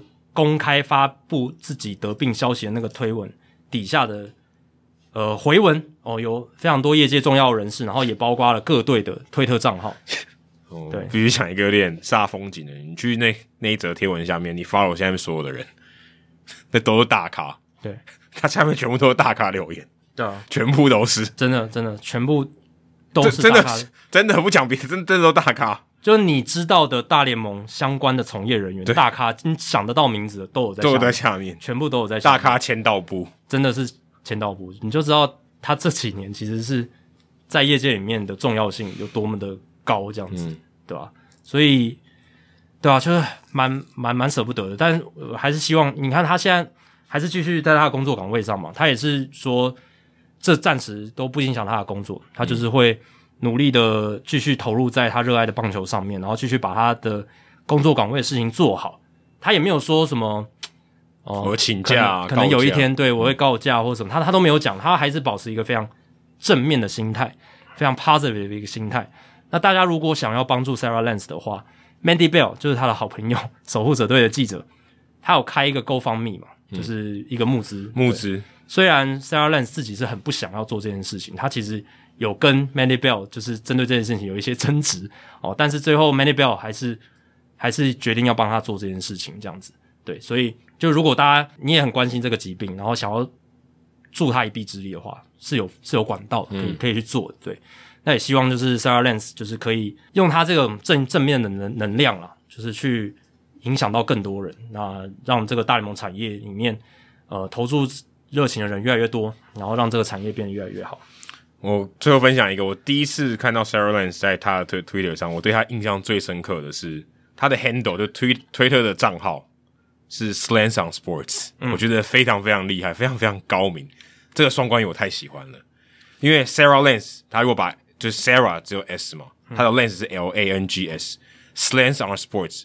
Slants on Sports，另外一个说法就是棒球，就是运动的术语。对，Slants 是术语的意思。对，术语俚语。对俚语，对对对。例如什么呃，Apple Taco，就是术棒球术语，棒球俚语这样子。对，我觉得非常有趣。我就觉得我这个人应该很有趣，会把他的 Twitter 的这个 handle 取这么有趣的名字，这个应该蛮有趣的。对啊，就是很好的双关嘛，而且其实也符合他推特的调性。他其实你可以把他在推特上分享的这些数据，或者是一些有趣的。事实有趣的小故事，其实都是一种棒球的俚语的感觉嘛，就是对你要懂棒球的各种乐趣，你才能去意会到他这些推文它的有趣的地方在哪里。没错，我觉得说的很好。希望大家听我们 podcast 也一样有这种感觉。对，就是把我们节目听久了，有一些诶、欸、棒球人的内梗，或者是大联盟球迷的一些内梗，你都能听得津津有味。讲、嗯、白一点，就是不是只看输赢比赛啦。